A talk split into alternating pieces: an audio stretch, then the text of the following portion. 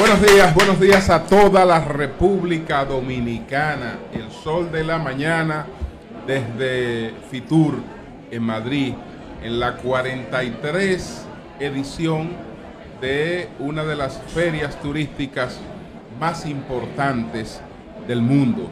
Nosotros pues hemos estado ya eh, pues acreditado en esta feria desde hace, desde hace varios años y la verdad es que es un acontecimiento extraordinario de esta gran industria que es la industria del, turismo.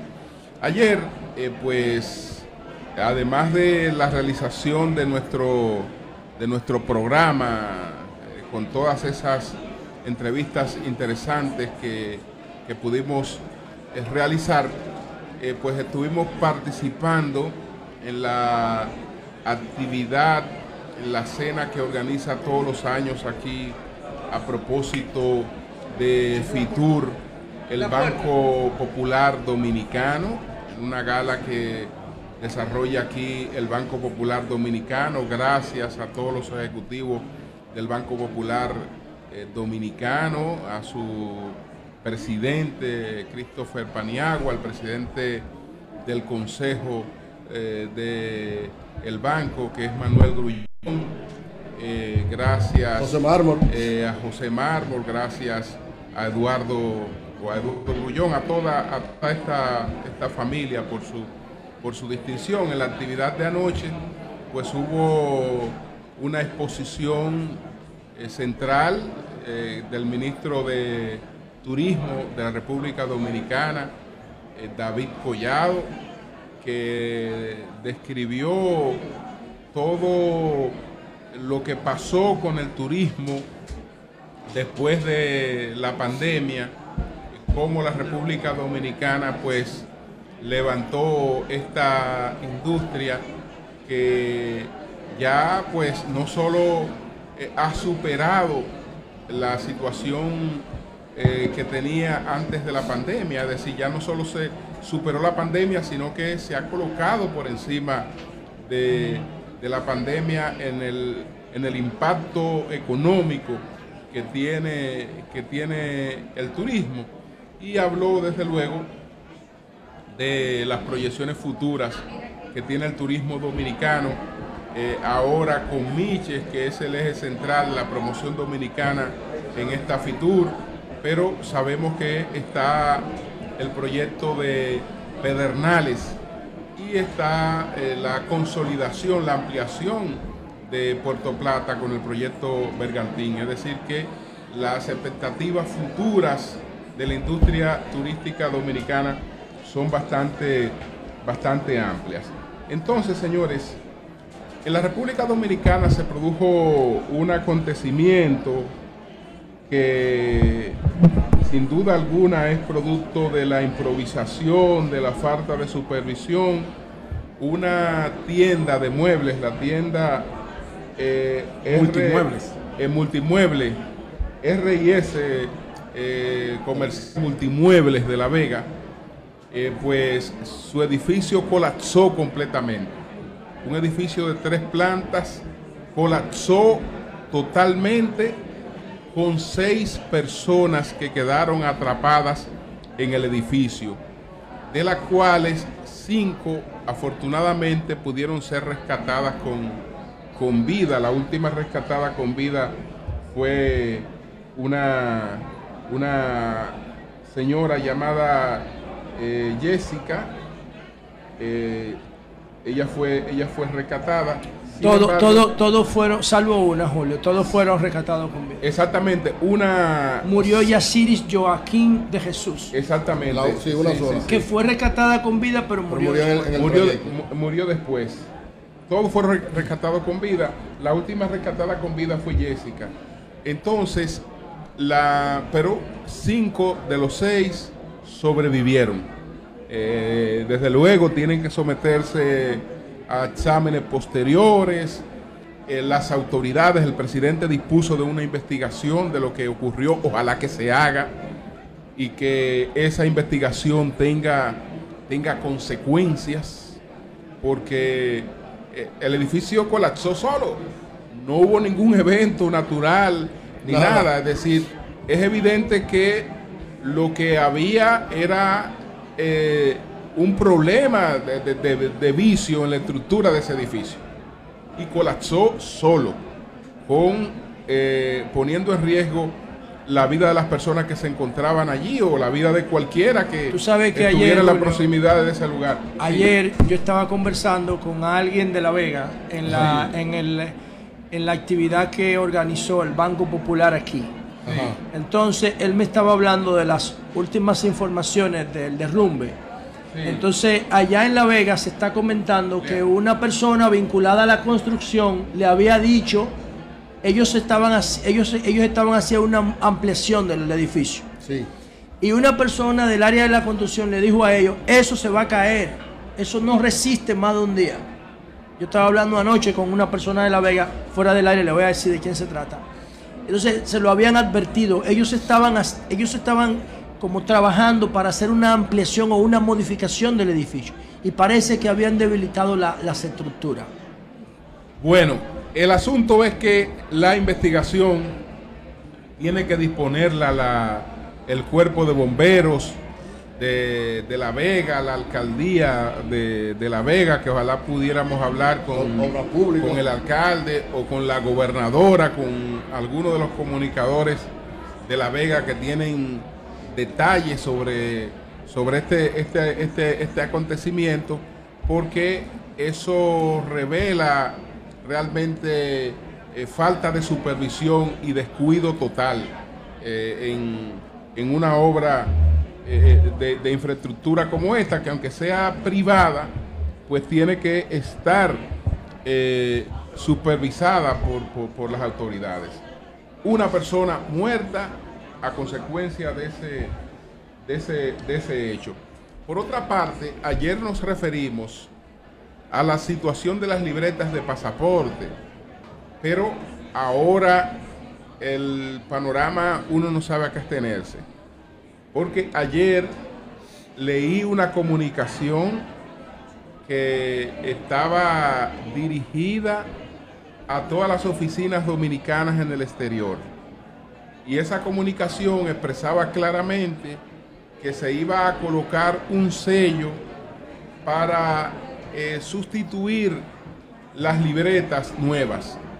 Como no hay libretas nuevas, como no había suficiente libretas nuevas para satisfacer la demanda de pasaportes, entonces se iba a colocar un sello a los pasaportes vencidos. Pero ayer el director de pasaporte, el director general de pasaporte, eh, Néstor Cruz, ofreció una información totalmente distinta. Dijo que el pasaporte había tomado las previsiones previendo un incremento en la demanda y dijo que eh, ellos tienen libreta para satisfacer eh, los compromisos que puedan surgir, que ellos tenían prevista esta, esta situación. Eso es totalmente eh, contradictorio. Él sí dio unas informaciones interesante de cómo eh, ha crecido la solicitud de libreta de pasaportes en la República Dominicana. Por ejemplo, en el año 2000, que fue en el año de la pandemia, la República Dominicana, la Dirección General de Pasaporte, renovó o emitió entre renovación y pasaporte 450 mil libretas. Esto fue en el 2020. En el 2021, 529 mil libretas. Y en el 2022, 679 mil libretas. 679 mil libretas. Hay un incremento de la demanda de pasaportes de la República Dominicana. Esto tiene que ver también con el hecho de que ya los dominicanos no se están yendo tanto en Yola hacia Puerto Rico para después eh, tratar de irse de Puerto Rico a cualquier lugar de los Estados Unidos, sino que los dominicanos se están yendo por la frontera eh, mexicana. Y para irse por la frontera mexicana se requiere un pasaporte. Porque hay que llegar a Guatemala, hay que llegar a, cualquier... A Panamá, Julio. Eh, recuerda lo que la queja de la comunidad, donde está el... Donde está el... El, el Darién no, no, no, donde, el consulado. donde está el consulado. esos son haitianos, esos son haitianos. No, pero no importa.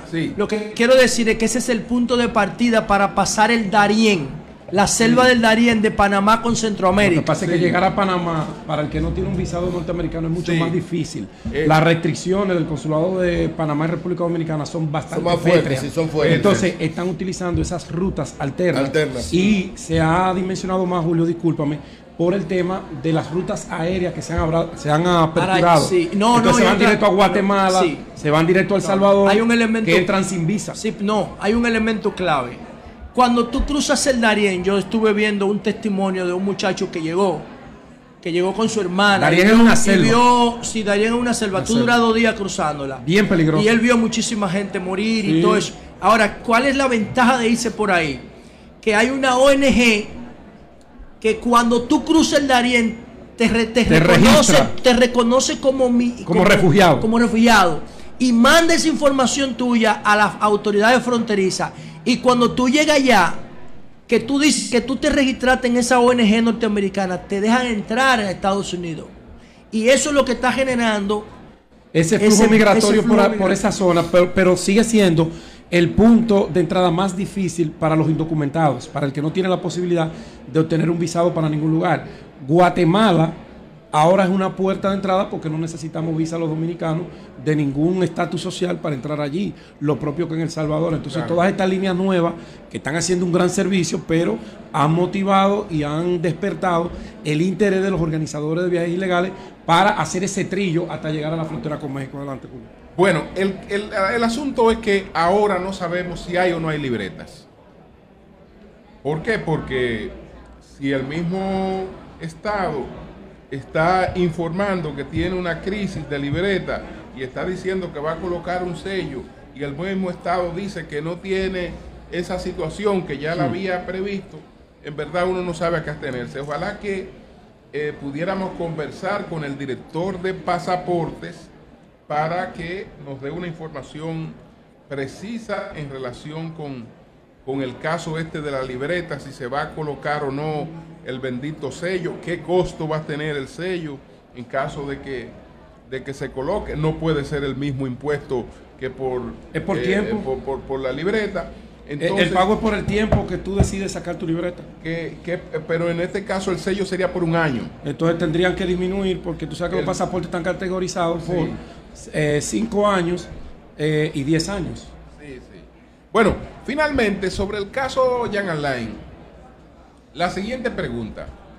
Hay quienes dicen, incluyendo algunos comunicadores importantes como Miguel Guerrero, que Jan Alain debe declararse preso político y que el caso de Jan Alain es un caso eh, político y él, y es un preso político por la forma en la que se ha manejado su caso. Bueno, yo creo que la forma en la que se ha manejado el caso de Jan Alain y la forma en la que se ha manejado otros casos, o se han manejado otros casos, ha sido desproporcional. No creo que Jan Alain sea básicamente un preso político, aunque existan motivos políticos en todo lo que ha ocurrido con él y en todo lo que ha ocurrido con otras personas.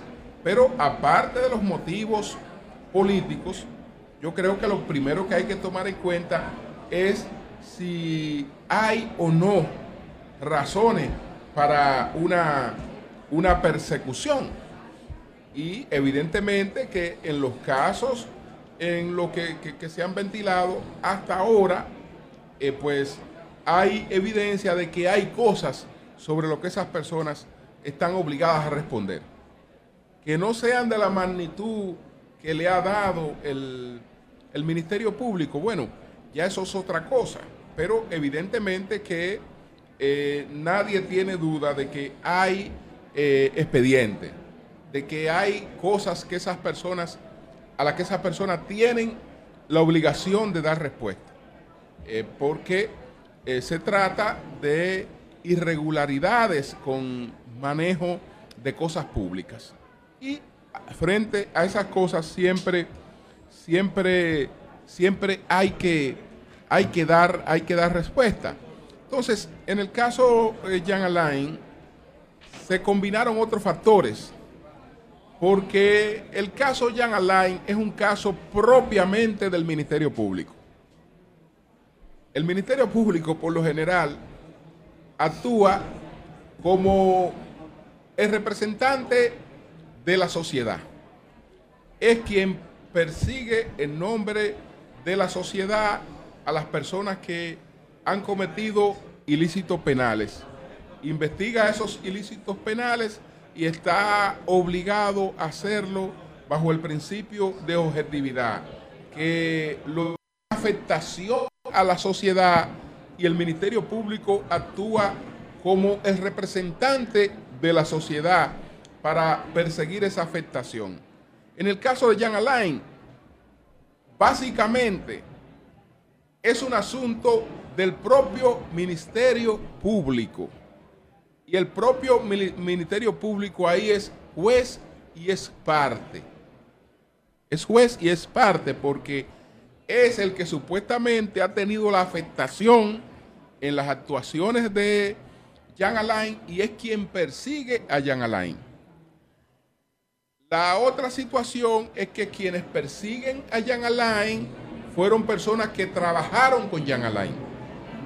Y ahí eh, habrían desarrollado eh, empatía o animadversión contra, contra él. Es decir, que hay una serie de componentes en su caso que no están en los otros casos, pero aún así no creo, no creo que se trate de una situación eh, política.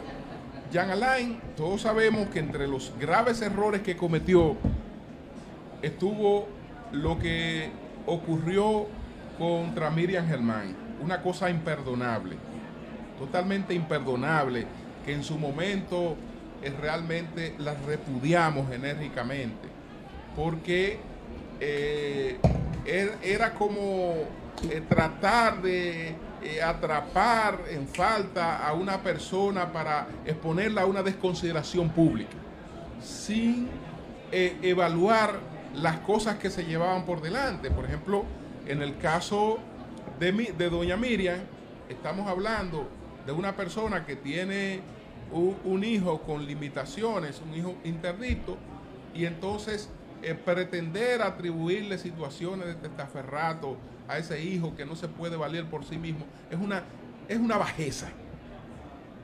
Es una bajeza, una cosa que, que usted de recordarle se llena de indignación. Y todo el mundo sabe que, que, esa no es mi posición actual, sino que es mi posición y la de casi todos nosotros cuando el evento se produjo.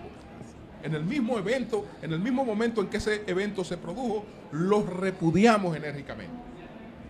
Entonces, este elemento no deja de, estar presente ahí, aunque también debería de ser alesionador.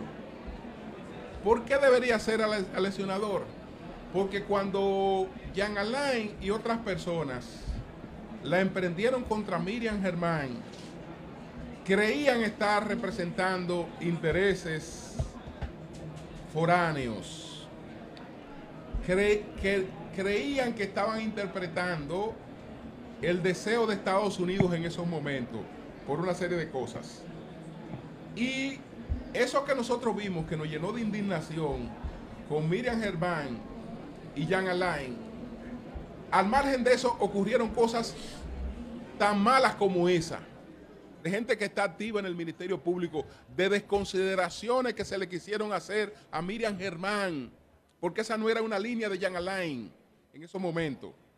Esa era una línea de un ministerio público que entendía que estaba interpretando un deseo de la Embajada de Estados Unidos en la República Dominicana.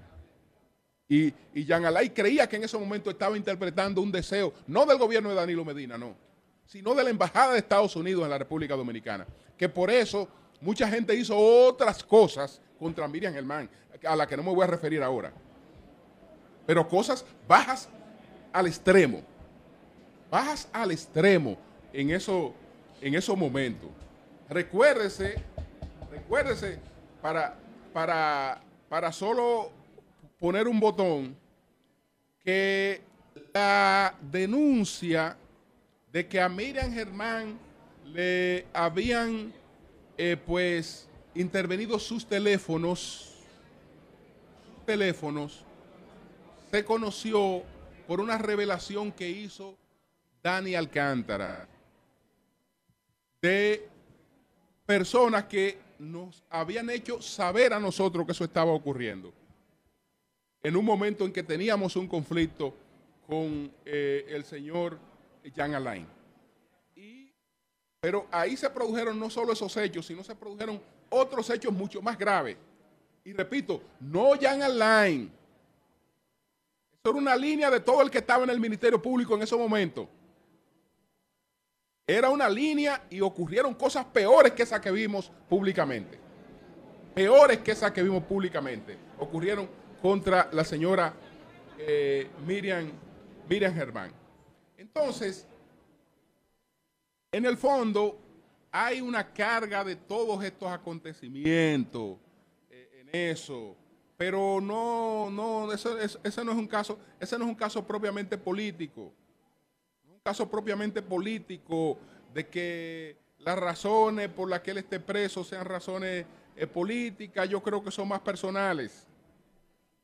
Son más, son más personales, ahí hay una inquina personal, ahí hay venganza, ahí hay de todo, merecida y merecida, ahí hay de todo.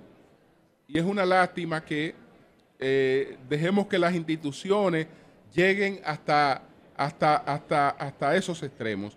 Ya él estará eh, desde su casa, las condiciones son totalmente distintas a la de estar en una penitenciaría, totalmente distinta, aunque no sea una libertad, pero las condiciones son, total, son totalmente distintas y él dice que eh, tendrá mejor oportunidad para ejercer sus medios de defensa. Ya veremos cómo sigue evolucionando esta situación. Señores, continuamos desde Fitur. Buenos días, José, adelante. Bueno, gracias, Julio. Saludos a todos por escucharnos y preferirnos como siempre. Estamos aquí desde Madrid, desde el Centro de Convenciones y Conferencias de IFEMA, celebrando esta feria de Fitur 2023. Ah, yo quiero saludar al Ministerio de Turismo por el excelente stand que han configurado. Ah, para que tengan una idea de por qué digo esto. El más visitado, José, el más visitado. Estamos en el, más pabellón, impresionante. en el pabellón 3 de IFEMA. Yo no he visto los otros dos porque ayer no salí de aquí, de la cabina, pero ahorita voy a verlos. Ah, pero el del pabellón 3, este es el más impresionante, de todo el pabellón y la gente y, es el, principal atractivo del pabellón. Pero estamos hablando de que aquí, justo a la derecha, al, al norte nuestro, está el pabellón de México que México es un monstruo turístico, el principal destino turístico de América Latina. Y el pabellón de México parece un pasillo del nuestro. Para que tengan una idea de lo que estamos hablando. Es el pabellón más impresionante, mejor estructurado, con los mejores recursos tecnológicos, el mejor ubicado, el más grande y tiene las mejores facilidades para que todo el mundo haga su trabajo. Un espacio de de coworking en el centro donde están todas las personas negociando las oportunidades que presenta Fitur 2023. Entonces tiene facilidades como esta para transmisión desde la cabina totalmente equipada y con las facilidades que se necesita.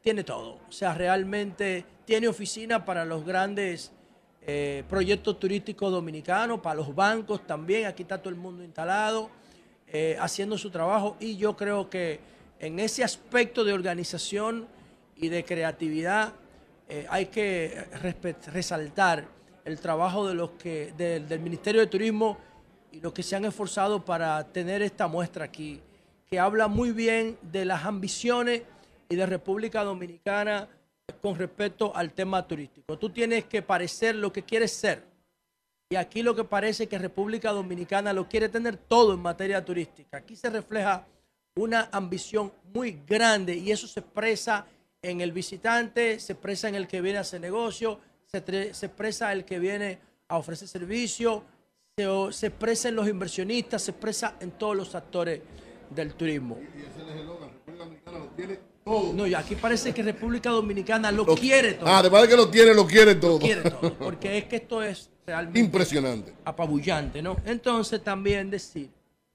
yo voy a dejar el tema de, de el futuro de esta feria no, no hable de eso, ya tú te vas a meter en un lío. Yo no me meto en lío. Yo no, no, y tú vas a meter el programa, ¿no? No, ni al programa ni nada. Yo estoy convencido de que Fitur no tiene que ser una vez al año. Si Fitur se convierte en virtual, puede ser permanente. Y en 365 días se hacen mil veces más negocios que una vez al año. Pero ese tema de mañana o de pasado, qué sé yo.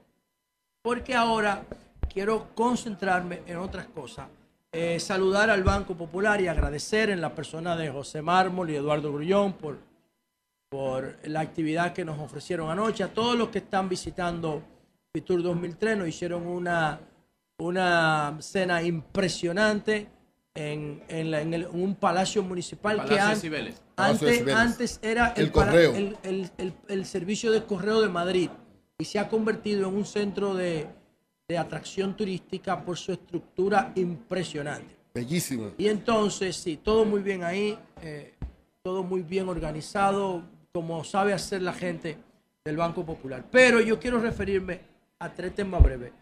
Eh, uno, dos los voy a mencionar solamente y uno voy a tratar de hacer un pequeño análisis.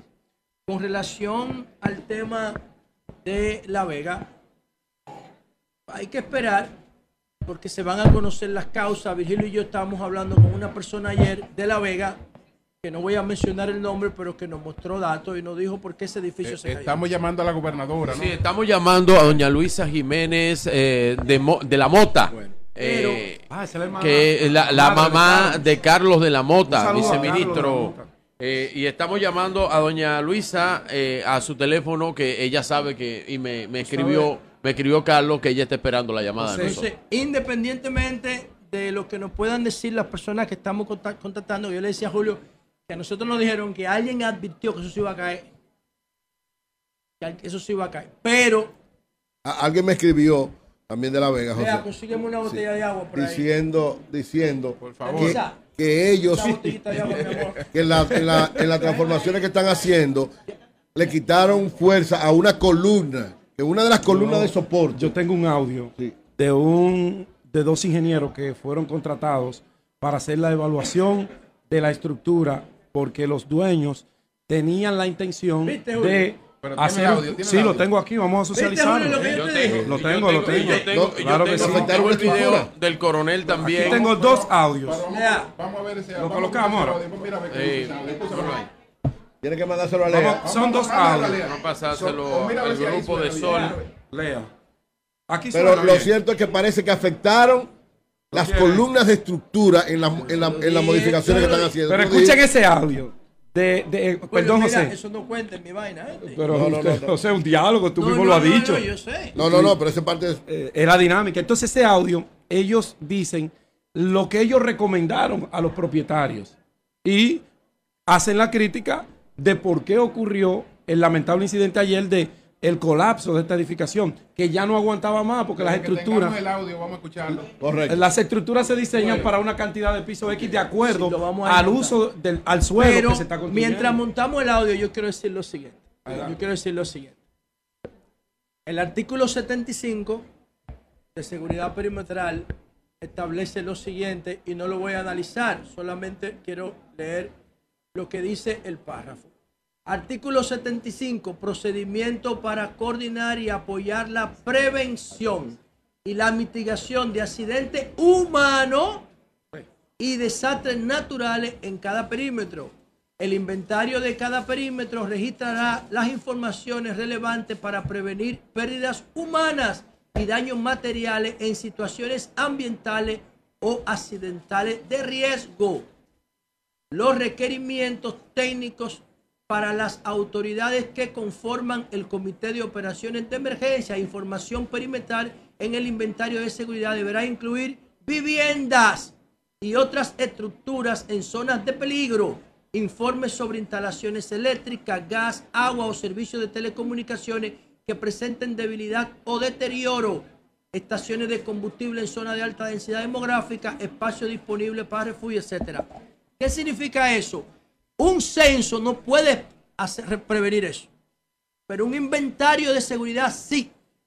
Esa es la diferencia. Por eso yo digo que si el gobierno no controla efectivamente el territorio, no puede prevenir estas cosas. Si el gobierno controlara efectivamente el territorio, puede diagnosticar esto. ¿Cómo se puede diagnosticar cuántos edificios más hay como el de La Vega? Cientos, miles en los barrios de República Dominicana, pero no se pueden diagnosticar porque el gobierno no cuenta con las herramientas necesarias para eso. Y el censo no sirve para eso porque es una capa muy ordinaria, muy gruesa de información la que busca. El inventario de seguridad perimetral puede diagnosticar cada una de esas edificaciones vulnerables en riesgo de colapsar. Ya lo tenemos. El audio. Vamos, a escuchar opiniones. Hace cuando el edificio se quemó, aquella vez que se le quemó cuando el, edificio se quemó aquella vez que se le quemó el techo, nosotros a hacerle un trabajo a ellos y ellos querían construir otro nivel más. Y mi primo, que es estructuralista, dijo que ya el edificio no aguantaba más, que tenía demasiado peso. Entonces, mi primo iba mañana, que ellos le habían solicitado una visita, porque estaban haciendo una remodelación y querían tumbar unos muros para ver si se podía. Pero supuestamente me dijo mi primo que el maestro empezó esta mañana y tumbó un muro de hormigón y unas columnas a lo loco. Entonces, no hacía ni 20 minutos que otro ingeniero conocido había pasado por ahí y le dijo al dueño, no, no, no, no, no, saquen a todo el mundo de aquí, que, que eso no se puede hacer, que este edificio se va a derrumbar. Y salió y se fue. Y no pasaron 20 minutos cuando el edificio se cayó. Buena. Fíjense, ese edificio, cuando se quemó aquella vez, a Carlos Polanco y a mí, se nos buscó para hacer una evaluación a la estructura y nosotros les recomendamos a ellos que eso había que demolerlo. Y ellos buscaron otra persona que les resolvió. Ahí están los resultados. ¿Se podía prevenir? Claro que sí, si tú tienes la información. La información, señores, es el insumo principal de cualquier proceso. Si no tienes información, no puedes tomar decisiones, no puedes prevenir. La información es el mayor activo que tiene el gobierno, pero el gobierno no lo entiende así y no lo valora. Eso pasa porque no hay un control efectivo del territorio. Y más que del gobierno. es el gobierno, Julio. No, más que del gobierno, habría que hablar del Estado. Bueno, pero habría, está que bien. habría que hablar del Estado, porque pretender que el gobierno como tal eh, tengan control de todo, de este tipo de cosas, es imposible. Ahora, ¿Por qué imposible? no, no, no. Se supone que nosotros estamos descentralizando. Eso, es un, eso es un tema de la Del gobierno municipal. ese, es mi tema, de hecho. Ese es mi tema de hecho. Ahora, cuando tú dices el gobierno, tú, estás, tú te estás refiriendo al, Estado. Sí, no, no, pero en, no, porque, en, cada ciudad. Lo que pasa. Sí, sí, el gobierno municipal. No, no, vamos por parte. Vamos por parte. El gobierno municipal aquí no tiene no tiene capacidad para nada. Yo quisiera que la tuviera. En las grandes ciudades sí debe tener. Yo ¿eh? quisiera que la tuviera. ¿Por Donde quiera, cualquier, cualquier ciudad que lo tenga que pasa, mira, cualquier cualquier ciudad que tenga capacidad para tener edificaciones tiene, tiene, tiene, que tener. ayer, el gobierno no puede tapar una zanja de una calle, no tiene capacidad. Ahora el gobierno municipal. Ahora en, la mesa de seguridad, sí, quien dirige el ayuntamiento. sí, pero en estos aspectos. Lo que pasa es que dirige con otro criterio. En, estos aspectos sí, porque no el ayuntamiento. Tiene, Julio, no tiene nada. Sí, pero eh, no tiene, pero, pero a lo mejor por la falta yo te digo que en, un, distrito municipal tú no se lo puedes pedir ahora, ahora, en una alcaldía en mayor. las principales ciudades, ellos tienen que tener un departamento de, planeamiento urbano que tenga capacidad de claro, Y en la ley de, de, ordenamiento territorial propia, la regulación propia de los ayuntamientos en cuanto a ordenamiento territorial tiene que tener eso. Julio, el tema estructural es inminentemente una responsabilidad de obras públicas, en este caso el MIBE, que le traspasaron esa responsabilidad. El ah. ayuntamiento se encarga del uso del suelo, linderos y densidad, más nada. Esto no se trata de esto, esto se trata de una obra de absoluta informalidad. Esto no, esta obra no cumple con ningún requerimiento del Estado porque es una obra clandestina. ¿Por qué es una obra clandestina? Porque el gobierno no controla territorio y la gente se permite hacer lo que le dé la gana. Ese es el punto. Punto. Ya no hay manera si, si el, el, gobierno, que, porque eso es seguridad pública. Eso es seguridad pública. Si el gobierno controla, controla efectivamente el territorio, esa modificación no se hace. Sobre todo después que se produce un fuego que debilita las estructuras. A ellos se lo advirtieron, a Vigilio y a mí no lo enseñaron anoche. Claro. A ellos se lo dijeron que eso se iba a caer. Pero como ellos no respetan a nadie, porque ellos viven en un oeste salvaje, donde no hay ningún tipo de norma, ahí se produjo eso. Bueno, por otro lado, brevemente y por último, yo quiero referirme al tollo, al disparate de requerimiento que hizo la firma Christian Dior al dembocero urbano Ángel Dior de la 42. La firma francesa Christian Dior a través de alguna franquicia de perfume que tiene la República Dominicana, según lo que yo vi en el documento que publicó el Caribe, creo que fue Santiago que lo filtró, dice que estaba sometiendo una instancia al artista urbano Ángel Dior para que dejara de usar su nombre. Y esto a mí me parece tan absurdo, tan bruto, tan estúpido que yo realmente no puedo identificar cuál es el interés detrás de esto, señores. ¿Por qué? Porque Ángel Dior se decidió ponerse ese nombre. Decidió ponerse ese nombre. ¿Por qué? Bueno, porque eso es normal en la música urbana y en cualquier tipo de música que los artistas dejen de usar el dejen de usar su nombre de pila, si es que se llama así su nombre original, para ponerse un nombre comercial que les ayude más a posicionarse como marca. Ángel se llama Ángel Rosario. Es un chamaquito, para que pongamos la cosa en contexto, que se dio a conocer por la forma de hacer dembow.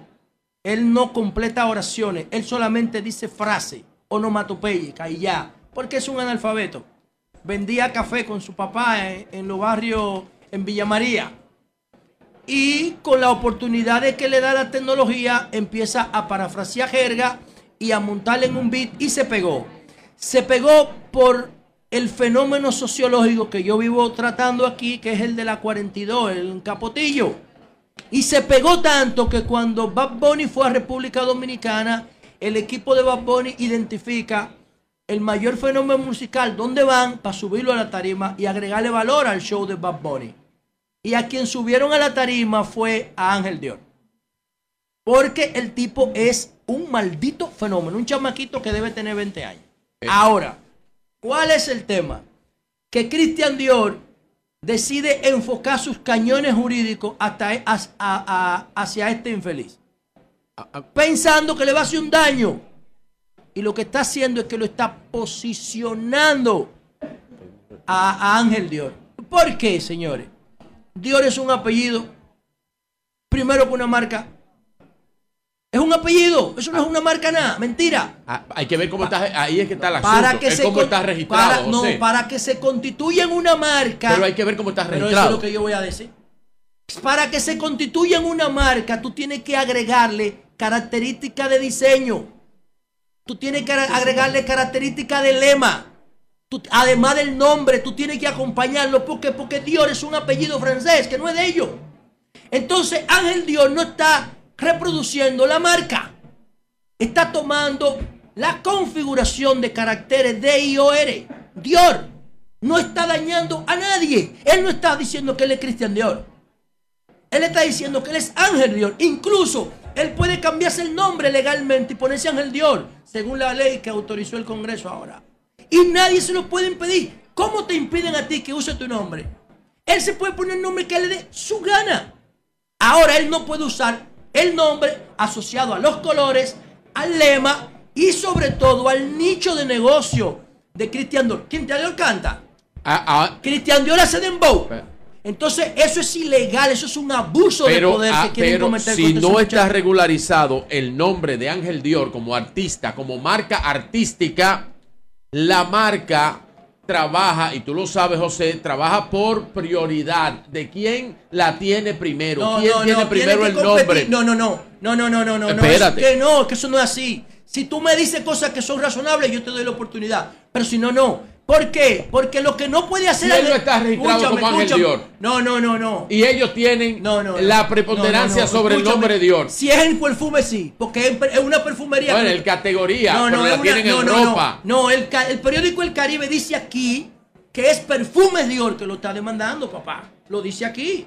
Es perfume de Dios. Y él es un perfume. Entonces tú te puedes llamar, oye, tú te puedes llamar. Pues Virgilio Cartier. Virgilio Cartier. ¿Qué diablo tú no te puedes pero llamar? Está bien, entonces él puede ir a demostrarle al juez que él no está violando nada. Está bien, Cuando lo lleven ante el juez, él va, a demostrar. Ahora, yo creo que hay un problema de que él, está perdido por algo. Lo que yo creo, así como su fama. Cuando él vaya ante el juez, así como su fama, su música y lo que tú expresaste es de forma fortuita. Asimismo, yo estoy casi seguro, casi seguro, que el nombre Ángel Dior, él no lo tiene registrado como una marca artística. ¿Y cuál es el problema de eso? Como una marca artística. bueno, lo que pasa es que si no, está registrado, si Sol 106.5 no tienes registrado y mañana alguien en, el entorno de la radio, de la, de la, de la expresión, de la comunicación, quiere llamarse Sol pues entonces se va y se registra pues como sol no, no, no. con Z, pues nosotros perdimos el derecho sobre el nombre. lo que tiene que hacer Cristian Dior porque no es tu nombre personal. Es que eso nadie puede agarrar y decir que es Julio Martínez Pozo porque la cédula de Julio Martínez Pozo dice que es él. es que eso no tiene que ver con lo que yo estoy tratando hermano. Si, si Cristian Dior quiere proteger la marca Ángel Dior tiene que registrar a Cristian Dior no él. Ese es su nombre. Él se puede llamar como le dé su gana. Miren ustedes ¿Ustedes creen que Omega se llama Omega? Omega es la marca de un reloj. Pero Omega vende reloj. Omega decidió ponerse Omega. Peter de la Rosa que se llama. Bien. Eh, yo le pongo otro caso breve. Mozart la para. Mozart se llama Mozart. Coño, cogió el nombre de un símbolo de la música clásica. Mira, dice, dice un oyente, pero para que te comparta. Pero si tú vas a agregar un valor. Pero oye, oye, oye, oye, ¿en qué se va? Oye, ¿en qué se basa? Oye, ¿en qué se basa? No, pero no entiendo. Oye, ¿en qué se basa? Es que tú te vas para otro lado. Oye, ¿en qué se basa? Oye, oye, José. Oye, oye, ¿en qué se basa parte de la acusación? Dice que al principio de su carrera él dijo que él eligió ese nombre. Eso no fue el que lo dijo, eso fue Santiago que está grabado. Que no fue el que lo que eligió ese nombre porque le gusta esa marca, porque es la marca Dior, porque es cara. Eso está grabado y eso está usando Dior para basar la petición. Pero eso es lo que está diciendo este oyente.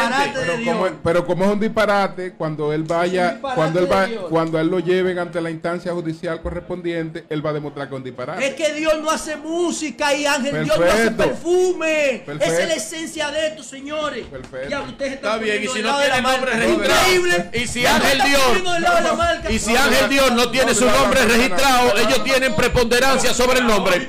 Del lado la marca no puede, ser, Oye, llama a cualquier abogado y llama a cualquier abogado.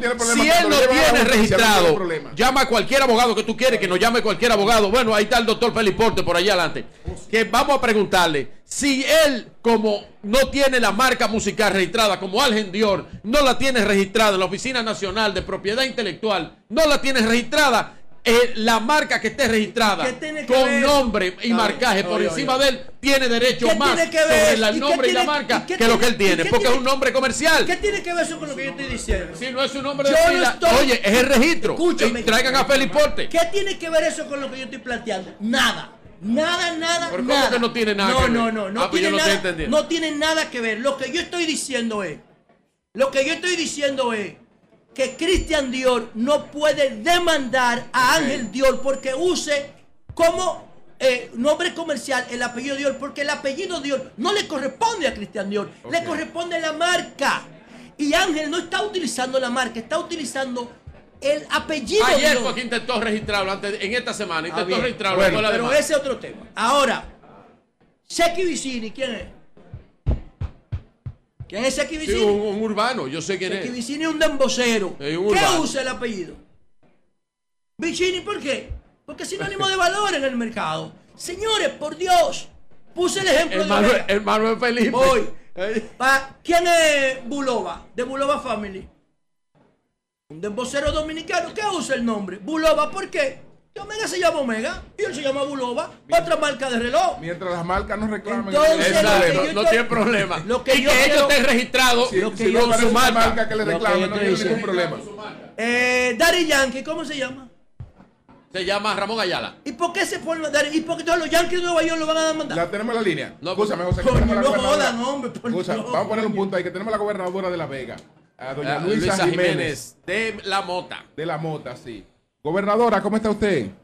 Bien, buenos días, muchas gracias. Bien, buenos días, muchas gracias. No, gracias a usted, gracias a usted, gobernadora. Explíquenos hasta ahora, eh, ustedes como autoridades, qué saben de este caso, de este accidente eh, y qué ha pasado hasta ahora.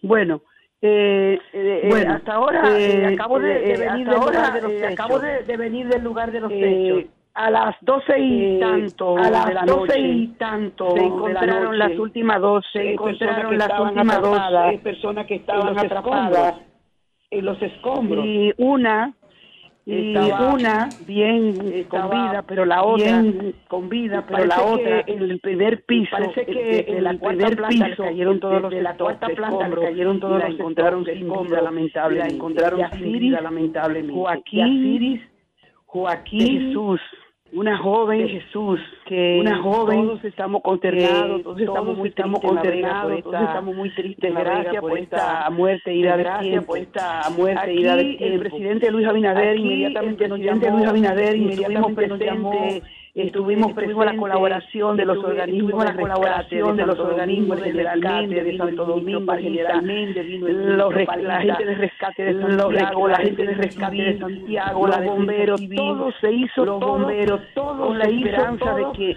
no la esperanza de que no hubiera lamentablemente vida humana lamentablemente una ahora que ahora con los dueños de la tienda que al frente dueño de hay una tienda que al frente a las 8 de la mañana se va a trasladar a, las 8 de la mañana se va a trasladar a Santiago se le está dando apoyo a la familia se le está dando apoyo a la familia que es según la información que me dio la según la información que me dio la y no será hasta esta tarde que no será hasta esta tarde que estará con sus familiares. Ellos decidieron que la van ellos decidieron que la van a Dios en su casa, último adiós verde, en su casa, eh, verde, por Cutupú. Esa es la información que me dieron. Esa es la información que me dieron. Tengo, eh, hasta ahora, gobernadora, eh, a la una de la mañana, cuando a la una de la mañana, la decisión de los bomberos, la que se formó eh, encabezada por quien les habla, eh, encabezada eh, decidieron que se iban a retirar, decidieron que se iban a retirar, no hay más vida,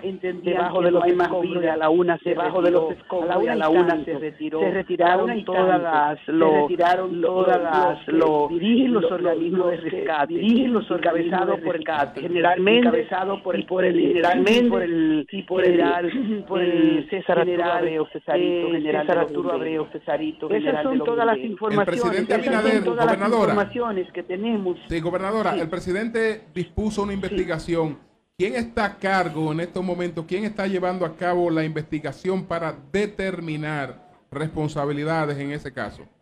Bueno, hasta este momento, bueno, hasta este momento, totalmente en 100% de, totalmente en 100% de, de, las vidas humanas de las vidas humanas, pasó con, con, personas que estuvieran ahí, con personas hasta este momento ahí. no estuvimos, hasta este momento no estuvimos. El presidente ha dispuesto aunque el presidente ha dispuesto, yo estoy segura que a partir de hoy, yo estoy segura que a partir de hoy los organismos correspondientes abriendo lo correspondiente, abriendo lo yo hasta, hasta noche a la una de la mañana, hasta noche a la una de la mañana nos despedimos de, la comisión, nos despedimos de, la comisión al lugar de los hechos, ahora que fui al lugar de los hechos hablar con la, la, los dueños, la, los dueños, eh, de los dueños que estaban ahí, eh, de los dueños que estaban ahí, porque no, estamos no muy, la, la, la población de la Vega la, población de la Vega muy apenada, una solidaridad, ¿Quiénes son los, pro, ¿quiénes son los propietarios de, de, la población completa, de pensar, tiempo de, yo creo que culpabilidad. que viene luego, hasta ahora que viene luego, hasta ahora en un 100% en un 100% en salvar mentiras en, salvar vidas. ¿Quiénes son los, los propietarios de esa, de esa tienda? Eh, hay un joven que se hay llama, un joven, Dios mío, se llama, la vejez, Dios mío, la vejez nos traiciona. ¿Cómo que se llama? No, no, pero, trabajo, gobernadora. El que hace el programa. Es una familia el que Hace el programa. ¿Eh? Sí. Eh, sí. Jorge, Jorge, Jorge, se llama uno de, Jorge se llama uno de uno de los dueños. Ok, ok. Y, sí, no, no, ha sido, sí, no, no, ha sido de mucho estrés, de mucho nervio, de mucho estrés, de mucho nervio, así es, así es. De mucha, esto no había sucedido nunca en La Vega, esto no había sucedido nunca en La Vega. Estamos, nosotros, estamos en shock todavía. Estamos en shock todavía. Gobernadora, sí. primero solidarizándome con todo el pueblo de La Vega, porque cuando ocurren este tipo de tragedias, como bien usted ha señalado, pues embarga toda la comunidad. Esos pueblos chicos se conoce todo el mundo. Gente muy joven que estaba allí que quedó atrapada. Cuando ocurre un acontecimiento de esa naturaleza, el cuerpo de bomberos de la localidad es quien se tiene eh, junto con el Ministerio de Obras Públicas y en este caso el Ministerio de Vivienda que encabezar el tema de eh, el levantamiento de por qué ocurrió por múltiples factores. No es un incendio, fue el colapso de una infraestructura.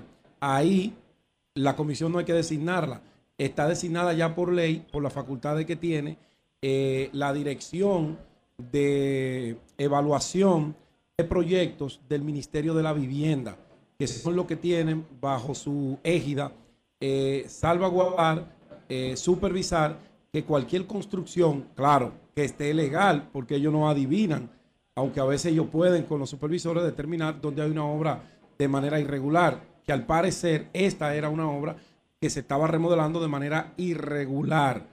Ellos son los responsables de esto.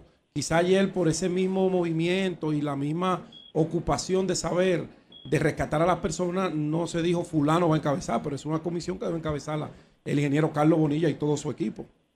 Así es. Mira, el otro dueño se llama el otro dueño se llama William un programa inclusive de televisión, un programa inclusive de televisión, pero Cierta, voy a responder. William Sánchez. Ciertamente. Conversamos eh, eh, conversamos, el general de los bomberos, el general, de los bomberos, el, encargado de obras públicas regionales, el encargado de obras públicas regionales, estábamos sobre, la investigación, sobre la investigación que procuradora fiscal que estaba presente también el general, estaba presente también el general eh, Contreras, estábamos conversando Contreras, que a partir de hoy conversando precisamente se empezará la investigación, se empezará la investigación, se manifestaba la fiscal, no se preocupa la gobernadora, vamos a partir de mañana, vamos a abrir una investigación de qué abrir una investigación de si había alguna si había alguna que, que pudiera haberse hecho, pero que no se haberse hecho, pero que no se hizo está consumado. Pero ya a partir de hoy, consumado. A partir de hoy, cuando los bomberos, la defensa civil, cuando la defensa civil, la procuraduría, la procuraduría, va a abrir esta investigación y yo creo que en esto yo creo que yo creo que debe entrar planeamiento urbano, debe entrar planeamiento urbano de obras públicas. Y entonces tendremos un informe, y entonces tendremos un informe de qué fue en realidad lo que pasó, porque esto es, eh, esto es, no, pues muchas gracias a la gobernadora. Como te dije anteriormente. Gracias a la gobernadora de La Vega, doña Luisa Jiménez de la Mota. Gracias, Luisa. Mira, Julio, gracias, muchas gracias. Gracias, gracias. Gracias, gobernadora.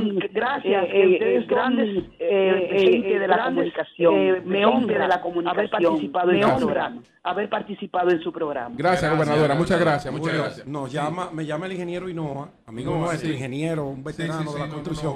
y me dice, ingeniería. Y me dice con toda la razón que quien debe encabezar, además de esas instituciones que mencionamos, esa investigación es la Oficina Nacional de Evaluación Sísmica. Así es, que la dirige el ingeniero Leonardo Reyes Madera. Llámate a Leonardo Reyes Madera. Sigan la UNESBI. aquí. la UNESBI, ellos son que ¿Quién es responsable de identificar esas edificaciones vulnerables? Bueno, lo que pasa es que tú plantaste. no, no, no, espérate. porque tú en parte tienes, tienes razón en parte. Vamos a hacer una pausa. Antes de la pausa, solamente para. Porque tú tienes razón, José, cuando tú hablas de la legalidad de la construcción pero a toda vista, esa remodelación no tenía el más mínimo permiso. Eso ¿Cómo tú la estaba, estaba de espalda a la norma. ¿Qué está pasando? pero no tanto de espalda a la norma. Lo que pasa es que los gobiernos municipales Ayer yo hice un tuit y yo dije lo siguiente, la importancia de esto es de tener una inspección estructural periódica de las edificaciones construidas en cada municipio por parte de la alcaldía. ni siquiera pueden pagar un doble entonces, sueldo. entonces, entonces, entonces, si tuviéramos una inspectoría de edificaciones directamente en los municipios, no, no para la construcción, sino inspeccionar frecuentemente las estructuras, los edificios, los habitados. Ellos no tienen autorización. Tú supervisa lo que tú tienes bajo un récord. Pero eso es eso es una labor eh, de la municipalidad. Vamos a una pausa. Retornamos en breve con el sol de la mañana directamente desde Fitur en Madrid. Cambio fuera.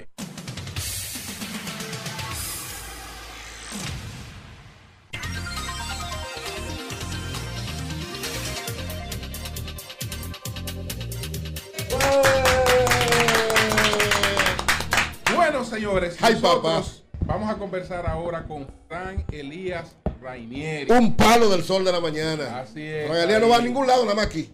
Que es el no lo caliente. El presidente del grupo del grupo del grupo Punta, Cana. Presidente ejecutivo del grupo Punta así Cana. Es, así es que nos ponen aquí fundador del grupo Punta Cana, bueno, fundador en la barriga. No es fundador. ni en la barriga. Yo no estaba ni en la barriga. Ni en la barriga. Fundador, fundador es Don Fran. El, el, el, el, fundador es el viejo. Eh, la enciclopedia del turismo. Ahora, viejo, a él fue que su papá le entregó. Sí. Mira, ahora tú eres que va a dirigir todo esto que nosotros hemos hecho, que es la imagen de turismo mundial de República Dominicana Así Punta. Cana.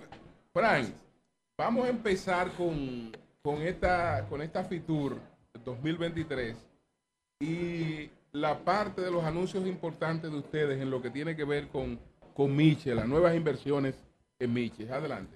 Sí, justamente en la mañana de hoy anunciamos formalmente ya la continuación de la construcción del Hotel Semí en Miches, República Dominicana. La nueva joya del Caribe. Miches se va a convertir en una extensión del destino Punta Cana pero con sus propias características, con sus propias bellezas naturales y de lugar, ubicación y zona. ¿Ese nombre de Semí es por los taínos? Correcto. Ese es el nombre del hotel que estamos desarrollando en este momento y fue en honor al dios taíno. Porque queremos hacer un hotel de corazón dominicano, de nuestras raíces. Que nuestros visitantes, cuando lleguen a este hotel, tengan la temática de lo que somos nosotros tendremos un restaurante con comida taína, solamente comida taína. Tendremos un, un bar de mamajuana, tendremos un lugar de cigarros, para que la gente tenga la cultura dominicana y que se, lleva, se lleve el sabor de República Dominicana y que no sea un hotel que puede estar en cualquier parte del mundo, sino que debe estar en República Dominicana porque es un hotel de República Dominicana. Este, yo, este, este yo, ¿cuántas habitaciones y qué otros atractivos tendrá? Tendrá 500 habitaciones oh. en 800 metros de playa.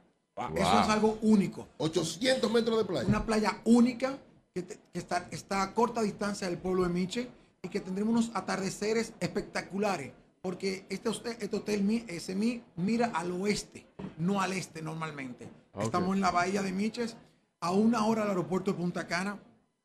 Y a través del aeropuerto de Punta Cana contaremos a todos los turistas de Estados Unidos y del mundo que quieren visitar nuestro país. Eh, eh, ¿Cuándo arranca eh, este proyecto y cuándo estaría ya eh, inaugurado? Nosotros somos un poco diferentes. Nosotros nunca anunciamos ni hacemos nada hasta que no ya está en construcción. Ya este hotel está en construcción, lleva tres meses en construcción y si Dios quiere estará listo en mayo del 2024. Y estaremos dando el primer Picasso en, en marzo o abril de este año. Pero la idea de nosotros es seguir construcción. Hoy lo que se anunció ya es el acuerdo definitivo entre el Banco Reserva y Facera Holdings, una empresa mía que es la desarrolladora de este hotel. Y estamos trabajando con la cadena Hilton para la operación de este hotel. ¿De cuánto eh, estamos hablando en inversión? Unos 181 millones de dólares. Wow. Mira, Frank, Frank y traeremos Espérate. una 1.200 colaboradores trabajarán Eso en te el iba a hotel. preguntar, lo del- el- y además, la generación de empleo. 2.500 indirectos. Indirecto. Mira. Tour operadores, transporte, Taxistas, taxistas. gente que trabaja por la industria, que estaremos impactando a unas 3.000 familias en, entre el pueblo de La Mina y Miches. Eh, Fran Elías, yo escuché a, a tu padre en el PGA eh, de Corales hace un año, ya casi, eh, cuando habló de que la cultura de la República Dominicana era chacabana, tabaco y ron. Es lo que ustedes quieren representar básicamente dentro del hotel que acabas de decir, una cultura de, de la, lo que representa la dominicanidad en ese sentido. Claro que sí, pero no solamente ahí, sino los platos, la comida, la mamajuana. Wow. Eso es algo dominicano. el maní ceibano que tenemos en, el centro. Ojo, aquí. Esos, perdón, esos elementos de chacabana, tabaco y ron, eso es del siglo 50 del año pasado, eso es de los años 50 del siglo pasado. las futuras generaciones que van a consumir ese hotel no tienen nada que ver con eso. Ojo, cuidado. Pero, es tradición, son culturas, José. No, tú tienes que. Sí, se quedan. ancestrales. Se quedan, pero esos no son los códigos. Si tú ves la película de Ben Affleck con. ¿Cómo se llama la de la de Avatar? La dominicana. Zoe Saldaña. ¿Ustedes la han visto? La, la, película de Ben Affleck con Zoe Saldaña en La Habana por la guerra del azúcar y, y, los huevos clandestinos la chacabana y el tabaco. Pero eso chacabana de esos tiempos. Pero eso era en el 1950. Si seguimos con ella igualito. Ah, con ella. Y las nuevas generaciones te van a consumir. La, están consumiendo. La están consumiendo. La están consumiendo. La están consumiendo. Bueno, claro. Eh, construyan hoteles para el futuro, no para el pasado. ¿Y, y a quién que le vamos a hacer hotel? ¿A los reggaetón? Le voy a decir a los a lo de emboceros. Oye, esa vaina está entre el dembow ahí. Dile, Franklin. Bueno, vamos a continuar. Ellos son bienvenidos. El turista viene buscando la cultura dominicana. Exacto. Y la cultura no es de un momento es de una historia. Nosotros vamos a hablar sobre los taínos, sobre la conquista de ellos, sobre su alimentación, sobre la yuca. Vamos a explicar lo que es la yuca. ¿Cómo se hace la yuca? Mucha gente cree que la yuca vino, la yuca era de República Dominicana y la llevamos a Europa. La exportamos. La sabe, es dominicano. Claro. Entonces tenemos que hablar de lo que, del, pescado con coco, que es algo de nosotros. Aunque te voy a decir algo. Del El coco no es de la República Dominicana, el coco es del Asia. Y vino navegando por las aguas al Caribe. El coco no es del Caribe. Ustedes no, sabían esa. No, no.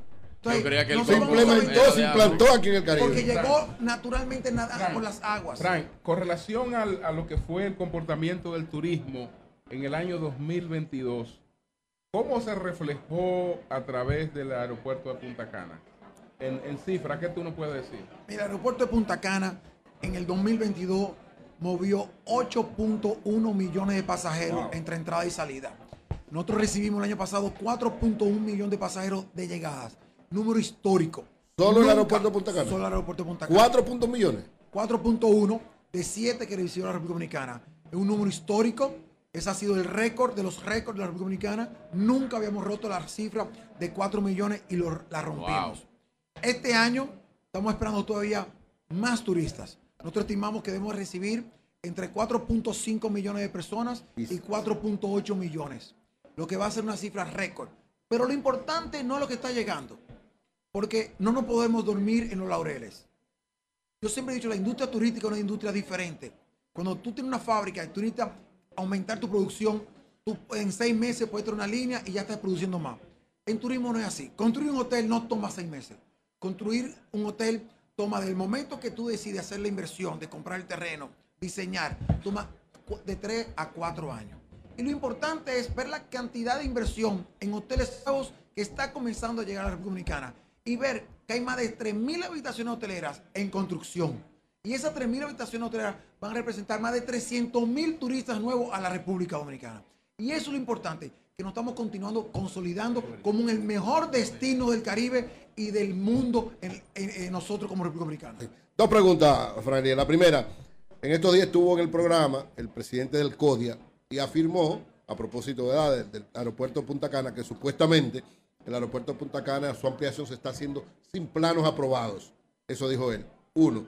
Y lo segundo, ayer conversábamos, Sinaida te, te decía algo, mi esposa, que tiene que ver con este desarrollo de, Miche. Decía ella que si ustedes cuando pensaron en desarrollar Miche, de alguna manera también pensaron en el hecho de que por Miche que se van todos los viajes ilegales para Puerto Rico, gente buscando que esto se va a convertir en una fuente de ingresos de tal manera que Miche podría convertirse igual que en, la provincia de Altagracia, una zona con una, eh, eh, una tasa de desempleo bajísima. Yo, quiero que él te responda primero lo, de, lo del CODIA, para, yo hacerle ah, a la pregunta de Miche. A, lo de Miche, ok, pues vamos a lo del CODIA. Mira, Lamentablemente nosotros escuchamos el comentario, inmediatamente llamamos al presidente de CODIA.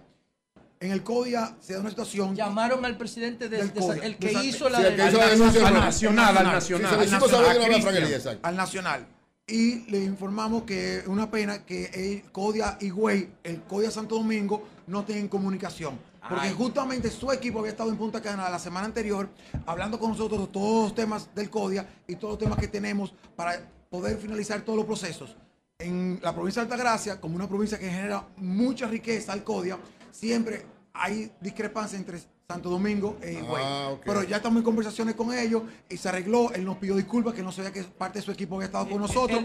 y ya está todo ¿tú crees que él pudiera hacer esa disculpa pública? Porque la denuncia la hizo pública. fue. Podemos hablar con él, podemos hablar con él. No, pero ya yo se Él le admitió. Sí. Te puedo enseñar las conversaciones. No, no, está bien. Era un problema interno entre ellos. Lo cierto es que Punta Cana se está ampliando, no di que sin planos. No, no, no, Nunca, es una locura. mira, no, porque yo lo dije que era una locura. eso públicamente no, sobre una infraestructura de seguridad. No, no, un aeropuerto. El CODIA no supervisa planos. Ah, no. No, no. recordemos eso. Lo que el CODIA hace es cobrar un impuesto. Un impuesto. Ah, más nada. ¿Quién es que supervisa los planos? El gobierno. Obra pública. Obra pública. Que es otra cosa. Son dos puntos. Lo único que hace el CODIA. Ah, es la parte del dinero que le dan a ellos. Eso, ah. ellos lo que están buscando que le paguen el impuesto que dice la ley, que es una tasa gubernamental que el Estado decide ceder al CODIA. Ah, pero lo que él dijo era como que no estaba cumpliendo con ah, Eso dijo él. pero, era monetario, Era, era, un, tema monetario. Mira,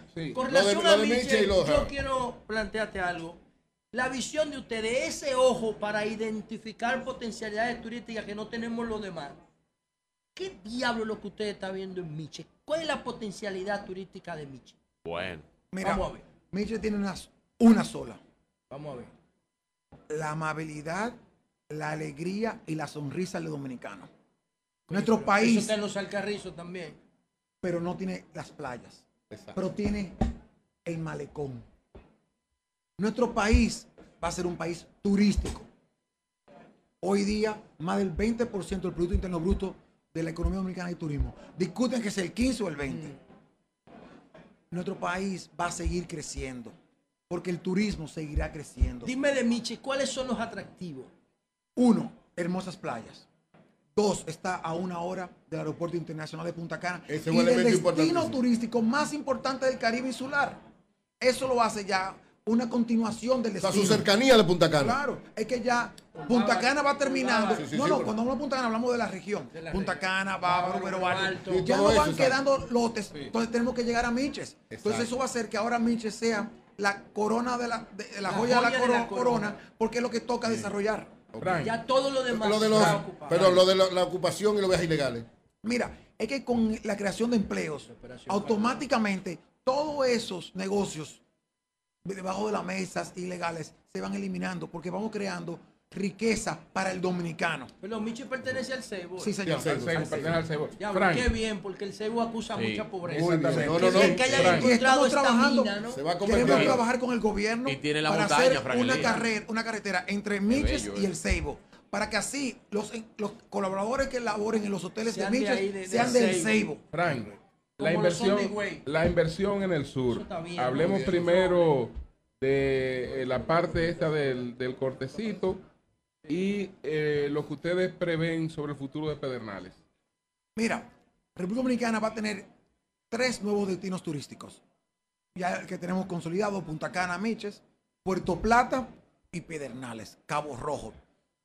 Nosotros estamos confiados y seguros que esos polos turísticos se van a desarrollar.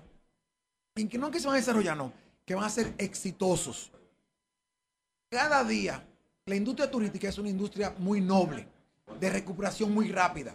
Hace dos años estábamos en cero pasajeros y hoy estamos rompiendo récord. Eso dice lo noble que es esta industria y la capacidad de recuperación. Segundo, yo hago una pregunta a todo el mundo y le hago esta pregunta a ustedes.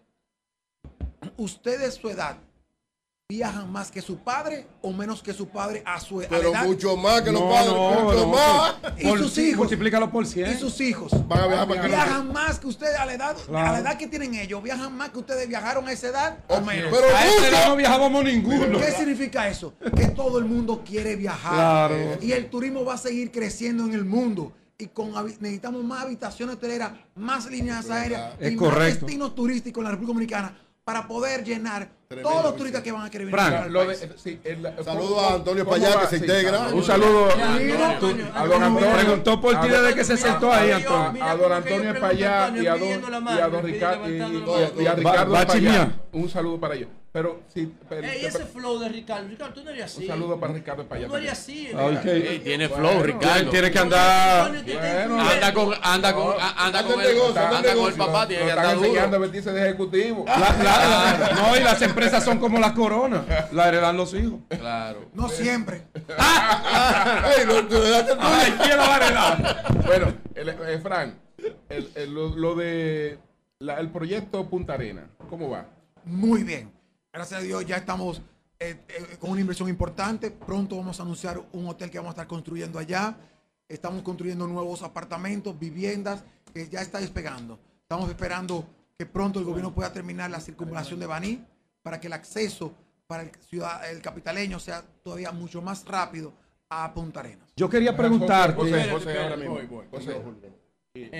brevemente, quería saber si tú tienes alguna información sobre el proyecto Sport Illustrator en Punta Cana. Ese es de Capcana. ese es Capcana. Esa es la competencia. No, no, no. Es la misma No te equivocas. Competencia no es. Pero claro que sí. Le voy a decir algo. La gente está equivocada. Competencia es buena. Oye, oye, visión. No es, no competencia, es parte del negocio. Porque es parte del negocio. No, porque por ahí es que llegan, es por, el aeropuerto que llegan. No. Ellos quieren hacer otro, pero llegan por este. Tú, sabes lo que yo estoy diciendo. están equivocados, señores. Oigan la visión, oigan la visión. tú sabes. No, no, es que estamos equivocados. El sector turístico no compite con nadie. Ni República Dominicana, ni Punta Ana compite con Puerto Plata, ni con Miche, ni con Cabo Rojo. En el mundo se mueve más de un billón y medio de personas. 1.500 millones de personas viajan su frontera. A República Dominicana van 7 millones. Eso no es nada. Al Caribe van 30.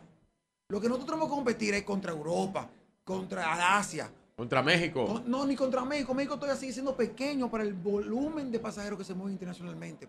Lo que nosotros tenemos que afianzar y consolidar nuestro destino y asegurar que vengan marcas como Sport Illustrated, como venga la mía que es Hilton, como venga W, como venga Westing, Mario, para que así el destino se convierta fuerte y que la República Dominicana tenga más hoteles y la gente diga, yo quiero ir ahí y visitar nuestro país. Entonces somos socios estratégicos aliados indirectamente, aunque a veces no lo intentamos. Ah, tú ves. Yo, yo, yo me diste un chin de razón. felicitarte. Yo he entrevistado, un muchacho noble. Yo he entrevistado a decenas de miles de personas.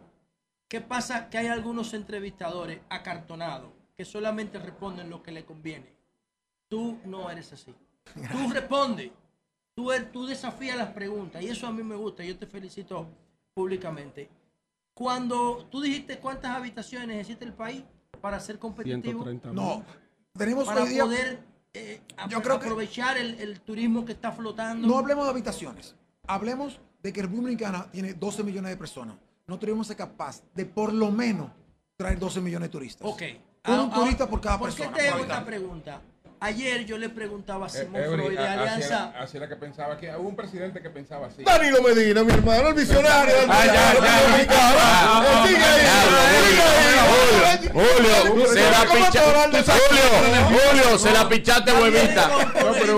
Dijo 10 millones de turistas por 10 millones de personas. Un presidente que dijo que debe haber un turista por cada dominicano. No, no, y la pandemia fue que paró. Eso se lo dijo Don Frank, el Frank Elías, Danilo, y él lo repitió. No importa. Hablaba estábamos aquí donde tú estás con Simón Freud, el, responsable del capítulo Alianza Público-Privada, y yo le decía que San Castle, que es el, el primer resort de Puerto Plata, está abandonado. Yo lo conozco muy bien. Pero están abandonados así decenas de hoteles en el país. Entonces, si nosotros estamos aquí buscando nuevas inversiones, ¿Cómo no se aprovechan esas instalaciones que están ubicadas en zonas estratégicas para el turismo, que están en zonas de playa, de primera línea, para poder convertirlas en activos? Ahora son pasivos para la inseguridad, para la delincuencia, el consumo de drogas, la prostitución. No hay una fórmula para poner esas instalaciones abandonadas a producir. Te hago una pregunta, José. Vamos a ver. ¿Qué tú prefieres? ¿Un Mercedes del 86 o un Toyota del 2023? Yo la mejor marca es nuevo. Depende. Porque lo que depende, porque si tú depende, porque depende, porque si tú le haces una buena actualización a un Ferrari del, del 1980, Tú sabes que tú lo vas a Sale más caro que comprar nuevo. Pero me cuesta más que comprar los nuevos. Porque lo que pasa en los ¿Y qué hacemos con esa zona de playa? Pero, pero deja que él te responda, José. ¿Y qué hacemos con esa zona? ¿Y qué hacemos con esa zona de playa? Mira. ¿La abandonamos? Oye, atiende ahora. Atiende bien. Los hoteles. Los exitosos. Lo que tú dices que es el modelo de éxito mundial del turismo. Oye, escuchemos Gracias. Ya, José, no más preguntas. Los hoteles tienen que ¿Tiene ocho? ser diseñados de acuerdo a la época y el momento. Renovar un hotel cuesta mucho dinero porque muchas veces hay una infraestructura soterrada que uno no ve. Exacto. Todo lo que es la parte de la agua, la electromecánica, la parte eléctrica, que cuesta tanto sacar El acero. ya destruir y hacer nuevo. Ahora, Ah, pero está bien. ¿qué pasa? El terreno que vale. El terreno. Otra Acuérdate razón- lo que pasó en La Vega ayer. Otra razón Otra. que debemos de recordar. Los destinos no, muchas veces cambian. Puerto Plata fue un gran destino en los 80. Sí, Y ahora va a volver con un proyecto nuevo. sí. Pero ha sido exitoso en los últimos años Puerto Plata porque reconvirtieron a Playa Dorada Sí. de hoteles A apartamentos. Apartamento. Exacto. Entonces ya cambió. Como ustedes Ahora, fracasaron. eh, Punta Vengantín viene No, o se agotó destino. históricamente, Entonces, Se agotó. necesariamente Bueno, se los agotó eso que te destinos dice. van cambiando Exacto, y hay que claro. adaptarse Ahora al Punta tiempo. Vengantín. Entonces ahora viene Punta y viene Cabo Rojo, Eh, eh. que son nuevos proyectos que sí hay que hacer, que hay que comenzar a organizarlo, porque no van a tomar ni tres ni cuatro años en construirlo como la gente cree, sino van a tomar más tiempo. Pero que hay que organizarnos porque nosotros como país no podemos darnos el lujo de no comenzar proyectos a largo plazo y que tenemos que comenzar proyectos organizadamente planificados para que lo continúen otros gobiernos, pero que sí se hagan Claro. como hizo México. Pedro, Eh, Pedro. Fran Pedro, Elia, y terminamos. eh, primero dice, me, me escribe César Rodríguez, colega nuestro de Puerto Plata, periodista que conoce bien a mí de ustedes, que no fue que fue el primer resort, fue Dorado Naco en Playa Dorada. Claro. Dorado Naco, primero, sí. Que no fue el, San el San. Castel fue el primero de Sosúa. Eh, De Sosúa. oíste entonces, eh, hablamos. La Troya Ta- Jackson fue Exacto, a la yo- inauguración de La. Toya, la hermana de Michael la Jackson. hermana, La sí. Hablaba del desarrollo de, la, de las inversiones en hoteles, habitaciones. Hablamos de Punta, de Punta aquí en Punta Arena. Punta Arena en Baní. Punta Cana se queda ya con lo que está tanto infraestructura para hotel. Hay proyectos aperturados para villas, apartamentos para particulares. ¿Qué tenemos por allá? Mira, Me están escribiendo la gente. sí, sí, tenemos muchos planes y planes que lo vamos a hacer realidad. Tuve la oportunidad de que mi padre decidió, decidió retirarse y disfrutar un poco lo que ha construido y dedicarse a lo que más le gusta y le apasiona, obras sociales. Está inmerso en un número grandísimo de proyectos sociales en educación, salud y cultural. Y a mí entonces me ha tocado liderar el nuevo giro del Grupo Punta Cana. Justamente, como decíamos, comenzamos con hoteles nuevos en Ubero Alto. Y vamos a comenzar tres nuevos hoteles en los próximos 12 meses en Punta Cana Resort Club. Hoteles de ultra lujo. Vamos a comenzar dos hoteles nuevos en Miche, de unas 350 habitaciones más. Pero además de eso, seguimos con la expansión de nuevo desarrollo inmobiliario en el Punta Cana Village, en proyecto Punta Cana Resort Club con lagos. Pero no nos quedamos ahí. Fuimos pioneros en turismo. Fuimos pioneros en aeropuertos. Fuimos pioneros en hoteles de lujos con Tortuga Bay. Fuimos pioneros en la parte inmobiliaria en Punta Cana. Fuimos pioneros en la parte de crear una ciudad como Punta Cana Village en Punta Cana. Ahora me toca a mí comenzar una revolución industrial en la zona de Punta Cana. Y es por eso que hemos metido muchos recursos y estamos construyendo un centro logístico para carga aérea de 12.500 metros Wow, cuadrados, wow. más Noticia ahí, 2.500 Lea. Noticia. metros de cuarto frío. Porque nos vamos a convertir En el hub. en el hub de Centroamérica y el Caribe para conectar Sudamérica con Europa. Nosotros tenemos que ser el Singapur de América. Muy y esa bien. es la meta que estamos y para eso estamos trabajando. Otro proyecto en, esa misma orientación que tú nos planteabas hace un tiempecito, que tiene que ver con esa nueva visión del Grupo Punta Cana. Tú decías de convertir a Punta Cana en una especie, en, en- en el aspecto tecnológico también, en una especie de centro fundamental de todo lo que tiene que ver con tecnología para el Caribe. Correcto. ¿Cuál es ese proyecto? Es un proyecto que viene no solamente en la, la parte tecnológica, sino también en la parte educativa. Nosotros estamos trabajando junto al centro logístico, junto a un taller de mecánica que vamos a hacer en el aeropuerto de Punta Cana, un ecosistema aeronáutico, donde vamos a traer universidades para poder implementar los cursos técnicos y profesionales que se necesitan para trabajar en un aeropuerto. dentro del aeropuerto Punta Cana trabajan más de 7 mil personas directas y somos el hub de innovación aeroportuario. nosotros tenemos que seguir explotando eso a través de la innovación y de la tecnología. Y con ese centro logístico, ese parque Zona Franca, vamos a traer empresas tecnológicas que se quieran establecer aquí para desarrollar tecnología aeroportuaria. Y ya tenemos varias que están llamando para establecerse dentro de nuestro aeropuerto y dentro de nuestro Tú hablaste de una especie de Silicon Punta Cana. Silicon Punta Cana, es correcto. En el mundo aeronáutico. Son palabras mayores. Eso era, la visión. Las palabras mayores le decían a Fran Rainieri en el año 69 cuando comenzó y que nadie le creía. Y hoy, ¿qué es Punta Cana? La imagen de la República Dominicana. Es así. Eh, Fran Elías. Pero eso no eh, deja de ser palabras mayores. Bueno, pero son mayores. Las mayores no se puede tener miedo. Lo que hay que trabajar y enfocarse y tener su norte. Adelante. Mira, Fran Elías, caramba, ¿cómo ustedes han sentido? Yo sé que tú puedes, que tú te manejas bien con la pregunta. ¿Cómo han sentido el apoyo y qué diferencia han sentido en el apoyo de un presidente como Luis Abinader que conoce, entiende y sabe cómo orientar el sector turístico, cómo se sienten, qué diferencias hay en esto que es la, eh, después de la, parte post-pandémica, del desarrollo de la vuelta y con una vuelta exitosa del turismo en la República Dominicana, cómo se sienten con Luis Abinader. El sector turístico se siente muy complacido con el presidente Abinader porque entiende la industria, la conoce y sabe la necesidad de continuar el crecimiento turístico en la República Dominicana. El que empezó Danilo Medina, lógicamente, ¿verdad? Te voy a decir algo sobre eso.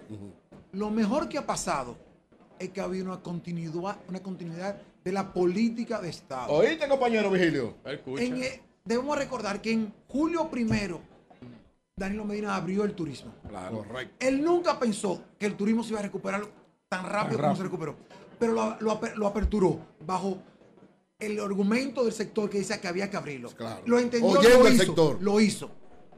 Luego Luis y el presidente Abinader y su equipo sí tomaron otras políticas importantísimas que ayudaron a ese crecimiento, yendo a los hoteles a aperturarlo, sacando el seguro, el seguro de salud para todos los turistas que llegaban y apoyando una campaña publicitaria importante. Ahora, lo importante es que vengan nuevas inversiones, seguir convirtiendo a los sueños de de, inversionistas en nuestro país a que sean realidades para poder seguir creciendo y que crezca la economía y que crezca la gente. Porque al final del día, si no crece la gente, no crece el país. Gracias. Muchas gracias. Muy bien.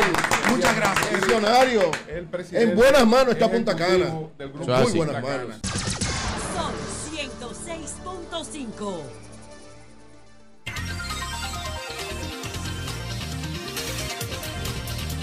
Señores, continuamos con el sol de la mañana desde Fitur. Estamos aquí en Fitur, en Madrid, la feria, una de las ferias turísticas más importantes del mundo. Eduardo Grullón, el presidente de AFP Popular del Grupo Popular, reiterar pues la gracia en nombre de todo el equipo Señor. Eh, por esta brillante actividad. actividad de la que formamos parte en el día de en el día de ayer, anoche.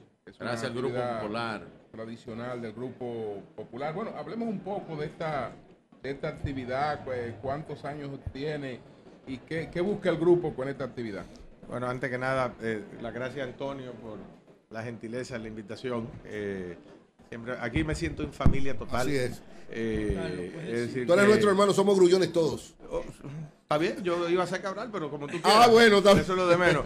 Eh, y, felicitar antes que nada a las autoridades, al ministro, al presidente, eh, a todos los involucrados en, la organización que realmente eh, ya empezamos a organizar el año que viene. Es decir, esto es continuo y así se va mejorando todo, gracias a Dios. Y, y de verdad que ha sido una jornada excelente, bien apretada en el caso de nosotros con mucha, muchos contactos, algunos nuevos, otros de continuidad, eh, viendo nuevos horizontes, nuevas inversiones eh, eh, para el sector turístico. y como bien lo dijo Firap anoche en la cena, que somos el banco del turismo. El banco del turismo, así es. el Banco Popular, el banco del turismo.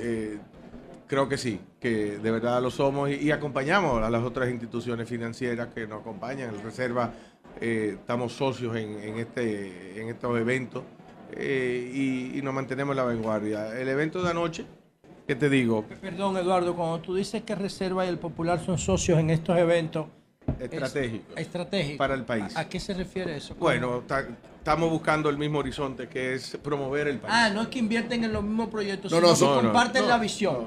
No, algunos proyectos yo invierto en nosotros, pero la visión de país y de que el país es primero y, después viene... Decía Frank ahorita que todo el que trabaja en el turismo no es competencia, sino que es aliado estratégico por el país. No, no, y, no, y no puede ser competencia. Y el que eh, hágase un comentario sobre otro compañero en el sector turístico, otro hotel, es para la mejora, no, no es para no es para competencia ni para ponerlo como algo mal, ¿no? Eh, es decir que en ese sentido trabajamos todos juntos.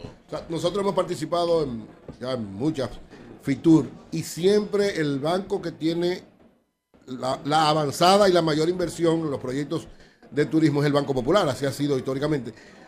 Si tú pudieras decirnos, o sea, el banco desde el principio entendió que el turismo podía tener esta fortaleza y por eso orientó. Desde la primera inversión española en República Dominicana, en la parte hotelera, que fue el Grupo Barceló, eh, siempre hemos estado acompañándolo eh, en, esa jornada. Y siempre hemos apoyado el Grupo Punta Cana en, que el aeropuerto fuera creciendo, eh, con como ha ido creciendo y, sigue siendo el principal aeropuerto del país y del, para mí del Caribe y Centroamérica, claro que sí. Es decir, que nosotros vimos la visión turística de cuando don Alejandro eh, arrancó con Barceló, es decir, apoyándolo y ahí vinieron todas las otras cadenas españolas eh, y de ahí entendíamos que el turismo era parte del futuro de la República Dominicana y, los frutos ya se han sido cosechados. Eduardo, la participación de los fondos de pensiones eh, en el turismo, ¿cómo anda? Bueno, andamos bien. Eh, nosotros, eh, ustedes vieron esta mañana el tema de Promiche. Miches. Eh, nosotros, ayer, vino, un grupo aquí que, se llama Pioneer. Sí, Pioneer, correcto. Sí, que habló de, cómo los fondos de pensiones están siendo determinantes en el desarrollo de Miches. Correcto, bueno, a través de Pioneer nosotros hicimos la primera inversión en el Club Med. donde participamos ahí, tenemos una inversión de alrededor de unos 80 millones de dólares. Eh, con un retorno que ha sido excelente. Club Med, para que tengamos una idea, tiene una ocupación histórica desde que abrió en Mich, eh, con todo y el tema de la pandemia, creo que anda por encima del 90%. Eh, es decir, ha sido un éxito rotundo. hicimos con Pioneer también una inversión ahora. Eso fortalece los fondos de pensiones porque tienen claro. beneficios. No, y es parte de la, ley, la ley se lo permite. Se lo permite, a través de los fondos de inversiones en el San Regis eh, que está en construcción, debe abrir para principios del próximo año. También eh, hicimos inversión y ahora con todo lo que viene, eh, con Pioneer y con los otros puestos, estamos ya explorando dónde vienen las próximas inversiones. Y todo, de verdad que el sector pensiones, el sector AFP, ve con buenos ojos todo lo que está pasando en el sector. ¿Cómo, ¿Cómo terminó el año 2022 en función de las utilidades de los fondos. Fue, un buen año para... Sí, a, pesar, se acuerdan que tuvimos eh, la apreciación del peso en un momento dado y hay inversiones que son, dolarizadas. los, dólares siguen ahí, eh, pero con el tema del cambio tuvimos ese, esos problemas de, imagen de inversión. Eh, la tasa de cambio se ha recuperado a los valores históricos es decir que... ha subido incluso porque ha, subido. Eso se ha restablecido con creces. Es decir que eh, gracias a Dios... Eh, el supuesto robo que hubo no fue ningún robo, sino una situación desde el punto de vista financiero que ya se ha resuelto. Eduardo, eso, es así. Eduardo, el tema este del Colegio Médico Dominicano que la han emprendido de una manera directa y agresiva contra las pues AFP, contra la, ARS, pero de una manera u otra lo vincula a ellos. Porque ellos tienen AFP, Fondo de Pensiones, y hay tema de financiamiento. Parte de la ley, ¿no? ¿Qué opinión tienen ustedes? ¿Qué tú crees que hay que hacer con esto? El único perjudicado, el único perjudicado ahí son los usuarios. Y es una pena. Es correcto. Eh, que, se haya manejado de esa manera. Eh, ellos quieren involucrar a, las AFP en un tema que no es vinculante, es decir, son la ley es la misma, pero somos dos temas totalmente... Con roles diferentes. Total, totalmente diferentes. Es decir, que eh, es una pena. De verdad que sí, y, ojalá que eh, de alguna manera entren en conciencia de, que el que sufre en esto es el usuario y es el, empleado dominicano. Eduardo, en sentido general, tomando en consideración los riesgos que supone eh, la guerra de Ucrania y el tema de la recuperación post-COVID, ¿cómo tú ves? Y la inflación norteamericana que nos impacta de manera determinante a nuestro país. ¿Cómo tú ves los retos de la economía dominicana para el 2023? ¿Cómo tú crees que será el año en términos de desempeño económico?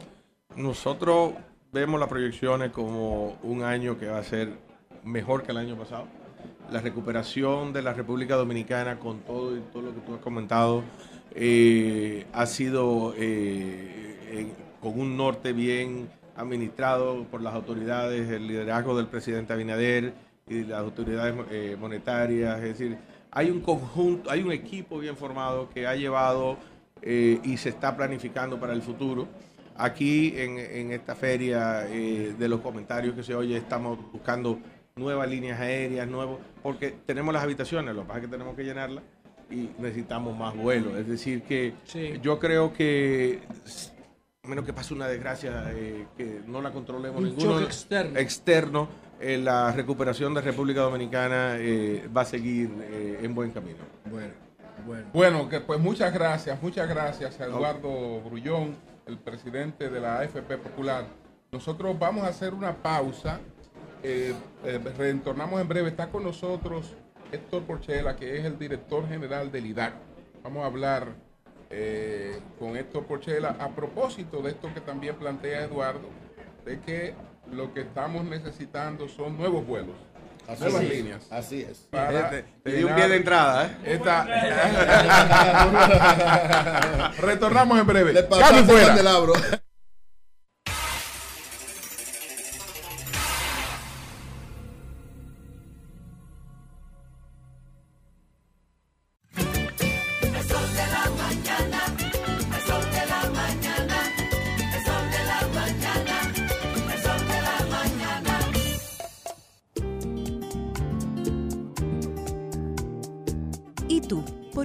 Tienes NASA en el exterior? Porque los años han pasado y los achaques están cayendo. Yo vine a quedarme y a cuidarme. Con el plan Larimar me atiendo en todo el país y hasta en centros privados. Con Senasa en el exterior, cuidas tu salud y la de los tuyos. Solicita tu plan Larimar ahora con repatriación de restos desde y hasta el país de origen. Más detalles en www.arssenasa.gov.do. Sol 106.5, la más interactiva. Una emisora RCC Miria.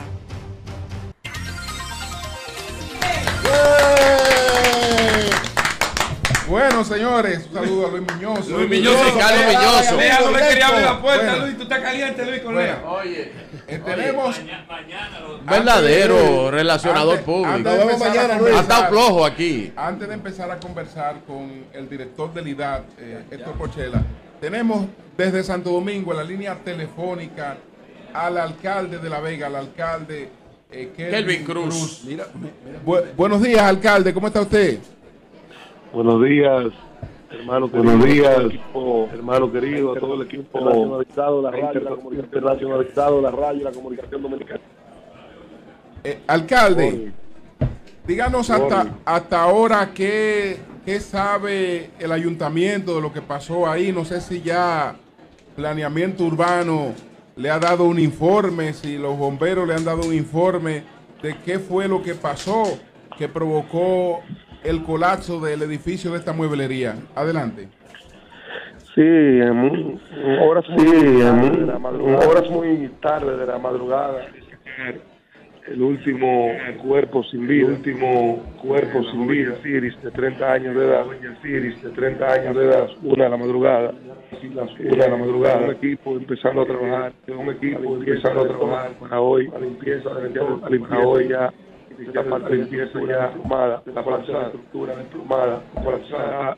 Ese momento de la madrugada, ese momento de la madrugada, un exclusivamente en el tema exclusivamente en el tema de la lucha por el tema de la lucha por esas personas que estaban sepultadas esas personas que estaban sepultadas ya entonces como se termine la limpieza, a partir cuando se termine la limpieza, los equipos técnicos de peritaje, con los equipos técnicos de peritaje mandando, están, se iniciarán mandando el proceso de iniciarán eh, hacer los levantamientos técnicos y los hacer los levantamientos técnicos y los peritajes de lugar ya para establecer final ya de una conclusión final estable de este lamentable siniestro. Alcalde, eh, eh, había, decían que estas personas estaban en una modificación de la estructura, modificación de la edificación, o sea, estaban haciendo una mejora en la construcción y que algunas personas que estaban ahí le habían advertido a que si tumbaban esa columna se iba a caer la edificación.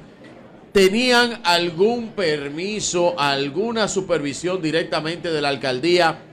Eh, y, y si deben hacerlo, si deben solicitar una modificación, una, una supervisión o una modificación a las estructuras que ya están construidas a través de la alcaldía? Miren, como ustedes bien conocen cómo es nuestro como ustedes bien conocen cómo es nuestro país, muy, eh, muy, muy suave eh, en emitir opiniones, muy suave en emitir opiniones, eh, esperar. Nosotros queremos eh, esperar. Ahora, las próximas horas debe iniciar, las próximas horas debe iniciar de máximo nivel cualquier máximo que yo en este momento, cualquier opinión que yo dé en este momento, eh, este trabajo que este ¿verdad? trabajo se va a establecer, ¿verdad? Y se va a establecer un poquito de prudencia. Yo quiero pedir un poquito de prudencia para que esperemos que un levantamiento técnico, esperemos un levantamiento técnico y que se va a dar la opinión pública tal cual, la opinión pública tal cual pero es un caso muy lamentable, la verdad está caso muy lamentable, la verdad está concernada, a estas horas de la madrugada estamos allá, a estas horas de la madrugada estuvimos allá, y todavía, no la verdad no se todavía, no la verdad no se el tema del peritaje técnico. Para establecer técnico. Causa sus razones de este colapso, sus razones de desplome de este colapso. de estructuras de este centro comercial, las estructuras de este centro comercial. Bueno, pues muchas gracias al alcalde de La Vega, al alcalde Kelvin Cruz. Alcalde, estaremos pendientes de ese, de ese informe, estaremos pendientes. Bueno, pues nosotros continuamos aquí desde Fitur. Muchas gracias a ustedes. Gracias, alcalde. vamos a conversar con, con, el director del IDA, pero permítanos saludar a dos distinguidos amigos. Eh, a don Fernando Villanueva, presidente del Grupo Viamar, y, a don Bienvenido Rodríguez. Un saludo muy especial para don Bienvenido Rodríguez, el propietario de la Z101. Sí. amigo y hermano. Gracias, gracias a ellos. Y un saludo. Bueno, vamos inmediatamente, Pedro, a conversar con Héctor Porchela, el director de, del IDA. Este hombre tiene buenas nuevas, lo he visto muy activo de la feria. Está duro, reuniéndose con todas las líneas y todo el mundo aquí. Adelante, el IDA que juega un rol protagónico en esa expansión del Háganos un resumen. Así es, bueno, gracias, gracias a ustedes por, por tenerme aquí eh, en sus estudios de Fitur. y tengo que felicitarlos porque están haciendo una excelente labor. Es muy importante que nosotros los dominicanos sepan lo que está ocurriendo aquí. Porque, señores, esto, esto es impresionante. La República Dominicana de verdad que está de moda. Yo he podido caminar por varios de los stands que hay aquí, de los pabellones de diferentes países y lo que está ocurriendo en la República Dominicana no le da ni por lo tobillo a otros países. Y, la gran labor, la gran visión del presidente de la República, la gran visión del ministro de Turismo y del equipo que tiene trabajando, y hay que felicitarlo. Hay que, hay que reconocerle el gran trabajo eh, que hemos hecho, porque tengo, que, tengo que incluirme como equipo de gabinete de turismo, porque obviamente sin la aviación, sin, sin las líneas aéreas, pues eh, eh, el incremento del turismo no, no pudo haber sido tan efectivo. y, él es como el José Tomás de ahora. El José Tomás moderno. El José Tomás moderno. Ese es José Tomás moderno. Y el Alejandro Herrera. Sí. Exacto. Y el Román Camaño también. Y el Román, sí.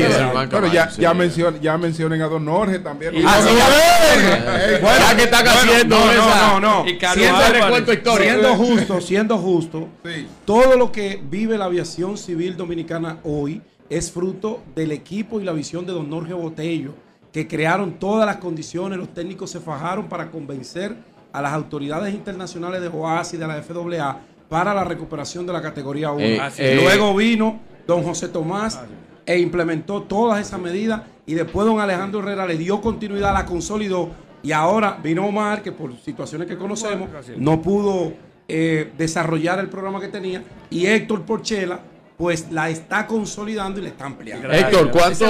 Héctor, eh, estamos hablando, eh, tenemos algún anuncio, algunas nuevas aerolíneas, algunas nuevas empresas que deseen llevar, abrir mercado con la República Dominicana. ¿Cuántas se han acercado a, al IDAC para ir abriendo ese puerto al turismo? Bueno, como ustedes saben, nosotros actualmente eh, hemos incrementado en estos dos últimos años la cantidad de líneas aéreas que hay en la República Dominicana. Y estamos en un proceso de certificación y recertificación de otras siete líneas aéreas que van a ser eh, certificadas con un AOC de la República Dominicana. Pero aquí tenemos en esta feria, que es sumamente importante, que es por primera vez, tres líneas aéreas dominicanas y las voy a mencionar. Adelante. Tenemos a Arayet. Ahí está Víctor Miguel Pacheco. Sky High y tenemos a Sky Cana. Y esas tres líneas aéreas están haciendo contacto con todos los tour operadores, con todas las agencias de viajes y preparando paquetes de viajes turísticos para llevar más turistas hacia la República Dominicana. Y nosotros desde el IDAC aquí le estamos dando apoyo a todas esas líneas aéreas y hemos podido contactar que ya han cerrado con muchas de ellas un incremento para los próximos meses de traer más turistas hacia la República Dominicana. Recuerden que Francia anunció que iba a cerrar el 30 de marzo.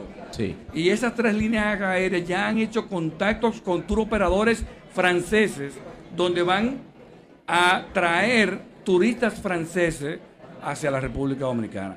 O sea que no nos estamos durmiendo, estamos trabajando en equipo desde el Gabinete de Turismo para poder seguir incrementando y que turistas vengan a la República Dominicana, que al final del cabo es un progreso para todos nosotros y para el país. Líder, nosotros otros días tuvimos un pequeño debate en el programa porque una línea aérea dominicana, Arayer, que nosotros la conocimos en el en, la feria de, turismo que se hizo en Bávaro Punta Cana a principios de año pasado, hizo una oferta, de hecho yo la tengo en mi teléfono, te la voy a enseñar, de viaje a República Dominicana desde México, Colombia y Ecuador por solo 9,99 sin impuestos ni cargos. Así es. O sea, y yo me puse a preguntarme, ¿cómo es posible que una empresa pueda estructurar un vuelo de 9 dólares hacia, desde México hacia República Dominicana.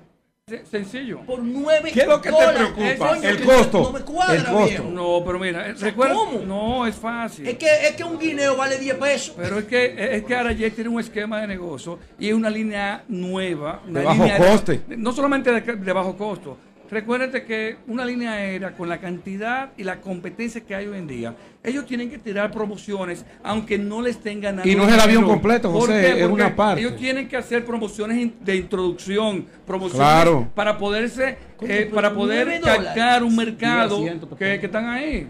O sea que eso... Le dan 10 asientos del vuelo y hacen una compensación. Vamos a que yo vaya a comprar un teléfono, que yo soy fan de los teléfonos y sé de esa vaina. Y tú me dices a mí, yo te voy a vender un smartphone gama alta por 100 dólares. Yo te digo, no, ningún gama alta vale 100 dólares. Porque los lentes de la cámara no sirven, los sensores no, pero tú no, tú no, lo puedes comparar así. No, vamos, me explico. No, es que no es el mismo escenario. La estrategia de mercado. La estrategia de mercado. Mira, mira. El mercado es diferente porque trata. Yo no me monto en un pero, avión. Pero, no, no, no. American Airlines lo pone igualito en Europa también. ¿En Europa? Aquí tú consigues vuelo. Pero tú consigues vuelo a 10 euros. 787, 7879. La turbina más grande que esta vaina. No, es que, oye, oye esto, escúchame, Julio. Es lo que Héctor te explica hay un concepto hasta de promoción de la aerolínea para generar confianza. Tú tienes 80 asientos. No confianza. No, pero espérate, no sé. lee, lee, el cintillo donde dice Eso está la oferta limitada. Claro. Recuérdese que una empresa eh, eh, de cualquier renglón cuando está introduciéndose en el mercado, eh, tiran ofertas promocionales para poder captar lo que se llama el market share. Y entonces, Arayet, obviamente, como una empresa nueva en el mercado, de bajo costo, con mucha competencia, tiene que ser atractivo y tiene que lanzar promociones. ¿Tú sabes que el algodón más caro es el egipcio? Sí. el egipcio, el algodón. Una camiseta de algodón, por más cara que valga, por más cara que sea su estructura de costo, no pasa de 5 dólares.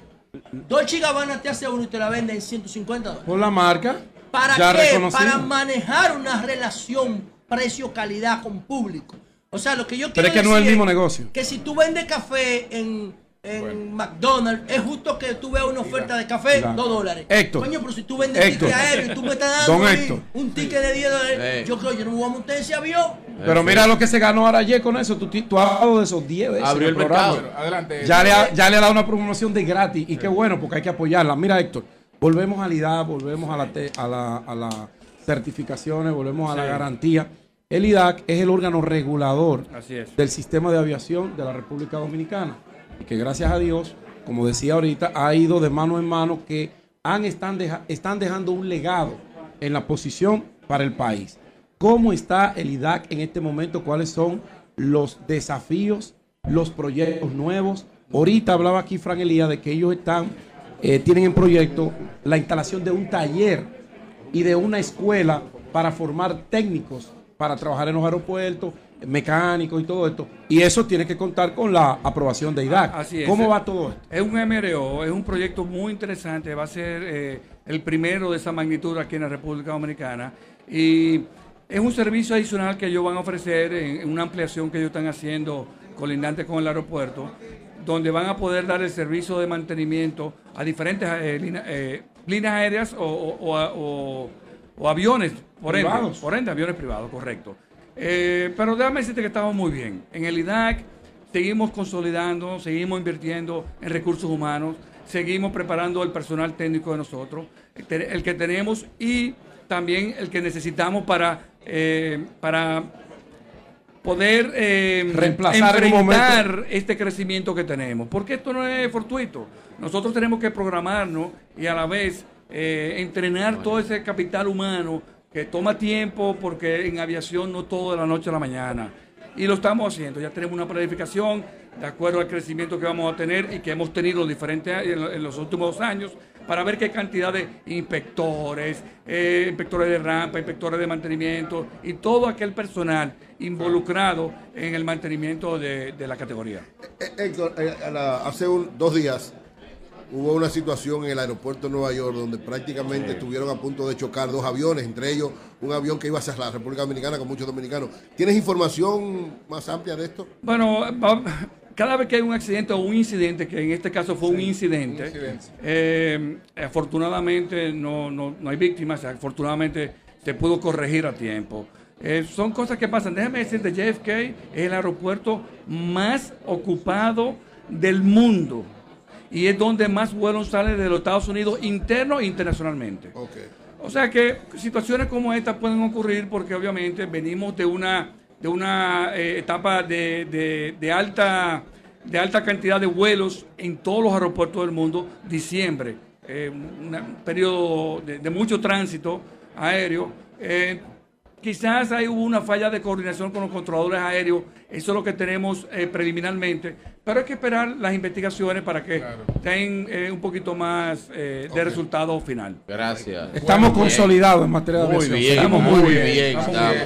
Bueno, pues muchas gracias. quiero, quiero decir que tuvimos el mejor año de la historia de la aviación civil en la República Dominicana. El 2022. El 2022. Wow. Y, a pesar de JetBlue. No, no, no, a pesar de todo tuvimos la mayor cantidad de operaciones aéreas en la República Dominicana. La mayor cantidad. Muy bien. Y tuvimos la mayor cantidad. Eso no tiene que ver con servicio al cliente de la aerolínea, es operatividad. Y nuestro objetivo es que podamos superar esa, esa, esa marca ahora en el 2023. Muy bien. Gracias, Héctor. Excelente. Gracias, a ustedes. Gracias. Bueno, don Virgilio que se siente aquí un poco apabullado. Hey, aquí, aquí, hay dos galanes. Aquí hay dos flows. ¡Qué maldito flow! Aquí ahora la actuación la vamos a relanzar. Aquí hay tres actores. vinieron actores de verdad, aparte todo, y gracias al viceministro, al viceministro Carlos de la Mota. Eh, bueno, él es uno de los galanes. Imagínate, donde Carlos de la Mota da clases Dale la hora de flow yo soy el Bedel. no, no, Carlos, él es un buen actor. Y, me, y Miguel, Ángel Silvestre, Miguel Ángel Silvestre que está con nosotros para conversar con Miguel Ángel Silvestre. Inmediatamente. Vamos a hacer una pausa técnica. Adelante.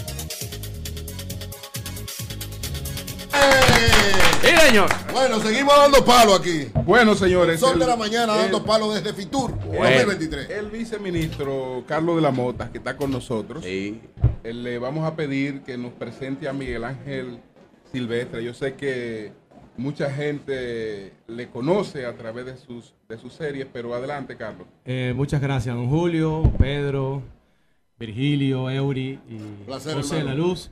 Eh, para mí es un privilegio que nos inviten a, dar unas pequeñas palabras, pero el día de hoy yo no me encuentro en calidad de viceministro. El día de mañana vamos a venir a hablar de los logros y de las acciones que hemos hecho eh, en, conjunto con varias instituciones públicas en beneficio de los dominicanos en el exterior. Eh, el, día de hoy, en el, en el index, el día de hoy estoy aquí como un amigo de un gran actor, de una gran personalidad internacional que es Miguel Ángel Silvestre, que eh, tenemos amigos en común y hemos platicado y he quedado sorprendido del cariño y la intención que tiene de visitar a República Dominicana y no solamente de visitar, sino de invertir eh, en nuestro gran país. Entonces, yo creo que el espacio es de él y que ustedes platiquen con él. Miguel Ángel es uno de los actores más importantes de Iberoamérica, protagonista de varias series. Las mujeres que están viendo ahora las cámaras lo saben o lo que han oído el nombre. Velvet estuvo en la última Casa de Papel, pero bueno, yo no soy su publicista. ¿Casa de Papel? Sí, yo no soy su o en esa serie que es un aquí Yo no soy su publicista, yo muy dura. Yo, quiero que él hable de él.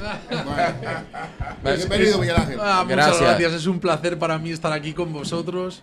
Eh, sé de la importancia de, vuestro espacio y de vuestro tiempo, así que nada. ¿Te gusta la República Dominicana? Mucho. Yo la ¿Por qué? La primera vez que, bueno, por, para empezar, su naturaleza salvaje y tan el imán que tiene la República Dominicana con esa naturaleza, esas playas tan especiales. Yo fui con mi familia cuando tendría yo 14 años, por primera vez, oh.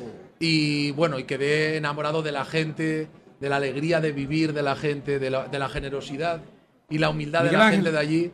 Y, y me quedé prendado de ese flow, de ese flow que tenéis. Miguel Ángel. Miguel Ángel eh, es, un actorcito que te va a que decirle que Pedro actor. Cuando, cuando comenzaron a surgir esos galanes, yo le dije a un amigo, vamos a retirarnos de esto, vamos a estudiar periodismo. Esto, se está complicando. se necesita de todo en las historias, ¿no? Sí, claro, claro. Sí, lo que pasa es que el malo siempre muere o cae preso. Ya, ya, las historias, las historias en Marvel eh, lo hacen digital, lo feo. Miguel Ángel. Miguel Ángel, eh, nos gustaría que nos hagas un recuento de lo que ha sido tu carrera artística, eh, si eres un actor de escuela o eres un actor empírico que por cualidad de talento natural ha llegado a alcanzar roles protagónicos. ¿Cuál es la historia de Miguel Ángel eh, Silvestre? Silvestre, tiene un apellido latino, dominicano. Sí, Silvestre. tiene un apellido Silvestre. Sí. Ojalá fuera tan silvestre como vuestra naturaleza. por lo menos el apellido lo tiene. Sí, por lo menos el apellido. No, mi, mi, lo mío fueron carambolas. En realidad mi sueño frustrado era ser jugador de tenis por una lesión. Pues sí, tuve una lesión que, me hizo frenar mi carrera como tenista y la verdad que tuve como un año muy complicado hasta que encontré la actuación, me empecé a ilusionar y no creo que sean como cualidades. Me gusta mucho desmitificar el, oficio en el sentido de que creo que tiene mucho que ver con el trabajo, el desarrollo del ejercicio, de, coger escuela. Y sí, creo que el tenis me dejó esa capacidad para, para trabajar duro y quería con todas mis fuerzas ser actor y la vida la verdad que además me lo puso me ayudó mucho la ¿Series, películas o ha tenido la oportunidad de trabajar en teatro? No, en el teatro no. Me parece que es una, es una plaza difícil de conquistar. Eh, tienes que tenerlo muy, muy dentro. Es, es muy duro y por otro lado, eh, quizá pues más adelante en mi carrera me gustaría hacerlo. Eh. Pero ahora casi todo lo, que, todo lo que he hecho ha estado vinculado al audiovisual y y nada, pero estoy creciendo como actor, la verdad. Sí. Eh, Miguel Ángel. Antes que diga, eh, en la última temporada... y aparte de los galanes, Ricardo Espallata ahí al lado, eh, que anda con flow. Que le está coqueteando a la, actuación. En la última temporada de La Casa de Papel no lo hizo su personaje, pero uno de los personajes le hizo un guiño a la República Dominicana. Cuando se la llevaban, yo quiero una casa en República Dominicana. No relaja. Lo dijo tal cual, lo puede Dijo República Dominicana. Dijo República Dominicana, en la Casa de Papel. Claro. Pero ¿quién no quiere una casa en la República Dominicana, por el amor de Dios? ¿Quién no quiere ser feliz para siempre en la República Dominicana? Oye, qué lindo. Mira, eh, eh, Miguel Ángel, ¿cuál ha sido? Eh, te he visto en varias series, yo, yo mismo he visto algunas de tus series. ¿Cuál ha sido el papel que más trabajo tú digas, wow, este, este, hacerme, convertirme en este personaje me da trabajo? Y, por supuesto, una vez lo lograste, salirte del personaje. ¿Cómo ha sido esa, esa interfase entre entrar en un personaje que te ha dado trabajo, luego salirte de él? Pues creo que uno de los personajes más representativos así es el que hice con Velvet, que además me dio, tuve tanta suerte porque eh, muchos países vecinos, como por ejemplo vosotros, de habla hispana, eh, recibisteis la serie con muchísimo cariño. Sí, así es. Y fíjate, gracias a eso creo que hoy estoy sentado aquí hablando con vosotros, que es algo que si unos años atrás nunca hubiera podido decir que esto podría llegar a suceder. Y creo que es uno de los personajes que más me ha dado, la verdad. Y a veces son mezclas, son carambolas de la vida. Yo, tú cuando lees un guion te enamoras de él, pero nunca sabes la repercusión que va a tener. Hay veces que dices, este guion va a ser increíble y luego no lo ve nadie. Y de repente, en el caso de Velvet, fue una sorpresa ver cómo eh, tenía tanto cariño por parte de los latinoamericanos. Y no he vuelto desde entonces, pero tengo ganas de volver porque si ya me sentí como en casa cuando estuve con mis padres, creo que ahora ya va a ser, eh. Eh, bueno, teniendo el cariño de, vuestra gente, creo que todavía me voy a sentir más como ¿Y a dónde has ido en República Dominicana? qué sitio tú has ido? Estuve en Santo Domingo sí. Eh, y he estado en Samaná. En Samaná. ¿No has ido a Punta Cana? Todavía no. Ángel Parra, cuando interpretó a Pablo Escobar, a Pablo Escobar, sí, el, del mal, dijo: Yo no vuelvo a hacer esto jamás no, no, no puedo, no. O sea, magistralmente. El nivel de, de, ansiedad, estrés, depresión. se lo tragó el personaje. el personaje lo afectó psicológicamente. Se quedaba pensando, por ejemplo, la escena de violar a las niñas. Eso es. Que cuando él estaba en el monte, él dijo, no, eso es. Mm. Eso Inclusive hubo unos juegos, eh, unos artículos sexuales que tenía el original Pablo, que él no, lo, que él no permitió, que él no lo aceptó. Entonces, en el caso tuyo solamente son guiones ficticios o tú has tenido o tú has tenido la oportunidad de interpretar a alguien que te marque? Creo que el personaje que más me ha pesado, yo interpreté a una persona que todavía está viva, con lo cual era como el doble de responsabilidad. Es un español que eh, se le condenó a, la pena de muerte en Miami por un crimen del cual no tenían ADN, no tenían, o sea, es como un es un caso donde no había pruebas y Lleva ¿Es 20 una años. O una serie? Es una serie, pero es un hecho verídico. A día de hoy. Esa? Pablo Ibar se llama. se llama En el corredor de la muerte, la serie. ¿Está en alguna plataforma? está en. Aquí, sí, o sea, está en varias plataformas. Lo que pasa que no sé en qué plataforma estará en vuestro país. Pero, por ejemplo, eh, mientras la estábamos rodando, él, él, recurrió al juicio y lo volvieron a condenar a muerte. Y yo estaba en contacto con la familia. filmando y, yo la estaba filmando, justo. Justo cuando yo la filmaba, le volvieron a condenar a muerte. Y claro, es un caso que la familia lleva Pero intentando. Al final lo mataron, al original. No, no, no, no sigue, sigue vivo. en apelación. Sigue vivo, pero claro, con mitad vida rota, lleva, son 20 ¿Tú has años ya. contacto con él? Él me mandó un mensaje a mí dándome las gracias por contar su historia, con el que he tenido contactos con su padre, con su mujer, que por cierto era su novia antes de entrar a la cárcel y a pesar de todo el periplo sigue siendo su... Se, Ay, se hizo su mujer, tuvieron hijos y bueno, es una historia de amor muy agria, pero, pero bueno, ahí está ella apoyándola Ángel, hasta el final. Miguel Ángel, en la actuación hay personajes como que uno dice, yo ese personaje no lo represento, no lo caracterizo por principio, por reglas morales que uno tiene de nacimiento. ¿Cuál sería ese personaje que tú no harías, que no interpretarías? Sí, yo creo que a la hora de tomar una decisión artística lo más importante es qué, qué cuenta la historia. A veces a ti te toca ser el villano de la historia, pero al final estás a favor de lo que cuenta la historia. Correcto. Y bueno, no lo sé. No te ha tocado esa... Una de las cosas que me resulta más complicada es la osadía del ser humano para juzgar. Yo creo que es mejor tener sensaciones, pero no, no tener ju- juicios muy concretos al respecto de algo. Y me costaba mucho comprender eh, mi posicionamiento detrás de todo esto, porque nunca sabré la verdad del caso. Tenía que ver más con el tema de la pena de muerte. Es algo que a mí siempre me ha asustado Sí, mucho. Creo que la parte más vulnerable de mí se siente muy asustada. Eh, creo que la vida, o Dios, cada uno tiene sus creencias, pero la vida ya te coloca en el aprendizaje, ¿no? ¿Cuál- Y me gusta juzgar la vida en el largo recorrido. Siempre le digo a las jóvenes generaciones y a mis sobrinos, en el mundo del bullying y de tal, les digo, no os preocupéis por un juicio que os puedan hacer ahora. Confiar que la vida, poco a poco, te da oportunidades para ratificarte en lo que eres, en los valores que tienes. Entonces, bueno, por eso me metí en esta historia, sin tener un conocimiento exacto, exacto, porque nunca sabré lo que pasó en ese acontecimiento. Sí que sé que no hay, ¿Cuáles no hay pruebas. cu- ¿Cuáles diferencias más marcadas tú puedes observar entre rodar una película tradicional o dar series en capítulo para plataformas como Netflix? Bueno, al o final. como Amazon pues Prime mira, Video. es muy curioso. Cuando haces una serie para Netflix, confías en el equipo que la está contando y tú solo lees tres episodios. Tú confías en los valores de ese equipo y qué es lo que van a contar. ¿no? Eh, por ejemplo, ahora vengo de hacer Sky Rojo o en otras ocasiones Sense8. Sense8 hablaba del colectivo LGTBI y sus dos directoras son eh, una imagen representativa para el colectivo LGTBI. Yo contaba la historia de un chico homosexual que tiene muchísimo pudor para hablar de su sexualidad. Yo sabía que ellas iban a contar con mucho amor y respeto la historia de este, de este chico homosexual. Entonces, pero yo no sabía el final de la historia. Yo confío en los tres primeros capítulos, pero sabía que ellas iban a tratarlo con mucho respeto. Esa es la única decisión que tiene un actor. Decir, con quién trabajo y con quién me vinculo. Pero llega un momento que tú no eres el dueño de la historia o de cómo los escritores van a seguir contando la historia.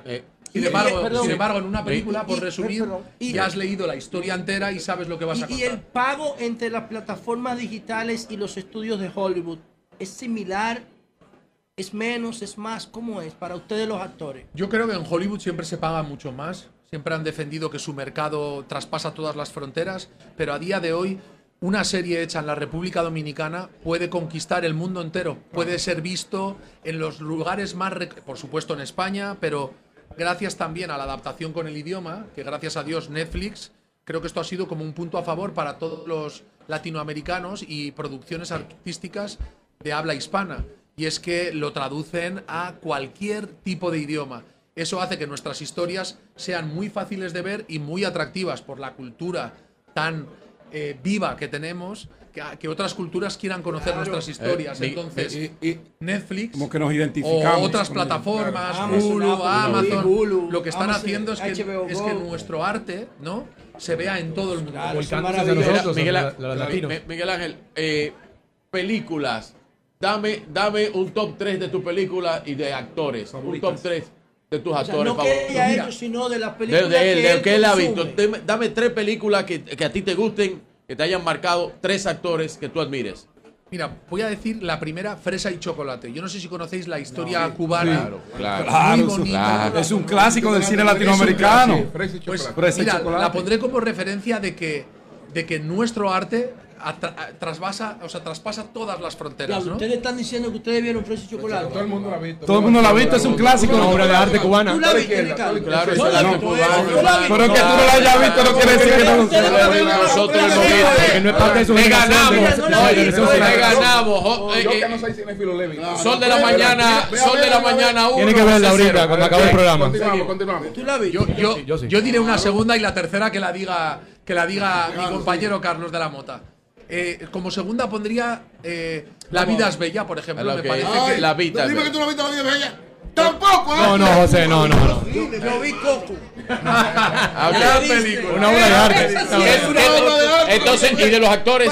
Faltan tres. Eh, pero los actores. Falta pero Carlos- una. Carlos remate Carlos, con una di película una vez. Para mí Carlos, di el una vaina bacana. No, no, una para mí el padrino. El padrino, El padrino. y sus secuelas. Eh, La segunda. Honestamente, ustedes me están Carlos, la segunda se firmó en República Dominicana. Sí, primero, la, pre- la segunda, y no por eso. La segunda es la mejor de las tres. Sí, se firmó en República Dominicana. Y se firmó en República Dominicana. El padrino. el padrino El. Bueno, eh, Al Pacino, Edward Norton me parece un actor extraordinario. Edward Norton, wow. Y no van a mencionar ni una de, Quentin Tarantino. Sí, Eh, pero espera. Es muy bueno su Fiction, cine. Pulp Ni una Fiction. de Guillermo del Toro. Mira, Antonio Banderas una vez me contó una anécdota Dale. muy curiosa. Él estaba rodando Desperado. Y Sí. dice que llegó un, un chico con mucha ilusión diciendo: He grabado una película y la hemos presentado a Cannes y estamos muy ilusionados. Os la voy a poner. Bueno, era Quentin Tarantino diciéndoles y les puso en el hotel Pulp Fiction. Pulp puso Fiction. Pulp Fiction. Wow. Primera vez. por primera Pulp vez. Fiction. Pulp Fiction ganó en Cannes No, y no, ganó por supuesto consagró, consagró el diamante que ya era, pero consagró el diamante que era Tarantino. Tu actor favorito. El actor, falta el actor de él, favorito. Pues no mira, dicho. yo diría Philip Seymour Hoffman, que en paz, de- que en Sí, paz sí, descanse. Sí. sí. Es curioso como creo que es la muerte de, una, de alguien que no conozco para nada que más me ha afectado. Recuerdo cuando me dijeron que había muerto, pensé, con la de horas y lo bien, lo que me, lo que me río con este actor, lo bien que me lo paso y la inspiración que supone para mí. El día que murió fue un día muy, tres- muy triste para mí, sorprendentemente. No sabía que me iba a afectar tanto. No, eh, eh, murió de sobredosis. De sobredosis. eso se sí. suicidó. No, no se suicidó. Bueno, Finalmente, suicidio. finalmente eh, eh, el antídoto, Sí, bueno. el antídoto para la salud mental por el desdoblamiento Ah. En que No te afecte eso. la situación tan difícil, eh, porque es uno de los trabajos más difíciles que puedan haber, el de la, el de la actuación, porque por ejemplo un abogado se involucra en un caso, le dedica mucho tiempo a, a estudiar el caso, pero él va a seguir siendo abogado. Y entonces en el papel en el que él se mete, él, cuando estudia un caso, eso no hace más que dejarle una experiencia para los casos siguientes. En tu caso tú hoy eres sacerdote, eh, mañana Eres estás gay. interpretando una, co- una cuestión totalmente diferente. Así que tú eres cada vez y cada día diferente al papel que interpretas. ¿Cómo, cómo entonces eh, preserva la salud mental? Sí, fíjate, eh, me gustaría decir dos cosas y hablar también de la salud mental, que si quieres podemos hablar en profundidad, y hablamos de la importancia del omega 3 también, que se está viendo que está dando resultados mucho mejores que muchos antidepresivos, ¿vale? El omega 3, además, tan fácil de obtener en vuestro Wow, país sardina, gracias a la industria pesquera que tenéis y el gran 15 pesos. eso es una gran sardinita Yo lo digo yo. Ahora, ahora hablamos de la salud mental y de la importancia, creo que también para la salud mental, que es conectarse con la naturaleza y con lo sencillo de la vida. Algo que vives desde el segundo uno que aterrizas en la República Dominicana. Toda esa naturaleza, Es un embajador de la toda esa República naturaleza Dominicana. que tenéis, te hace conectar con algo tan sencillo que está por encima de lo que está generando tanta depresión a día de hoy, que son a los jóvenes, las redes sociales, el sistema que te ahoga, el éxito que hay que cumplir. Dicho esto, No, no, no, no, no, no, no, sigue, sigue, sigue, sigue. Es la dinámica. No te asustes, no te asustes. Sigue. No preso, no te preocupes. Dicho esto, como aquí en quería- España, tú- eso por un lado con respecto a la salud, pero te voy a decir lo que creo que para mí es el mayor regalo que me da mi profesión. Claro. Tú has dicho, hoy haces de cura, mañana haces de sacerdote, pasado haces de alguien que está sufriendo eh, pues eh, la- la- una pena de, de cárcel como la de Pablo Ibar, que es una pena de muerte. Creo que lo más bonito de mi profesión es que al yo tener que comprender profundamente los personajes que defiendo, ahí sean buenos o malos, tu capacidad de eh, empatía por el ser humano. Es un desafío los- permanente. Por los problemas que Claro. tiene el ser humano. Hace que comprendas en profundidad lo el mal humor que puede tener una persona que sabes de dónde viene, eh, las vicisitudes que viven las personas para sobrevivir en este mundo que no nos lo pone fácil. Entonces, creo que lo que más valoro de mi profesión es la capacidad de comprender en profundidad personalidades que están muy lejos de mí. Qué bueno. Entonces, bueno. tú tienes que, tú tienes que buscar, hay que hacer ese hombre embajador honorífico. eso, eso, es lo que yo quería decir finalmente. Tú sabes que, que De la Mota es idéntico a Conor McGregor. Sí, sí, él se parece a Conor McGregor. Se parece, claro que sí. Sí, tú deberías. Solamente no nos parecemos a cuenta de banco. Oh, no, pero las, las oyentes me están explotando el teléfono. Oye, hay un oyente que me dice que no diga su nombre. Dice mi actor favorito Carlito de la Moto, dile que una amiga tuya dice que él fue lo que la vida me robó. Eh. Yo, quiero darle las gracias por la invitación y creo que lo más importante es, independientemente de la, de la, de la dimensión de Miguel Ángel Silvestre que tiene por sí sola, eh, eh, eh, mi intención era traerlo aquí para que a veces perdemos esa perspectiva los dominicanos de lo que tenemos como país. Así es. Y ver el amor en, ojos y en boca de un extranjero, de lo que significa nuestro país. De verdad, que eso tiene otro sentido. Cómo los extranjeros ven a la República Dominicana con un sentido de amor que nosotros tal vez por la cotidianidad lo hemos perdido. Muchas gracias. Muchas gracias. Gracias a ti, Miguel Ángel. Dame fuera.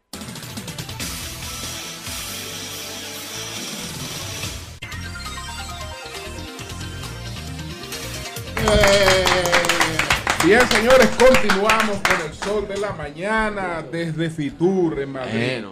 Antes de conversar con los invitados que tenemos aquí, eh, vamos a través de la línea telefónica a escuchar al presidente del CODIA, el ingeniero Cristian Rojas, que quiere hacer una precisión en relación con eh, lo que nos planteó Fran Elías Rainieri.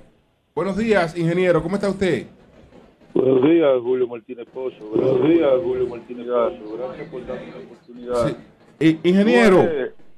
sí, sí, adelante, adelante. El señor, el señor Rainieri se encuentra. El señor, el señor Rainieri se encuentra en cabina. Ah, adelante, ingeniero Cristian Rojas. Fíjese, escuché que el señor que, nosotros le pedimos disculpas, que nosotros le pedimos a él, que, le muestre a ustedes, que, que, le muestre a ustedes de dónde está la conversación entre él y yo, dónde está la conversación entre él y yo.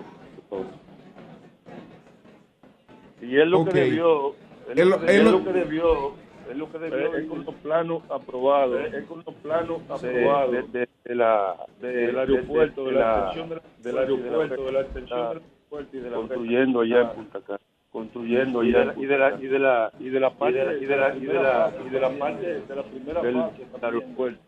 Del aeropuerto sí, ingeniero eh, usted, usted, usted planteó, porque vámonos a lo, a lo trascendente, a lo importante de esto. Usted planteó en aquella entrevista que supuestamente esta parte se estaba haciendo sin, planos. Sin planos. planos. Y él nos planteó que, lo que ocurre... podría tener planos, planos aprobados. Podría tener planos, pero no están aprobados. Perfecto. Entonces él nos planteó que lo que ocurre es que no hay coordinación entre el CODIA nacional, la filial del CODIA en la provincia Altagracia, que ellos tienen una visión distinta de esta cuestión y en el, en el asunto que usted plantea de los planos, de los planos, de que lo tiene que aprobar eh, obras públicas.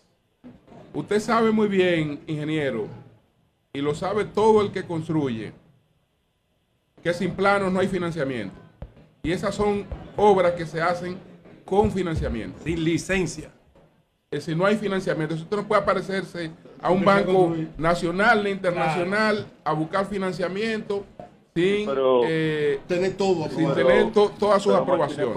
Martínez Pozo, Martínez Pozo, la licencia de obra pública y que muestre la obra pública y que muestre la licencia públicamente como, como él le dijo públicamente como él le dijo a, a Eurita entonces lo que pasa es entonces lo que pasa es que, que lo, hay inspectores del código hay inspectores del código delegaciones regionales delegaciones que, lo que lo tratan es como que lo que lo tratan es como una institución que se respeta código es una institución que se respeta el código una institución que como yo les manifesté, como yo les manifesté en el programa estamos tratando de recuperar el prestigio estamos tratando de recuperar el prestigio que se entonces hemos tenido varias reuniones entonces hemos tenido varias reuniones con el, grupo Punta Cana con el, con el grupo Punta Cana reuniones y nunca hemos logrado y nunca hemos logrado un plano de todos esos proyectos plano de todos esos proyectos para realizando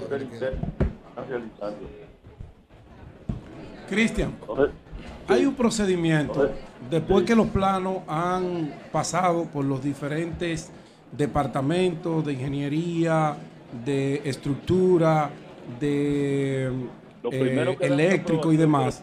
Entonces, eh, no, ya, ya salimos de la alcaldía, ya estamos en, en el MIBE, ya estamos en el MIBE para aprobar cada uno de esos renglones que lo va liberando uno a uno. Cuando ya está todo liberado, que ya cada, cada una de esas áreas ha dado su visto bueno, entonces autorizan al segundo pago de la alcaldía de la demarcación donde se está levantando la obra y el pago al CODIA. Es correcto. Entonces, cuando se hace el pago. obra pública, obra pública a toda esa edificación. Obra pública a toda esa planes aprobados. Los planes aprobados. Y así hay que ver está, hay que ver con la normativa que dicen los con la normativa que dicen los entonces entonces, procede ahora a ese aeropuerto, procede ahora a ese aeropuerto donde van a utilizar tantas personas, donde van a utilizar tantas personas, tiene que hacerle estudio de vulnerabilidad, hacerle estudio de vulnerabilidad a esta estructura. Bueno. pues gracias, gracias al ingeniero Cristian Rojas, presidente del CODIA, ¿no? Eh, parece que ahí hay una situación. Eso está raro, eso, está, raro. Eso está, raro. Un poquito extraño. Porque yo, ahí hay algo que no me cuadra. No sé. Porque no es verdad que una, una estructura que tiene, que es el principal aeropuerto del país, que maneja, recibe, recibió ahora más de 5 millones de personas, va a estar haciendo una construcción sin tener permiso. El único rol del CODIA en el proceso de aprobación. No, en el proceso de aprobación de unos planos es cobrar cuando Obra Pública ha liberado el expediente No hay más. No hay más. Yo, yo me llevo como buena y válida las declaraciones de Fran Elías, Reyes. Yo. Yo también. Y le creo al grupo que es un, un, grupo excelente en cuanto a, la, a, sus trabajos corporativos yo soy el y toda su estructura. Y todavía no he evaluado las dos posiciones, me quedo neutro. Bueno, entonces ellos también, los, los CODIA, tienen que ponerse más de acuerdo. la filial. es, verdad con es evidente que hay una diferencia, porque él dice que que algunos lo tratan con los de porque él mismo dice que hay que lo filiales que lo tratan parece, que él tiene no, es que, es que lo que pasa es que la filial parece que no quiere desembolsar menos a, mí, a mí me envuelve. por ahí la vaina. una me envuelve una amplia preocupación por los colegios eh, profesionales del país Déjalo ahí ya, Lo voy a dejar ahí. Y que terminó, terminó el béisbol ayer. ¡Ay, señores! No, no, pero espérate. Señores, no ¡Ay, señores! ¡Ay, me voy a poner malo! ¡Me voy a poner malo! ¡Me voy a poner malo! Señores, los Tigres del Licey, campeones del número 23. El equipo que más corona ha ganado en la historia del deporte. no, no, no, sabemos de qué tú también estamos de alegría. Ganó el Liceo. Franklin Mirabal, sal de ese cuerpo. ay, me voy a poner malo, Franklin. felicidades a los Tigres del Licey. El país está alegre en Fitura aquí. Aquí dijeron una que parte del país. Señores, hasta los españoles aplaudieron. Hasta los españoles que están aquí. No, no, no aplaudieron ninguno. Todos aplaudieron. Bueno, mejor equipo.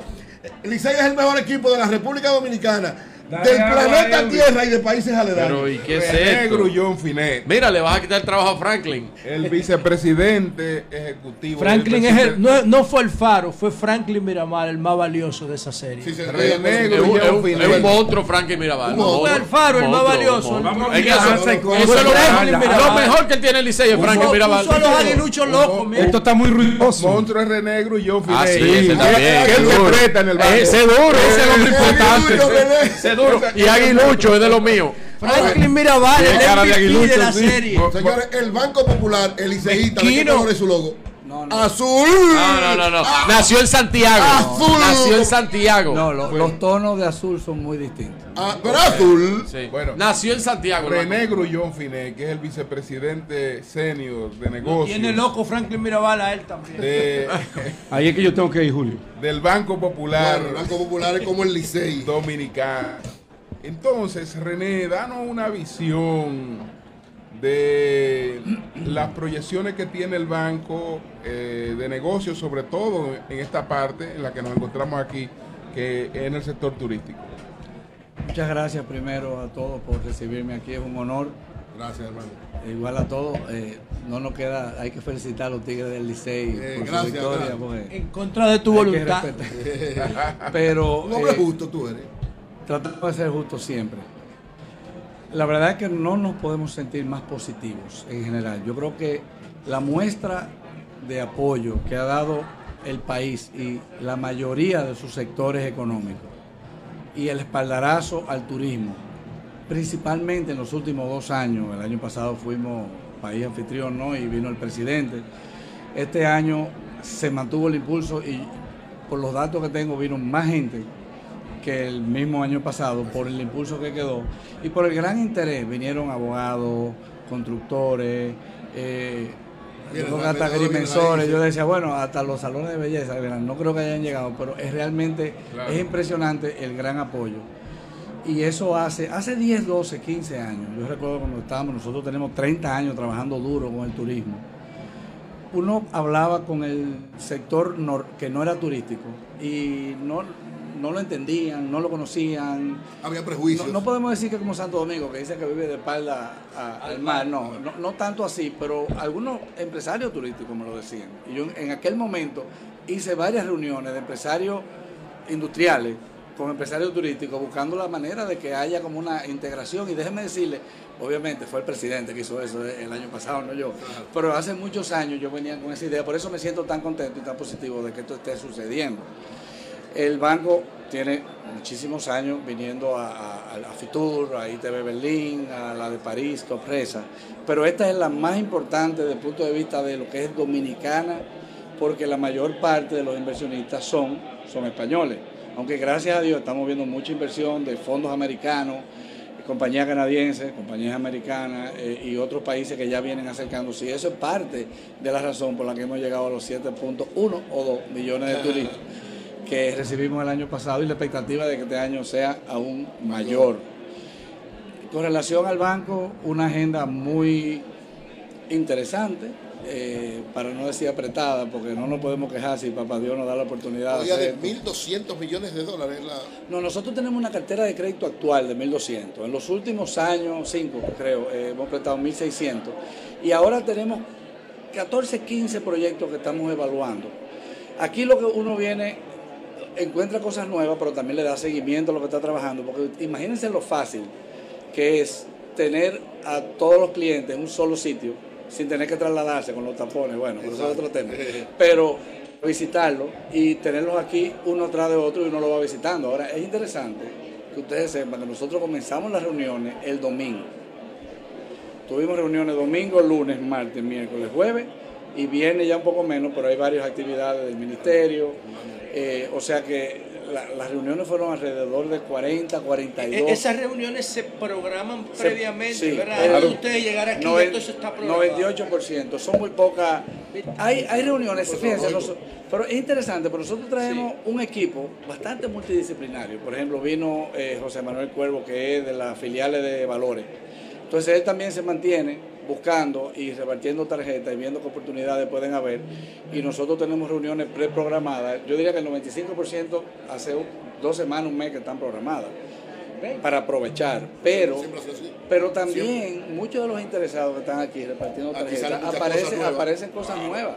Obviamente usted sabe que el negocio bancario es muy complejo Sí, y no es algo tan sencillo, hay que hacer claro. eh, depuraciones y cosas, pero todo eso se hace con el algoritmo. y se ha- pero todo eso se hace con mil amores y siempre hay que ver el potencial hasta que eh, todo el mundo Claro. es inocente. Hasta que le demuestren lo Claro. contrario. ¿sabes? Entonces realmente En principio todos califican. En, en principio. Y la verdad es que sí hay que, que- hay que mantenerse positivo, señores. Y yo creo que la, las aprendizajes y las experiencias que vamos a tener en este futuro otra vez van a ser espectaculares y de manera exponencial cada año son más positivas. Los tres principales proyectos para este año. No podemos decir nombre y apellido, eh, pero hay, hay, nosotros, bueno, hay, quizás se va a oír muy obvio porque ese no hay tanto de eso, pero parque de atracciones, algo, la oferta complementaria es algo que a nosotros todavía nos faltaba para alcanzar a otros destinos importantes como por ejemplo México. En la Riviera Maya, en Cancún, hay una cantidad de oferta complementaria. Aquí tenemos, pero no se compara. Y yo creo que un parque de atracciones es algo que va a traer un gran valor. El presidente al cliente nuestro me dice que lo llama cada 15 días. ¿Cómo va el parque? Eh, ese es un proyecto que va a ser yo creo que una gran diferencia porque pudiera comenzar a crear un destino de entretenimiento, aparte de lo que es playa. Eso mueve la familia. El parque de diversiones mueve la familia porque papá, mamá y hermano van con los carajitos y él dice. Sí. Disney es el modelo. Sí, hay, y los otros básicamente son hoteles adicionales en diferentes regiones, más pequeños, más grandes, eh, pero, pero definitivamente es muy importante que la banca en general está apoyando, porque uno solo nunca puede. Yo creo que hay una muy buena relación también ahí eh, y, hay, un gran apoyo a nivel general. O sea que el país tiene el apoyo interno para poder crecer por sí solo, que eso también nos da mucha tranquilidad. O sea que la verdad es que muy positivo. Muy bien. Bueno. Muy contento. ¿Cómo, cómo están ustedes, eh, digamos, en, el turismo inmobiliario? El, eh, que ha sido la modalidad que ha tomado en gran medida, por ejemplo, Playa Dorada, Puerto Plata, etcétera. Eh, ¿Cuál es la participación del banco? Yo, yo diría que es muy importante. Eh, y nosotros, fíjense, parte de ser un banquero responsable es saber analizar y estudiar y proyectar las cosas que van a pasar. En el caso de Puerto Plata, que sabemos que la hotelería tradicional nació ahí, pero fue desapareciendo poco a poco y se mudó hacia, hacia el este, que ha sido súper exitoso. Puerto Plata tenía que reinventarse. Ahí nació Fran Renier y fue ahí, fue, fue de ahí que viene, fue de Puerto Plata. Punta Cana es un proyecto que empezó ahí y lo, desarrolló en Punta Cana. Sí, pero al final, ¿qué hizo Puerto Plata? Puerto Plata se ha reconvertido primero con el tema de los dos puertos de crucero, ni hablar, la cantidad de ofertas complementarias que hay se ha vuelto espectacular. Y ahora con Punta Bengantín. San, Felipe está precioso. Eh, y la verdad es Obviamente tenemos ahí un muy buen aeropuerto. Sí, muy buen aeropuerto. Eh, yo, tuve, una experiencia, señores, de un año trabajando en un hotel en Sosúa, o sea que yo sé lo que es eso. Ah. Antes de entrar al banco y tengo 30 años en el banco. Pero yo creo que la reinvención de Puerto Plata con el tema inmobiliario, pongo el ejemplo, antes de la pandemia, ya Puerto Plata, Playa Dorada, se venía convirtiendo. Nosotros apoyamos varios proyectos ahí que se reconvirtieron a inmobiliario, se convirtieron en apartamentos. Y eh, inversionistas internos, Santiago, la cantidad de gente de Santiago que tiene ahora apartamentos en Puerto Plata para ir a la playa es muchísima. Sí, claro. Entonces se parte. Ahora, don Julio, después de la pandemia, el turismo inmobiliario general, después del 2008, aquello, aquello crisis mundial del 2008, se quedó un poco rezagado. Después de la pandemia, con la experiencia de la gente del trancón, como yo le llamo, la gente dijo, ven acá, pero si yo tengo una segunda vivienda y yo tengo opciones, yo espero que no vengan más pandemia, por el amor de Dios. Pero la gente aprendió, gente dijo, mira, voy a invertir, voy a, dejar, de estar de conservador, para no decir otra cosa. Ajá, tacaño. No sé usted. Sí, sí, claro. No, no, realmente. Voy a poner forma, ahí. Vamos a invertir y la, la cantidad de crecimiento que ha tenido el turismo inmobiliario en todas las regiones del país ha sido impresionante y Gracias a Dios eso es un nicho también que se ha abierto. Nosotros obviamente estamos apoyando, nos interesa continuar apoyando, pero yo creo que como valor agregado ahí es, inmenso, es eh, impresionante. y, nosotros tenemos mucho interés y lo apoyamos, don Julio. El, turismo eh, inmobiliario para uso turístico por la plataforma Airbnb tuvo un despegue en los últimos cuatro años impresionante. Pero usted me corrige que tiene los datos en sus manos. Yo siento como que copó ya el, atractivo de, para inversionistas, esas torres que se construían de una habitación, que se estaban haciendo en Piantini, en Naco, como que ya llegó a su límite a nuevos inversionistas. ¿Es así o todavía le queda a ese mundo inmobiliario, a ese mercado, posibilidad para construcciones en esa dirección? Mire, yo le voy a decir la verdad. Eh, hubo un, un boom, como usted dijo, y todavía se están en algunos edificios yo pienso que eso es algo que yo no me atrevería a decir que, es tan sostenible, que sea en la línea de lo que usted está diciendo, porque también eso, eso conlleva, eh, hay ciertos límites. Y además al final no es una hotelería y, es algo muy diferente. Yo creo que los mercados son diferentes. Pueden tener algo de fricción uno con el otro, pero no tanta. Pues yo creo que los niveles de organización y los públicos son diferentes. Definitivamente. Yo me refiero a la parte financiera y lo, y lo con ustedes como banco. En la parte de inversión, nosotros sentimos que todavía hay clientes que están interesados en seguir haciendo inversiones inmobiliarias para alquiler de cualquier tipo. Pero, pero el tema de los alquileres fijos, o sea, no de, no de lo que no es normal, el, de 30 días, el de 30 días. Sino eh, de lo que es alquiler. Contrato un año. Cada, vez más auge. Hay países más desarrollados, como Estados Unidos, donde usted va, por ejemplo, a Orlando y ve estos edificios de apartamentos y el 100% son alquilados y no son eh, propiedad de gente y la gente lo, y lo alquilan a largo plazo. Estamos hablando de alquileres para vivir, estudiantes, cosas así. ¿Por qué? Porque mantienen control del condominio. O sea, le voy a hacer un ejemplo, una plaza comercial en esta época de la vida, si no es de un solo propietario que alquila, que controla el mix de los comercios, como son los Blumor, los Ágora, los 360, ahí no hay, fíjense que ahí no hay desperdicio. Una plaza que se vende en los locales, que después la gente lo alquila y se mete en cinco farmacias para decir, se arrabaliza. se convierte en un condominio que es incontrolable. ¿Qué, qué, plaza central? ¿Qué? bueno, bueno pero un, un, ejemplo. Ahora, en vivienda eso no se está viendo en República Dominicana. Sin embargo, nosotros estado conversando un poco más filosóficamente sobre el tema de que ahí hay una oportunidad. Entonces, esas son inversiones mucho más formales.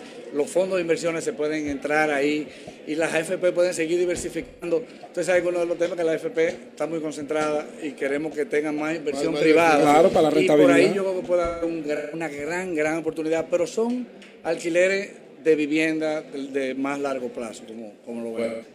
Gracias, pues muchas gracias, muchas gracias a René. Tú tienes un Apple Watch Ultra. Sí, eh, Mira, él tiene un Apple Watch Ultra, él no tiene roles. ¿Eh? Eh, y además Pio míralo ahí, igual que el mío. tú le estás echando una vaina a Virgilio. No, no. Tú le estás no, no, no, no, no, Él tiene un smartwatch. Le diste un golpe bajo, René. pero yo tuve que pedir permiso. Oye, yo tuve que pedir permiso. ¡Eh, lo tiene! Al banco, al banco. ¿Cuánto dineral, José? Pues eso que te 300 euros. 600 y pico de dólares, eso es mucho. ¿Y qué es eso? Yo sé. Él no quiere, ayer, míralo ahí. Bueno, pues gracias a René Grullón y Finet, vicepresidente ejecutivo de negocios del Banco Popular Dominicano. bueno, vamos a conversar ahora con, la jefa de Aerodón, Mónica Infante. La verduga. Para que, general de Aerodón. Para que nos cuente un poco cómo estuvo el movimiento en el 2022, cómo se reflejó eso en las Américas, Puerto Plata. Eh, son tres. Aredón maneja. Son ocho. Las Américas. Las Américas, Puerto Plata, Samaná, o sea, el Catey, Arroyo Barril y Barahona. Y Barahona, pero internacional son, eh, digamos, Las Américas, Puerto, y el Higüero. Ah, y el Higüero, el Higüero, Joaquín Balaguer. Sí, son seis aeropuertos. Son seis. Ajá. ¿Cómo se reflejó, el, digamos, el flujo de pasajeros? Bueno, señores, gracias por la oportunidad y feliz de verlos aquí en Madrid. Ah, solamente lo tenemos allá, pero ahora lo tenemos aquí. Miren, señores, yo soy testigo de todo lo bueno que está ocurriendo en República Dominicana. Eh, particularmente en el caso de Aerodome, el año pasado nosotros abrimos 23 nuevas rutas en un solo año. Sí, crecimos con relación a, 2019, que fue el mejor año que tuvo Aerodón, crecimos 5.9 y con relación a 2021 crecimos un 28% de tráfico. Nosotros tuvimos, casi llegamos a la, a la, meta de 6 millones de pasajeros, pero tomen en cuenta que nosotros contamos pasajeros de entrada y pasajeros de salida. Ah, y obviamente esto no es turista, esto es pasajeros de todo tipo, dominicanos, visitantes, de negocios. Pero de entrada solamente como turista, ¿ustedes manejan esa cifra? Sí. ¿Como turista? Sí, sí, sí. Nosotros manejamos como turistas alrededor de 2 millones de pasajeros. Y, perdón, y además, no solamente lo que fue el crecimiento de tráfico en los aeropuertos de Aerodón, en las Américas eh, tuvimos 5.156 millones de pasajeros, pero acuérdate que yo cuento la entrada y, la salida, como pasajeros individuales. Sí, claro. Y la carga, la carga aérea. Aerodón maneja más del 90% de la carga aérea del país. Y el año pasado nosotros tuvimos un récord, movimos 190 millones de libras, más de 8% que 2021 y más de 15% que, que 2019. Nosotros, no sé si ustedes recuerdan que inauguramos una terminal de carga en 2020 en plena pandemia, continuamos la construcción, la inauguramos con el presidente. Yo estuve por allá, yo estuve por allá. Claro, que hicimos la visita oficial con el director de aduana y todo yo estuve por allá, sí. Y esa terminal de carga eficientizado y nosotros tenemos en este aeropuerto, en las Américas, el único aeropuerto que tiene todos los aviones cargueros que vienen, o sea, lo que es FedEx, UPS, esos aviones que son dedicados a la carga, más lo que es la barriga de los aviones. O sea que tuvimos un año extraordinario. Eh, además, abrimos eh, eh, con Arayet. Usted sabe que Arayet es nuestro inquilino, nuestro, nuestra apuesta por la diversificación del tráfico y la conectividad de las Américas. Y después de trabajar con ellos durante 10 años, porque este es un proyecto que nosotros le hemos visto crecer y desarrollarse. ¿Usted trabajaba con ellos en otros lados? No, trabajamos con ellos en lo que era la conceptualización ah, de este proyecto, De, low cost, eh, acompañando a Víctor desde el primer día. Ya nosotros somos hermanos, decimos. y estamos muy felices de lo que ocurrió con, con y con otras aerolíneas dominicanas, como Sky High, que está por aquí, Skycana y, felices. Lo que, la verdad que, vivimos un año espectacular, sobre todo comparado con los dos años anteriores que llegamos a ver aeropuertos cerrados. Siempre las Américas va a ser nuestro aeropuerto con más movimiento. Puerto Plata y, y Samaná todavía no se recuperan totalmente porque el, tráfico de Canadá entró y salió en varias ocasiones porque cerraban las fronteras allá, pero nosotros esperamos para Samaná y para Puerto Plata también un crecimiento importante para 2020. Perdón, en el caso de las Américas, visto esto, o sea, la consolidación del 2022 y que el 2023 parece que va a ser bien tan bueno o mejor.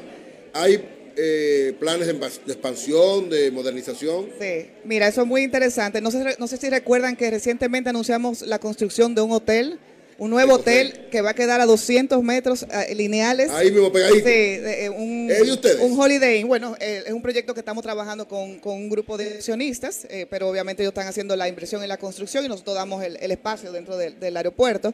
Sí. aparte de eso, el 2023 lo vamos a dedicar a continuar con proyectos de aumento de capacidad que a veces para el pasajero no son tan visibles, pero para nosotros que estamos en la operación sí lo son. ¿Cuántas habitaciones va a tener el hotel? va a tener 120 habitaciones, pero va a estar muy cercano. Y dentro, dentro de las instalaciones del Aeropuerto Internacional de las eh, Américas, la ruta 66. La ruta 66, casi llegando a la terminal. Oh, ah, por ahí, por ahí, eh, tenemos, vamos a seguir las inversiones en sistemas críticos, sobre todo de la mano del CESAC. Ustedes saben que nosotros tenemos un acuerdo de inversión con el CESAC.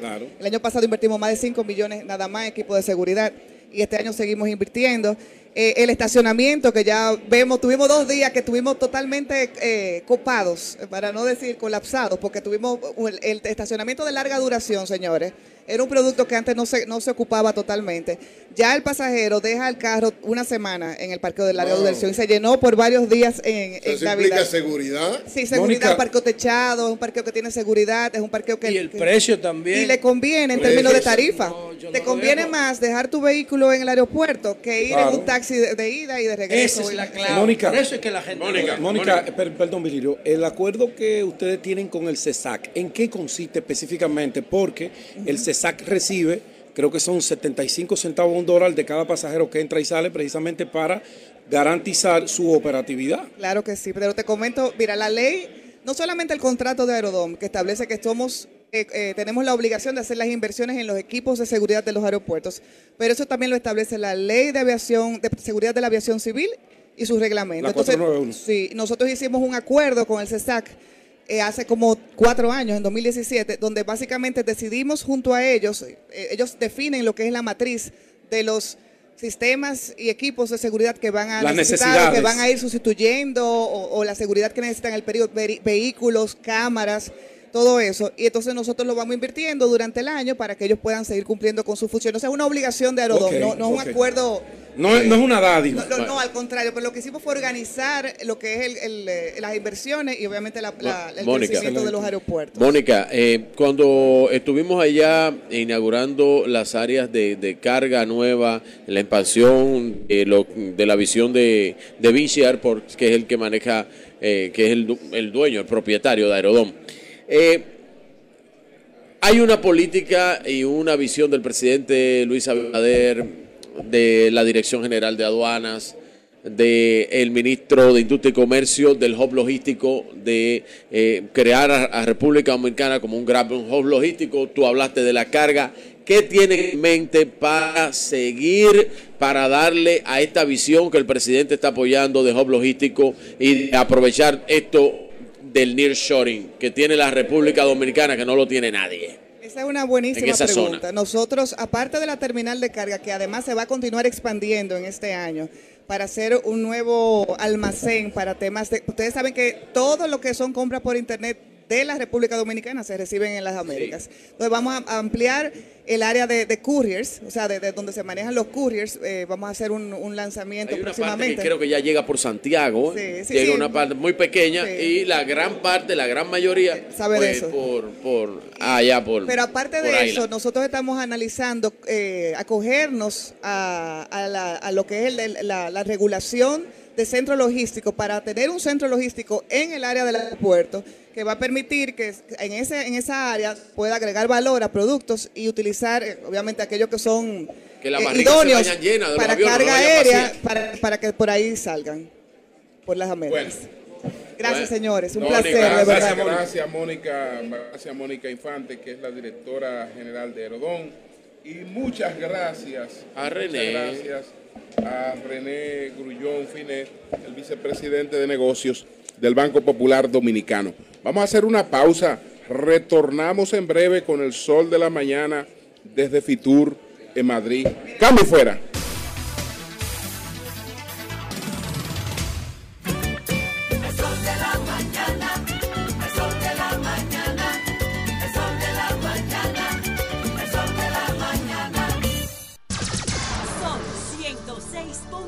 106.5.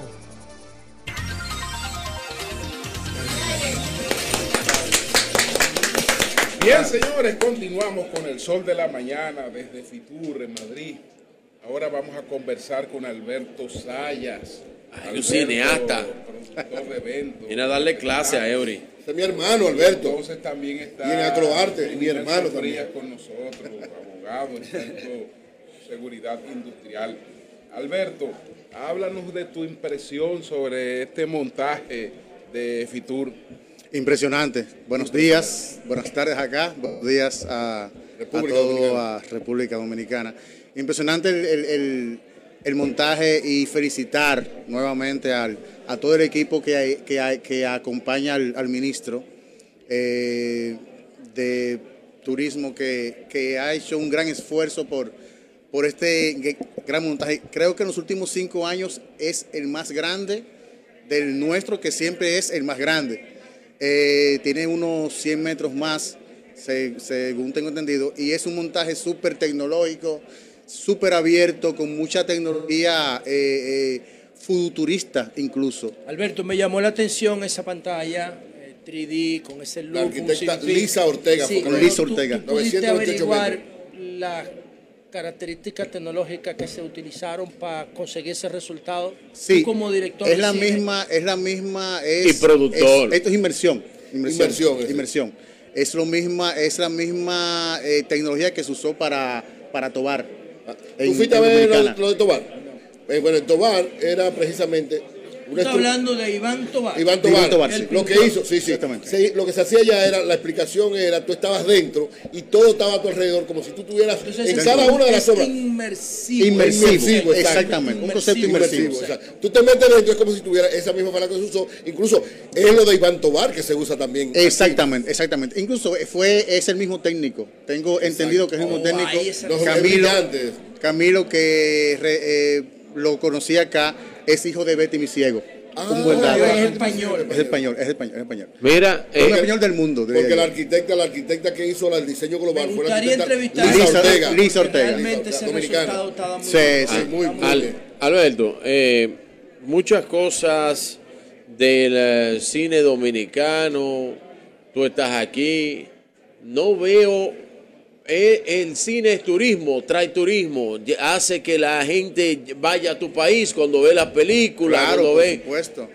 No fuera bueno hacer un capítulo en Fitur que tenga que ver directamente con apoyo al cine dominicano, que tú estás aquí ahora. Bueno, el, cine, bueno, estamos acá directamente por la iniciativa del, ministro de promover eh, lo que es el turismo cultural también con lo que es nuestro merengue y nuestra bachata. Que tú hiciste el, récord Guinness este en ambas cosas. Exactamente. Este año fuimos récord en, en turismo con unos 8.5 de visitantes.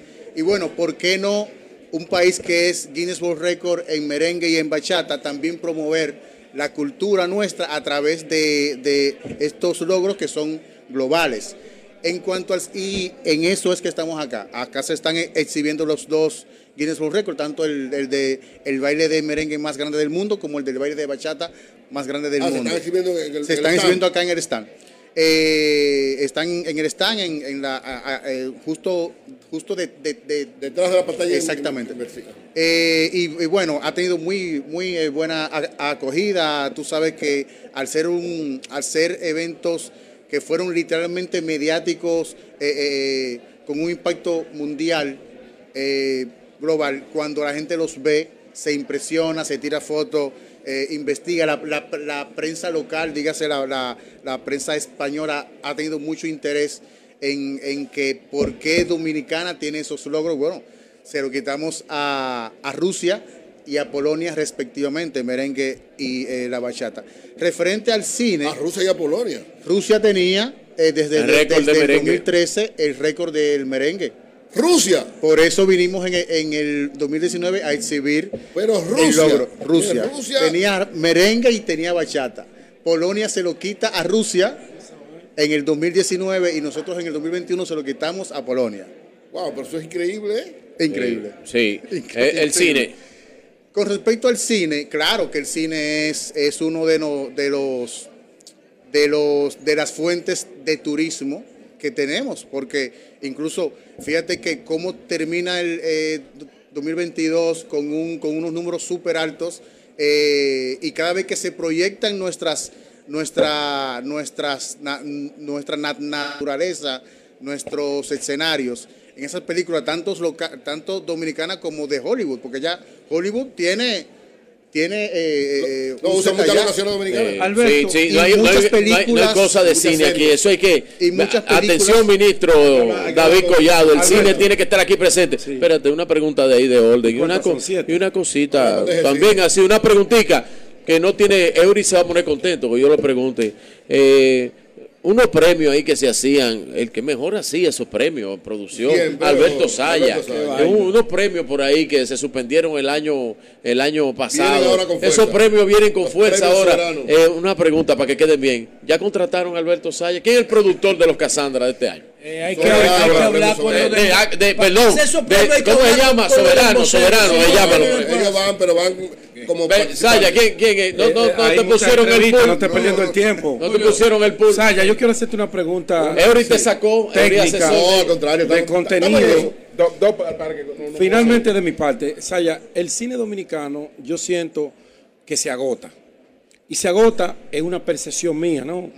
en la poca experiencia quizá que yo pueda tener en eso, siento que se hacen las eh, exhibiciones en nuestra sala y las salas se están quedando vacías, como que la gente le presentaron tantas comedias con nombre de película que ya se hartó y no confía en el cine dominicano. ¿Qué hay en la industria para volver, o no para volver, no, para llegar al punto donde nos detuvimos? que la gente quería apoyar el cine, confiaba en el cine, pero cuando iba se frustraba. A mí me pasó eso. ¿Qué se está haciendo? Se está pensando en eso que tú acabas de decir, de vender la República Dominicana a través de lo que tenemos, nuestra historia, nuestras imágenes, con el concepto comercial que pueden convivir ambos. Sí, hay, un cine muy social ahora que se, que, eh, se eh, está haciendo y un cine eh, que está combinando eso, lo, histórico con lo social, que está teniendo muy buen impacto. Te invito a que, a que lo sigas apoyando, eh, no mermar en tu, en, tu apoyo, porque no, nunca lo haría. Es nuestro cine y tú yo vengo de ahí, yo vengo de, esa. No pero, cine pero sí, el cine, el cine dominicano tiene, tiene, tiene muy buen futuro. Muy tiene el Festival de Cine Global. yo digo que el cine, Alberto, va de alguna manera a seguir la misma ruta del turismo. Hubo un momento donde hasta se burlaron de un ministro de turismo, ¿te acuerdas de los turistas donde están en la cabeza de Miolán? El turismo logró abrir espacio importante, se consolidó y hoy es una de las principales industrias de la República Dominicana. El cine va en esa misma orientación. Eso es Ahorita tuvimos aquí un actor que ha rodado. Un actor saso. varias series para Netflix. Un buen yo no, no lo juzgo porque yo no lo he visto. Un actor sazo. El actor de Velvet. No había llegado en el Pero yo vimos la perspectiva desde un actor, la perspectiva de la película, cómo meterse en los personajes, el impacto que tienen ellos. Pero ahora yo quiero que veamos la, el cine de la perspectiva de un director, de un productor.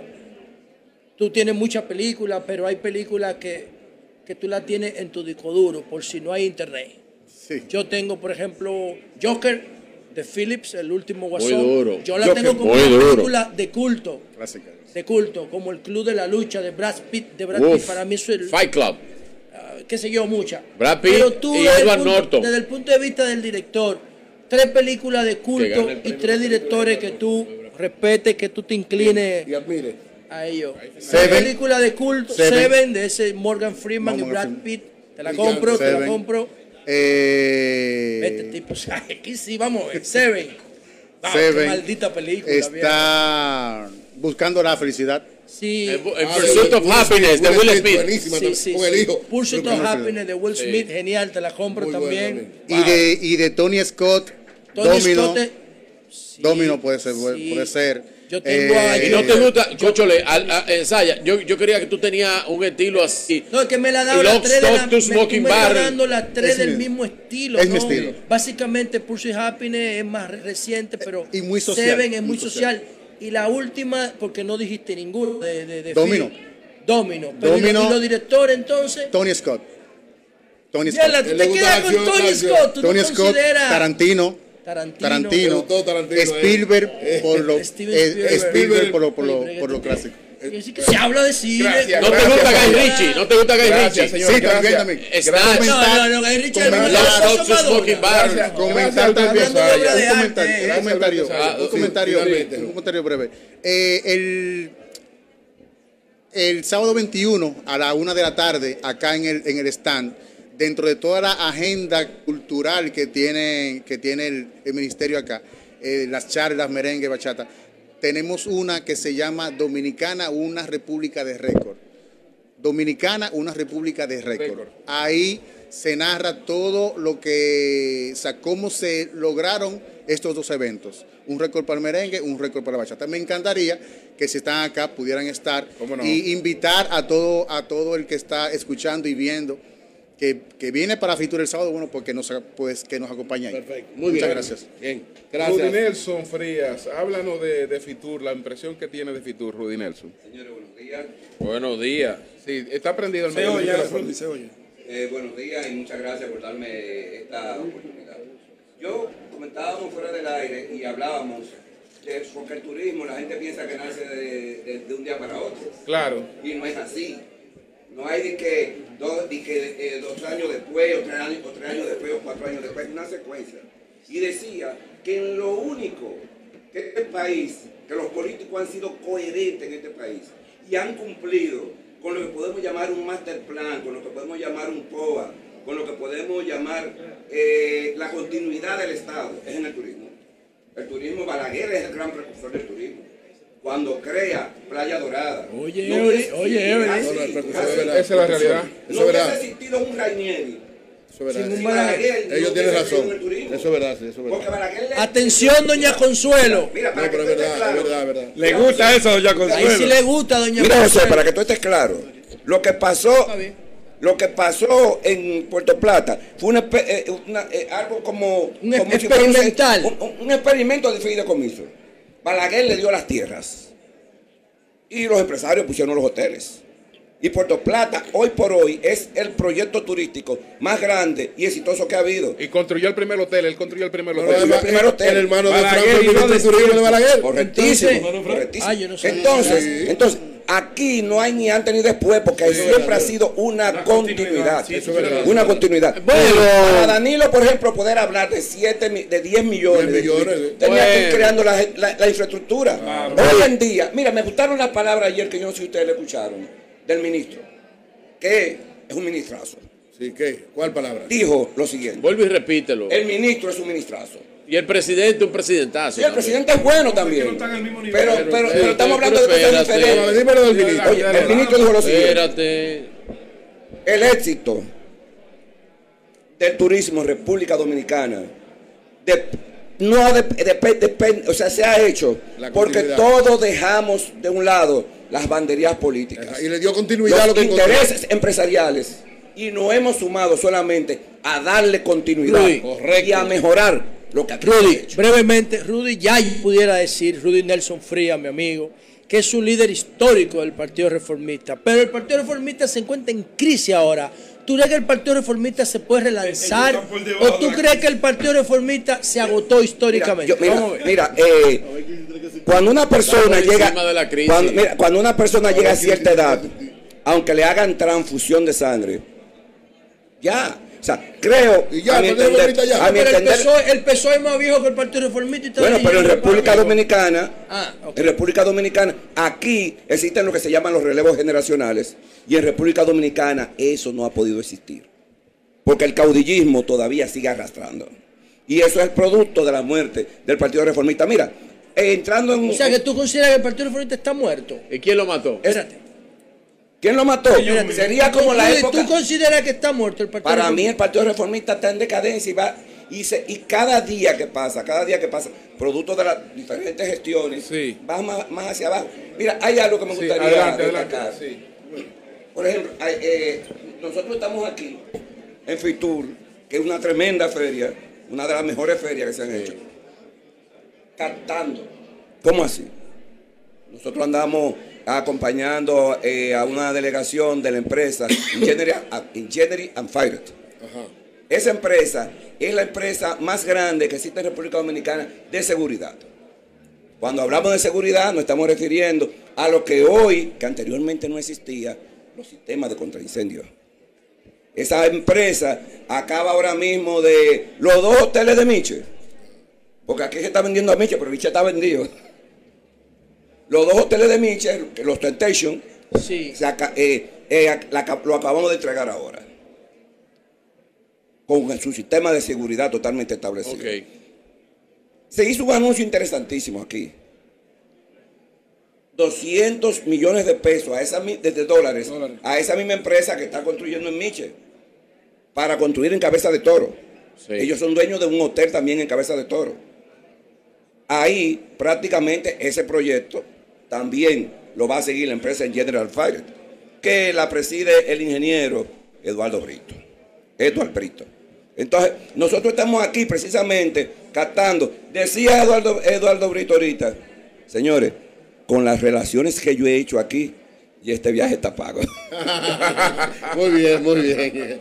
Muy bien. gracias por gracias, la oportunidad. Gracias, gracias. Y gracias, Alberto Sayas. Entonces nosotros vamos a hacer una pausa desde Fitur en Madrid. Cambio fuera.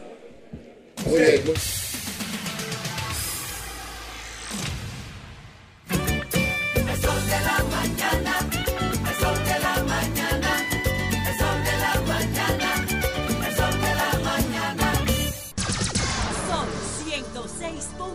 Bueno,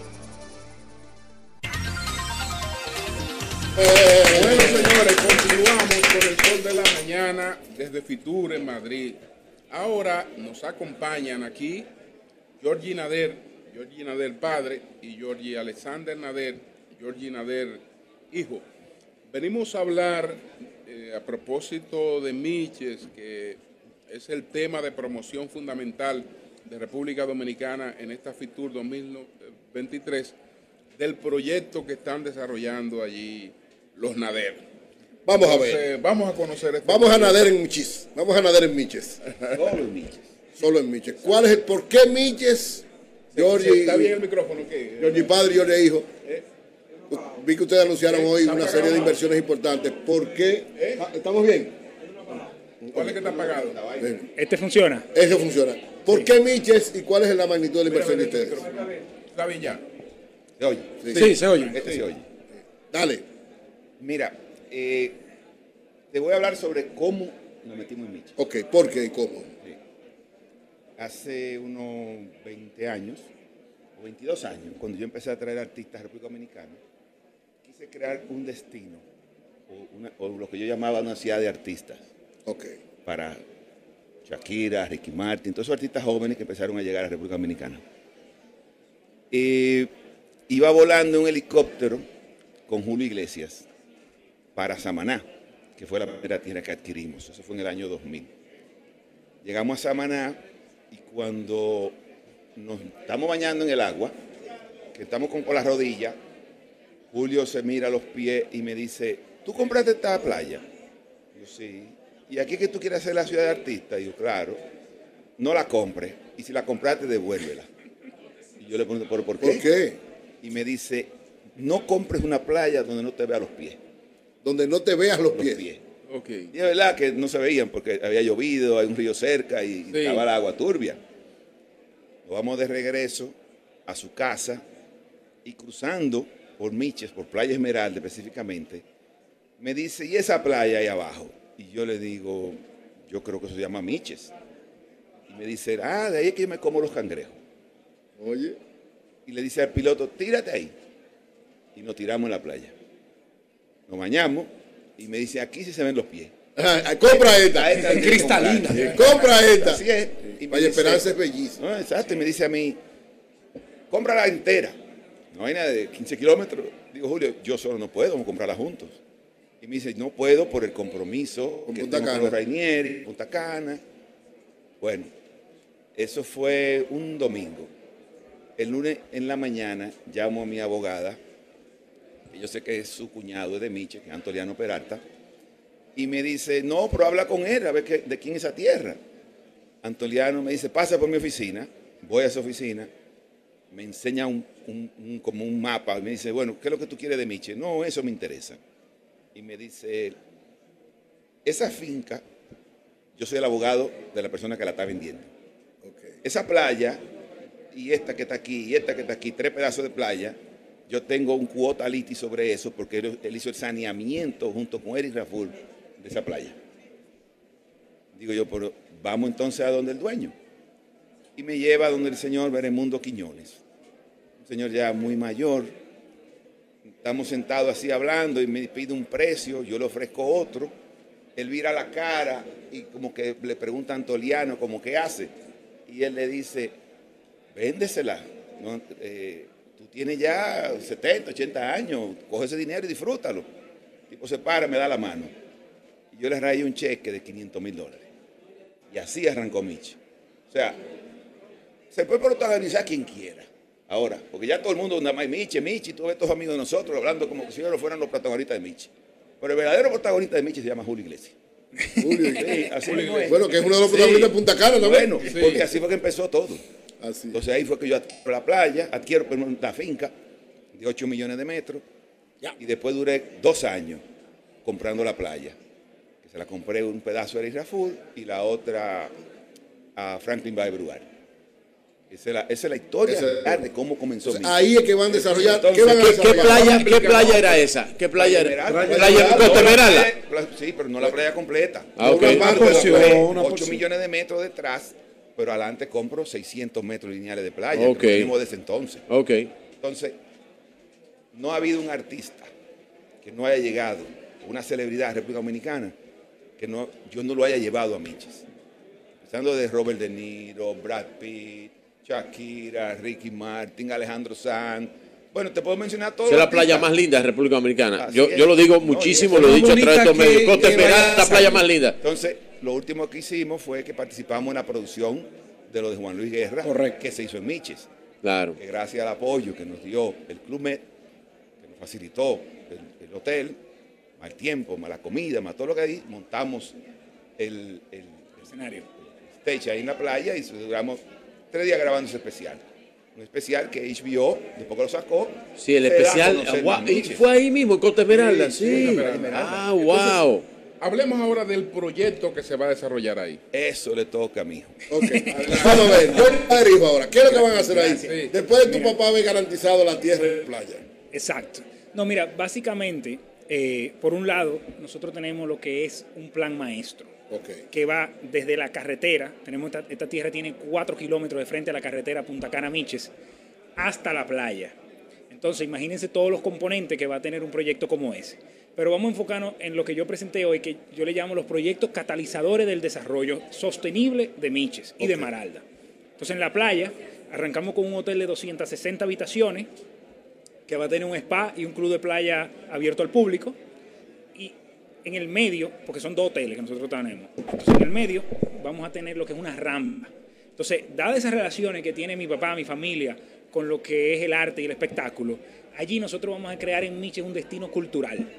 Un destino cultural. Entonces, imagínense 100 metros lineales de playa por medio kilómetro hacia atrás que van a haber comercio, bares, restaurantes, ahí es que se va a activar ese uso mixto y ahí vamos a decir que ese va a ser el punto de encuentro de la zona hotelera de Miches. Y en el segundo piso van a haber habitaciones hoteleras y apartamentos.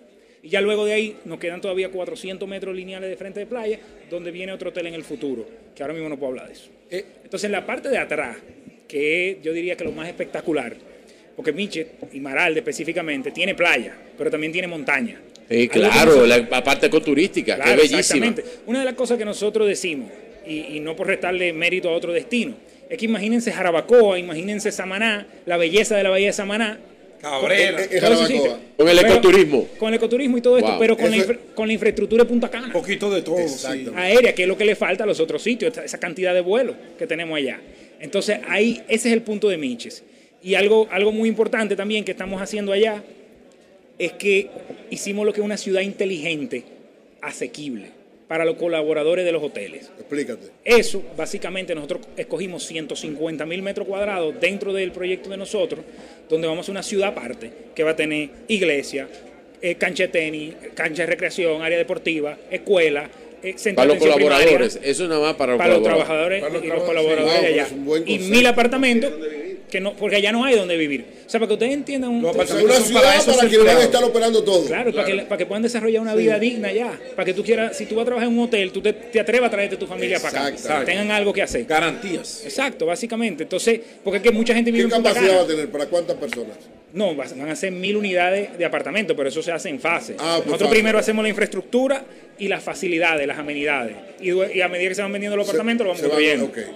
Para no coger el riesgo que existe hoy día de estar transportando todos sus empleados que salen a Higüey, que salen al Seibo ah, y matándose en la carretera. Exacto. No hay en el año. van a estar ahí ellos. Van a vivir. Caminando van a donde trabajan. A los naveros, al veterano y al Nobel emprendedor. estos proyectos, estos proyectos ustedes lo están haciendo como con el sello Familia Nadel sin socio o hay un holding de empresarios detrás de todo esto. No, hasta ahora somos nosotros solos, pero viendo el interés que hay, especialmente de fondos institucionales, eh, grupos económicos importantes en la República Dominicana, obviamente se nos acercan y nos preguntan dónde podemos participar. Y te voy a dar un ejemplo muy concreto de un grupo mexicano que desarrolló un concepto que se llama NUM, le voy a dar brochure ahorita. ¿Cómo se llama? NUM. NUM. Es un, concepto donde el turista se inmerse en la naturaleza. ellos están buscando cinco sitios en la República Dominicana y se decidieron por Miche y por Maralda. Entonces nosotros todo lo hacemos a través de fideicomisos, que son fideicomisos donde nosotros aportamos esa parte del terreno y se hace un acuerdo. Le, estaban, mencionando ahora en, otra entrevista que el 1% de la venta de ese proyecto nosotros se lo donamos a donde el comprador diga de la comunidad. No diga responsabilidad social. Responsabilidad social corporativa. O sea, nosotros definimos lo que es el triple impacto, o sea, socialmente, ecológicamente y económicamente.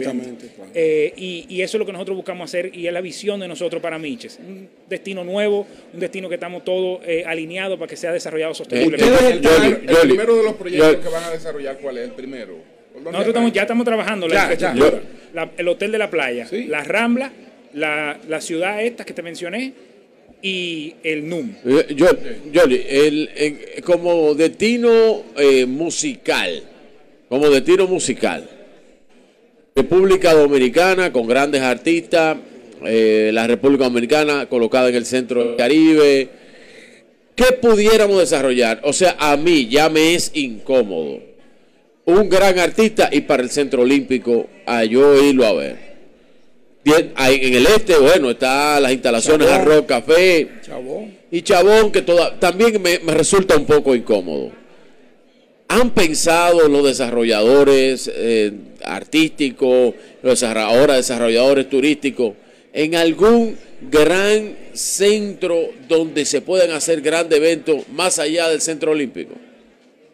Mira, eh, Capcana está desarrollando uno. Sí. Ahorita va a ser uno. Y en nosotros depende, tú sabes, de la proyección, no es que lo descartemos. La demanda. Porque inclusive, cuando yo te dije de una ciudad de artistas, esa idea hace casi 30 años, es para que el artista pueda no vivir, no va a vivir ahí eternamente un artista que vive afuera, pero pueda grabar, pueda hacer su espectáculo, pueda hacer su vida social en ese momento. Y hoy día no hay alguien o algún artista que no me diga quiero ir para Miches. Este propio lunes yo estaba cenando en casa de Alejandro Sanz con otras personalidades que estaban ahí, entre ellos eh, Raúl González de Real Madrid, sí. el que hace de Berlín en la Casa de Papel. La Casa de Papel. Y Alejandro puso el tema, no lo puse yo, en la cena. Y dijo, miren, eh, cojan la información de George, que yo lo quiero ustedes conmigo en Miches. O sea, esto viene siendo como esa bola que va así creciendo. Oye, eso es un plus para el proyecto. y uno no sabe, yo no sé hasta dónde va a llegar. O sea, eh, arrancaremos. Como el plus que le ha dado Ricardo Montaner a Samaná, por ejemplo. Exactamente. Sí. Arrancaremos y de ahí veremos cómo van las cosas. Georgie, eh, ¿tú qué piensas de lo que ha hecho tu, tu amiga Shakira? de estos últimos temas que ella ha grabado, sobre todo el último. Y de la tiradera, la tiradera. ¿Qué piensas de eso? Te digo la verdad, yo no estoy de acuerdo. Puede haberse ganado el dinero que se haya ganado, pero hay unos hijos por medio, que vale más que todo el dinero del mundo. Y mira que casi seguro me voy el sábado para allá, a ver a su papá. Sí, yo voy el sábado. Voy a estar ahí con. Si la veo, no sé si la veré. ¿Pero tú no estás de acuerdo con lo que ella ha hecho? No, en absoluto. ¿Por qué? no? Porque tú estás haciendo una tiradera con tu con el la papá familia. de tus hijos. Claro. Están tus hijos ahí, entonces tú le Por estás un dando problema de un familia. a tus hijos. Eh. Eso para mí no tiene precio. Recuerdo que fu- fuiste tú que la trajiste a, conocer Casa de Campo. Sí, y ella compró, ella, lo compró, ella compró. Al lado de Juan Luis, ella La compró. primera Ella que- compró que de fue a, a ver esa tierra esa- en Miche pero- fue ella. pero esa casa era Perdón, de en, que fue a ver a. Samaná. Samaná. No, Sí, tú se la en vendiste, la que está al lado, al lado de Juan Luis. Ella se iba a quedar con la casa. Ah, no la- después no la quiso. Después no la quiso. Porque yo en verdad, cuando ese proyecto arrancó, en el año 2000, El de Casecampo. yo me junté con los, con, con los cineros, con los Fanjul. En su casa, y estaba Emilio Estef, cuando, cuando yo hice el concierto Unidos para ti. Ah, Exacto, Unidos para Don ti. George. Sí, sí, sí. Que vino Shakira, vino, Vino, sí, eh, los Vives, Estefan. Vino Emilio, Gloria, Juan vino Luis. el grupo, Juan, Juan Luis, Luis. participó.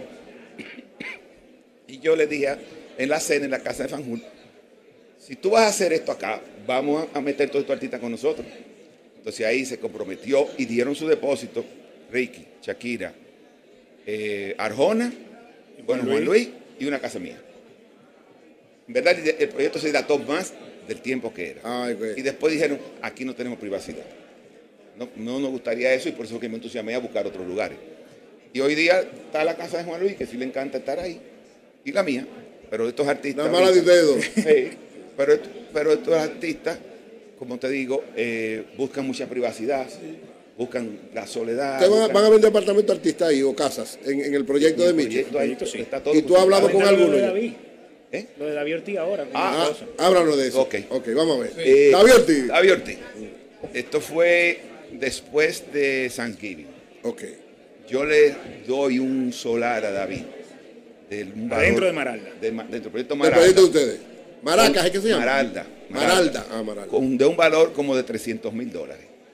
Para que lo subaste y con ese dinero da solo a la fundación, que es la que hace lo de los corazones a los niños. Exacto, ahí- sí, claro, bueno, claro. La- la- Cada niño son sí. unos 5 mil dólares. Yo he estado contribuyendo con la fundación de Juan de, de David hace 10, 12 años, de que él arrancó, porque yo he visto su labor. Yo he estado con él. Yo he ido con él al hospital. O sea, yo sé lo que está haciendo con el dinero. Y cuando eso fue un sábado y un viernes, el viernes anterior, me, llama David y me dice, Georgie, tú tienes que venir. Porque yo he jugado el torneo de golf, pero yo esta vez no lo iba a jugar porque estaba en la Feria de Arte de Miami. No, tú tienes que venir, aquí está todo el mundo loco con lo de Miches. Pues efectivamente me fui el sábado.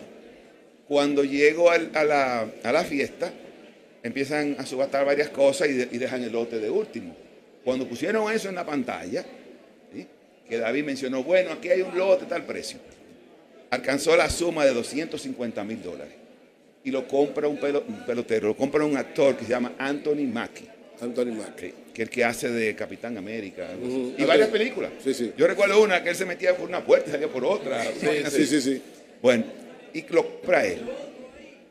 Se termina la fiesta, viene Anthony Mackie con David Ortiz y viene Chris Tucker. Y Chris Tucker me dice, y me dice, George, that's the land that we went, la tierra que fuimos hace 15 años. Digo, sí, esa misma. Oye, yo también quiero una casa ahí. Espérate. Viene después Barry Larkin. Viene el CEO de Google de Boston y otro pelotero de Chicago. Todos queremos una casa ahí contigo. Wow. Tal como te lo estoy contando. O sea que es un proyecto que está con y todo. Yo le digo a David, David, de esto yo le voy a dar como quiera también su beneficio a la fundación. Ok. Y David me dice en ese momento, Georgie, déjame eso a mí. Así mismo. Bueno, eh, la semana pasada estoy con él en Blue Mall y me dice, ¿cuándo vienen las personas? ¿Cuándo tú las puedes traer? Digo, no, yo regreso de Fitur la primera semana de febrero. Me dice, no, no, no. El día de febrero yo estoy con ellos, pues yo voy a Puerto Rico, yo lo traigo todos a ellos y vamos a, a ver a ver la tierra, de cada uno a escoger su tierra. Wow. Yo había regresado el, ese el lunes porque el martes el presidente inauguraba el paso público a la playa y un hotel ahí, Temptation. En un momento voy y le hago el cuento al presidente. Allá en lo que había pasado. Y me dice a sí mismo, tú me lo traes al palacio. Y de ahí nos vamos, nos todos vamos juntos. Mismo. Nos vamos juntos. para Sí, Michi. porque el presidente en eso. Y ya es- se lo mandé a decir con Antoliano Peralta que se prepare que el día 11 vamos todos para Michi. Qué, bueno, qué bueno. ¿Cómo se llama el proyecto? Ahora, ahora, George, George, ¿por qué se llama así? Ya tú hablaste de todas las celebridades que le van a dar un empuje especial a esa zona. Un Eh, poquitico. eh, perdón, espérate. ¿Cómo se llama el proyecto? Maralda. ¿Por qué? Porque es donde el mar se encuentra con Costa Esmeralda. Claro. Entonces, pero un poquitico más allá, tú, como a ellos les gusta su privacidad, no habrán unos lotecitos ahí para periodistas de Dominicana que tengan interés. Sí. Amigo tuyo, Que sean sí. amigos En la casita esa donde van a vivir los empleados. Se- Diablo, diablo. Nos quedamos con los Rainier. Evangelía, recápanos. Yo me ocupo de que cuando se construye el hotel, ustedes tengan sus habitaciones, sus Perfecto, habitaciones. la habitación. Me voy con la nueva generación. Que, Johnny, para tener una casa de esa que tener de 10 millones de dólares para allá. Ustedes no van para allá ni como empleados. Gracias, señores. Gracias, Gracias. Gracias, Gracias, Gracias, gracias. Porque haremos un programa después de The Miches. De Remiches, Lea. compromiso. Así es. Perfecto. Gracias, Gracias, gracias a los Nader, a Georgie Nader Georgie, padre placer. y a Georgie Alexander Nader. Vamos a hacer una pausa técnica, entonces venimos ya con la última parte, ¿no? No, muchachos. Adelante. Cerraron vehículos en la radio. Adelante.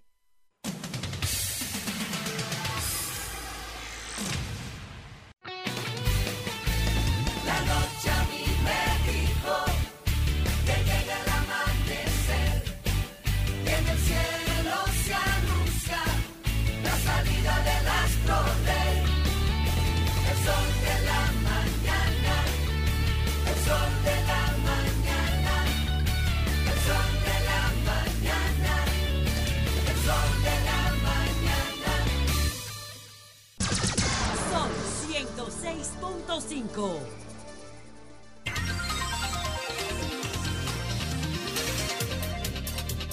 Bueno, señores, ahora estamos aquí con Marcos Maceo, gerente de Coconut Paradise, que está aquí en Fitur. Coconut Sí, Paradise. Pero Pero eso- Eh, dia- di- Diablo, pero yo me comí un pastel de goja ahí, don Julio. Diablo, No, qué no, no, pastel de te goja. comiste. Así Y es, está así es. también Eridoni Turbí, artista con el que hemos conversado. Pero du- Conversado, sí. duro, Eridón y Duro, duro. muy El duro. hombre de las sandalias. De la sal- No, y mire esos platos. Ahora nos trae unos platos aquí Bellísimos. bellísimos. Pero bueno, Marco, cuéntanos. Cuentan en cuéntanos euros esos platos. lo que están haciendo aquí en Fitur. No, no, para nosotros un placer volverlos a ver. Después de habernos visto allá en la playa de Palenque, San Cristóbal, aquí estamos en, traí- el, en el frío Madrid. Traíste, traíste, traíste. Eh. No me lo dejaron pasar, pero lo, lo esperamos allá, allá. lo esperamos allá, que es mejor, allá están. Ah, Voy a comer pasteles allá. Aquí estamos eh, promoviendo la provincia de San Cristóbal, además de haciendo varios eh, contactos para el desarrollo de nuestro hotel trip que se va a hacer en Palenque, que lo mencionamos anteriormente en, en la, cuando estábamos allá en San Cristóbal.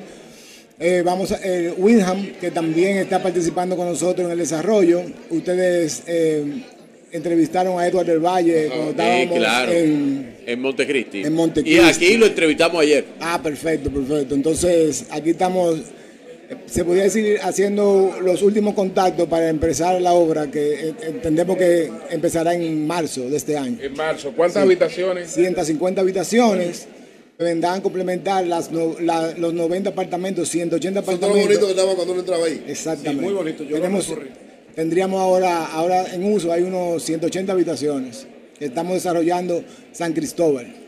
Entonces, están en Fitur vendiendo a San Cristóbal como destino turístico, las amenidades, las bellezas. Así mismo, para nosotros sería un placer que todo el mundo conozca y identifique a San Cristóbal como una provincia turística.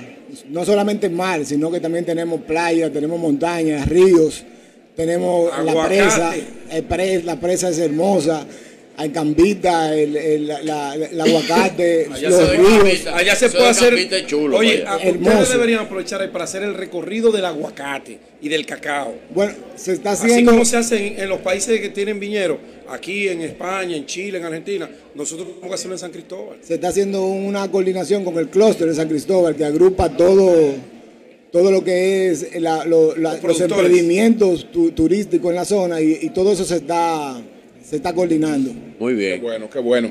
Bueno, pues gracias, gracias a Maceo, gracias a Marco Maceo. Muchas gracias por tener Hay que ir a comer pastel en hoja otra vez para allá, don Julio. pescado y pescado ¿Eh? Eridoni Turbí. Vamos a ver, Eridoni, eh, cómo está, cómo está, cómo está el proyecto de la sandalia y háblanos de este nuevo proyecto. Ay, los dos son de San Cristóbal, don Julio. Ay, compartimos, Ay. compartimos eh, en serie. Suena un merengue abajo. Salve San Cristóbal. Ah, ah, no. Adelante. Dale. Eh, ¿Qué tal? Buenas. Pues en esta ocasión en- he creado recientemente lo que son estas obras. En- es una, una- fue una exposición que expuse en Santo Domingo durante un mes, inspirada en el, en el poema de Pedro Mir, El mismo trayecto del sol. Y es lo que he estado trabajando. Hay un país en el mundo, eh, colocado en el mismo en el trayecto mundo, del sol. Lo colocaste en el trayecto del sol. en el trayecto del sol, inspirado en la figura que es la muñeca sin rostro, Sin rostro. pero creando personajes, personajes muy característicos, muy caribeños. En este caso hay una obra un poco compleja que es un mercado, donde hay un sinnúmero de, de- de situaciones eh, y demás, la Está marchanta, el tema de la niñez y lo que es el formato circular, porque representa el infinito. O sea, nosotros somos un país que, tenemos eh, infinidad de, de cosas por explotar, por, por mostrar, y es lo que yo he intentado hacer con esta muestra. Originalmente se, se expuso en San- Santo Domingo, pero la intención es darla a conocer por toda Europa y, y seguir con lo que es el rescate del costumbrismo. Pero yo he visto que tú tienes también sandalias, vi sombreros tipo Panamá, en, en paja, vi también eh, ropa, atuendos que estás diseñando y que están eh, dibujando. ¿Cómo va ese proceso? Ese proceso es a mano con artistas que se hacen esas, esos platos, eso. Eso es ¿Cómo es esa pintura que tienen eso? ¿O es un diseño, tú lo haces y luego se le imprime? ¿Cómo funciona? No, eso no es serigrafía. No. Pero espérate. Esto Tú no sabes es dibujar. obra única, pintada por mí, todo. Son obras que puedo estar hasta 10 días pintando porque va capas y capas de pintura. Todo lo que ves aquí es una pieza única, no se repite. Los, las otras cosas anteriores son cosas que yo he creado porque mi intención era democratizar el arte. O sea, si tú no puedes tener esta obra que puede costar quizás seis veces lo que cuesta, tú te puedes comprar un pan, un pan de alpargata, un sombrero, una ilustración ya, serigrafía. Pero esto es una obra ya un poco más eh, exclusiva. Para Ok, los platos, los Entonces, ¿qué, platos. qué pasa con esta pieza mientras dura tu exposición? Mientras dura la exposición, esta por ejemplo, allí yo no decidí vender, ni- vender ninguna obra porque la voy a rotar por acá, pero la intención es exposición, como hacen los artistas normalmente. El tiempo que está la exposición, la obra se puede reservar y una vez concluida la exposición, se le entrega al artista, Eh, perdón, al, al- al cliente en este caso. Y un- tú vives aquí en, en Madrid, ¿no? Sí, yo vivo y, aquí y en mueves Madrid. tu arte por toda Europa, imagino. ¿Por qué no te he visto aquí participando como eh, dentro de las muestras artísticas que trae el Ministerio de Turismo? Mira, es una pregunta que yo mismo no la entiendo, pero eh, una de las cosas puede ser que como yo vivo aquí y todo lo que tiene que ver con la parte de Fitur se gestiona desde República Dominicana. Ah, comunicación. exactamente, o sea, yo no, No tiene por decirlo así, no contacto tengo con- el contacto de solicitar, pese a que yo le saldría económico al país, porque al estar radicado aquí sería un costo que, que se ahorraría con el tema de hospedaje, con el tema de vuelo. Pero creo que una de las razones que yo estar aquí Falta de enlace, de enlace, Exactamente, no Ya- hay ya- un ya lo enlace, estamos trabajando, ya lo pero estamos trabajando. eh, se va a trabajar ¿Sobre qué, eso. ¿Sobre qué madera estás trabajando aquí? Es madera de pino tratada. Esto tiene la particularidad que son los platos que se utilizan para servir el pulpo a la gallega. O sea, un soporte español, pero con arte dominicano. Qué bueno. Y, y- y, bueno, a, a- gente me está preguntando aquí en las redes, ¿cuánto cuesta un platico de eso? No, es barato. Ah, no, Eso no, es no. barato. Eso es barato. Eso eso Eso es llega- llega de- de- cuando- no, barato no debe ser. sé. el Es, mi, ma- barato. es mi mamá que me está es mi mamá que me está Bueno, mira, preguntando. eso es más asequible. Este, por ejemplo, es la pieza más cara de la colección. ¿Cuál Ese cuesta? cuesta 700 euros. Ok. Esa es la obra más compleja. Ya lo demás son 500, 400, 300. Mira con la dieta 200. tuya. Esta obra, por ejemplo, son 15 días haciendo la obra y pensando la obra prácticamente 20 días entre bocetos, entre quitar, poner, el juego de plano, de que no se ve que el movimiento y sobre todo al ¿Y no no tener el pensaron hacer rostro. una versión más... ¿Más económica? Sí. La versión más económica que he pensado es de esto, por ejemplo, que ha tenido una acogida muy grande, hacer, como dijeron, como especie de serigrafía, pero impresas en cerámica, como hace una tienda muy famosa en Santo Domingo, Exacto. que hace unas tazas. Correcto, como las tazas. Exactamente, y como hace Vista Alegre, algunas, Correcto, sí, sí. esa parte es más económica. Con la firma del autor. Claro. Muy bien. eh, Bueno, Lea, Lea, no, pues gracias, Lea. gracias a Eridoni Turbí Sí. y gracias a Marco, a Marco Maceo. Vamos a hacer, vamos a hacer una pausa técnica. Esta sí es la final. Esta es la y ahí final. terminamos, Muchas porque gracias, concluimos a la, Eh, eh, a la- Hugo- no ha podido entrar porque no, se parqueó bien, no se parqueó Cambio bien. fuera.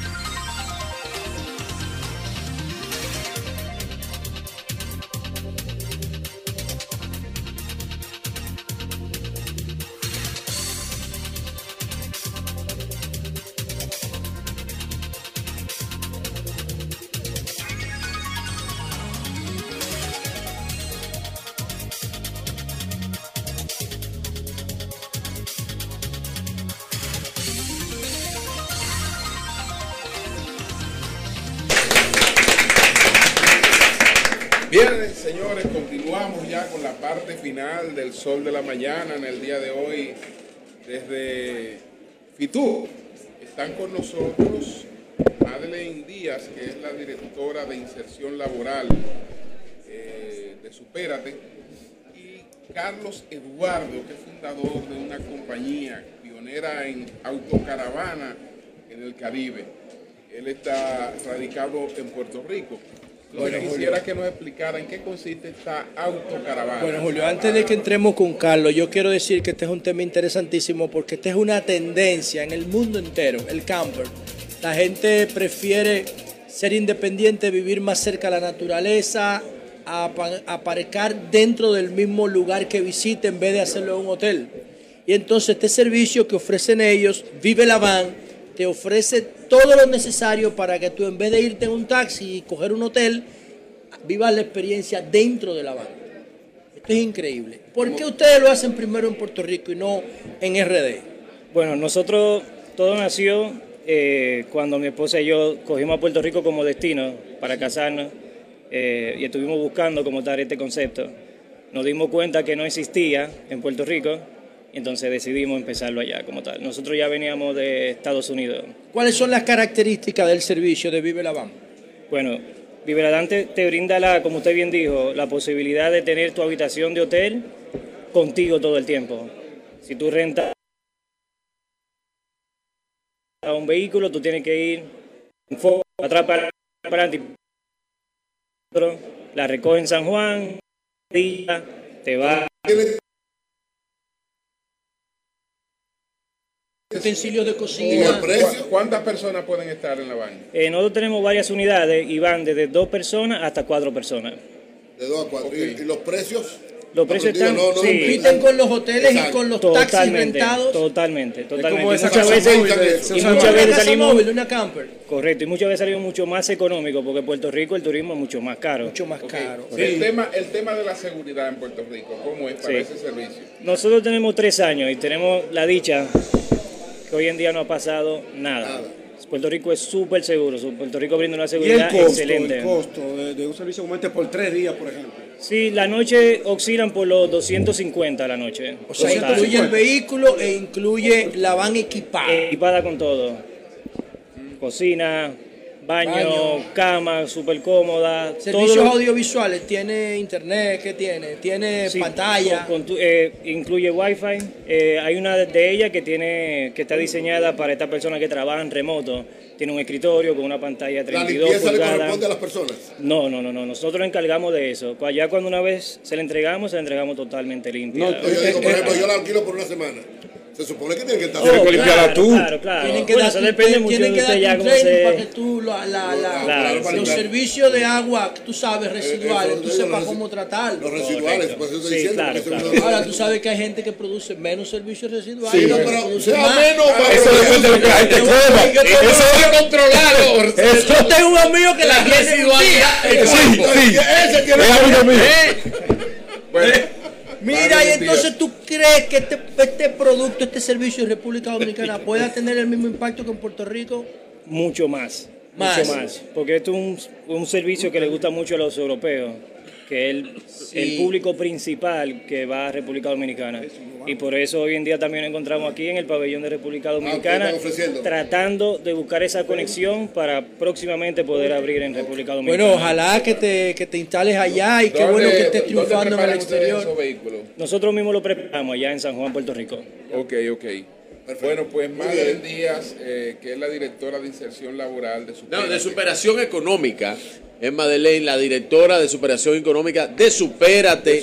Y aquí tiene un stand del proyecto de Manos Dominicanas, que es bellísimo, que ustedes lo ven allá en la parte eh, afuera aquí, por fuera se ve del stand de República Dominicana, estas eh, artesanías dominicanas, hechos por manos dominicanas y que fueron, fueron entrenadas, propiciadas eh, por Supérate. Eso es lo que hace Supérate, que, no es, que Supérate es más que una tarjeta, Madeleine. Exactamente, nosotros lo que hacemos es trabajar con los beneficiarios del programa para que ellos puedan superar eh, su condición de vulnerabilidad y de pobreza. No sé, pero, pero había una novela. Había una novela. Ya tú lo sabes. Él dijo todo lo que decir. Es que yo me sé muy bien esto. Había una novela. Adelén y yo somos grandes. Él me hizo la entrevista y él sabe que tengo miedo de La Usurpadora. Dile, Madeleine, el proceso de, de, de estos artesanos en superación económica. Dile. Bueno, nosotros tenemos 46 centros de capacitación a nivel nacional en República Dominicana. Ahí lo que hacemos es primero hacer el proceso de capacitación de los beneficiarios del programa y luego lo conectamos tanto con el emprendimiento como la inserción laboral. En el caso de los artesanos, que es un emprendimiento, son artesanos que son informales. Entonces nosotros tenemos tres tiendas en Santo Domingo y comercializamos los productos de estos artesanos a nivel nacional. Bueno, para finalizar, vamos a conversar. Para mí. Aquí está Peliporte. Ah, no, pero aquí vamos a hablar de una vaina. Para mí, si viene Peliporte aquí, Félix Porte va a demostrar para aquí. Mí, para mí, supérate, es tan importante como, como la policía para luchar contra la inseguridad. Eso es así. Es importantísimo eso. Vamos a dejar, vamos a dejar esto eh, claro, Félix. De superación económica. Que con eso Eh, empezamos esta mañana. Félix Porte. fue culpa de Virgilio, ¿oíste? Félix Porte. Ver, Félix ¿tú eres abogado de quién? gracias. ¿De quién? Lo primero, lo primero Aquí que no, Félix, aquí yo vamos- tengo un eh, stand. Vamos a hablar del- de, tu stand y la exposición que tiene. Sí, pero un está muy duro que tiene Félix Porte allí. Vamos a dejar que lo diga Félix. Mira, Sí, puede ser ese también. Mira, el stand, el stand mío aquí en República Dominicana tiene lo que se llama Grupo. Empresarial Portes Núñez Asociado. Tres empresas, una de servicios turísticos, otra de inversiones y fi- y financiamientos. Es decir, si un dominicano aquí en Madrid quiere hacer una compra de un apartamento allá, yo le hago todo, le hago la investigación, la certificación de, ca- de, de- de carga y gravámenes, y si no tiene el financiamiento, entonces yo lo enlazo con Banreservas, Santa Cruz, que tenga una Popular. opción popular, cualquier banco, y entonces ya yo lo ayudo con todo el papeleo que se necesite. Sí, también necesita una situación de extranjería, también un inversionista que quiere invertir en República Dominicana, que necesita un abogado que investigue la propiedad que va a adquirir, también. Nosotros somos abogados y es como yo digo, yo me sorprendió todas las veces que no me he encontrado aquí en Fitur, que no había una oficina de abogados. Pero para tú con- construir un hotel allá en República Dominicana, tú necesitas un abogado. Claro. Para tú hacer una inversión, una adquisición, una operación financiera, necesitas un abogado. Entonces yo no entendía. ¿Y tú puedes operar aquí? Porque, ¿cómo? No, es que tú tienes servicio allá. Ah, los servicios No, son todos para allá. no, pero óyeme bien. La oficina mía de abogado está aquí en Paseo de la Castellana, 259C, la torre más alta de Madrid, Torre Cristal, piso 18. Los abogados que yo tengo ahí contratados, que son parte de la oficina mía de abogados, son abogados dominicanos, graduados allá, que han homologado su título aquí, están inscritos aquí en el ilustre eh, colegio de abogados y pueden ejercer aquí y allá. Entonces, el beneficio de nuestra oficina es que si viene, por ejemplo, un inversionista español y que quiera hacer una inversión allá en República Dominicana, y por ejemplo un banco le solicita un IPI, un abogado español no va a saber lo que es un IPI. Entonces, ¿qué significa eso? Significa que tiene que invertir en subcontratar a abogados allá en República Dominicana. Uno, el tiempo. Entonces ya como nosotros tenemos oficinas de abogados allá y aquí, que la de aquí es una extensión de ella, todo se hace por menos dinero y más rápido, más eficiente y obviamente tienen una seguridad jurídica porque tenemos abogados allá y aquí. Eh, Fe- eh, Fe- Félix, ahí, un ah. señor nombrado ¿qué- cómo Ángel Dior. Ángel Dior. Ah, pero yo sabía que no me iba a faltar Un señor nombrado Ángel Dior, la casa Cristian Dior, Sí. mediante su representación legal en la República Dominicana, ha emplazado a este caballero a que no puede usar el nombre, el apellido Dior. Sí. Dice José que él lo puede usar sin ningún inconveniente. Porque los apellidos no están protegidos. que no está protegido. En el caso, ¿qué tú le aconsejarías? Le aconsejo que llame a Félix Porte Asociado, una consulta es mil dólares. Y que inmediatamente yo voy a dar una, consulta por escrito, que no se la vamos a dar aquí de manera gratis, sino si una persona Ahora, ahora. que está usando ese nombre, que vaya a una oficina, experto Yo- como lo voy a orientar, eh. en la ley de propiedad industrial y nosotros le vamos a dar una consulta por Ah, escrito. tú- ah, espérate, ahí tú dijiste la ley de propiedad industrial. Ven acá, José Laluz. Mira, la ley de propiedad industrial. Se mandó- se mandó, ven, ven a oír lo que te van a decir. Si yo como marca en República Dominicana, yo como marca en República Dominicana, registro la marca, la marca Virgilio Félix. Y después viene eh, Pedro Jiménez y se quiere poner Virgilio, el más feliz.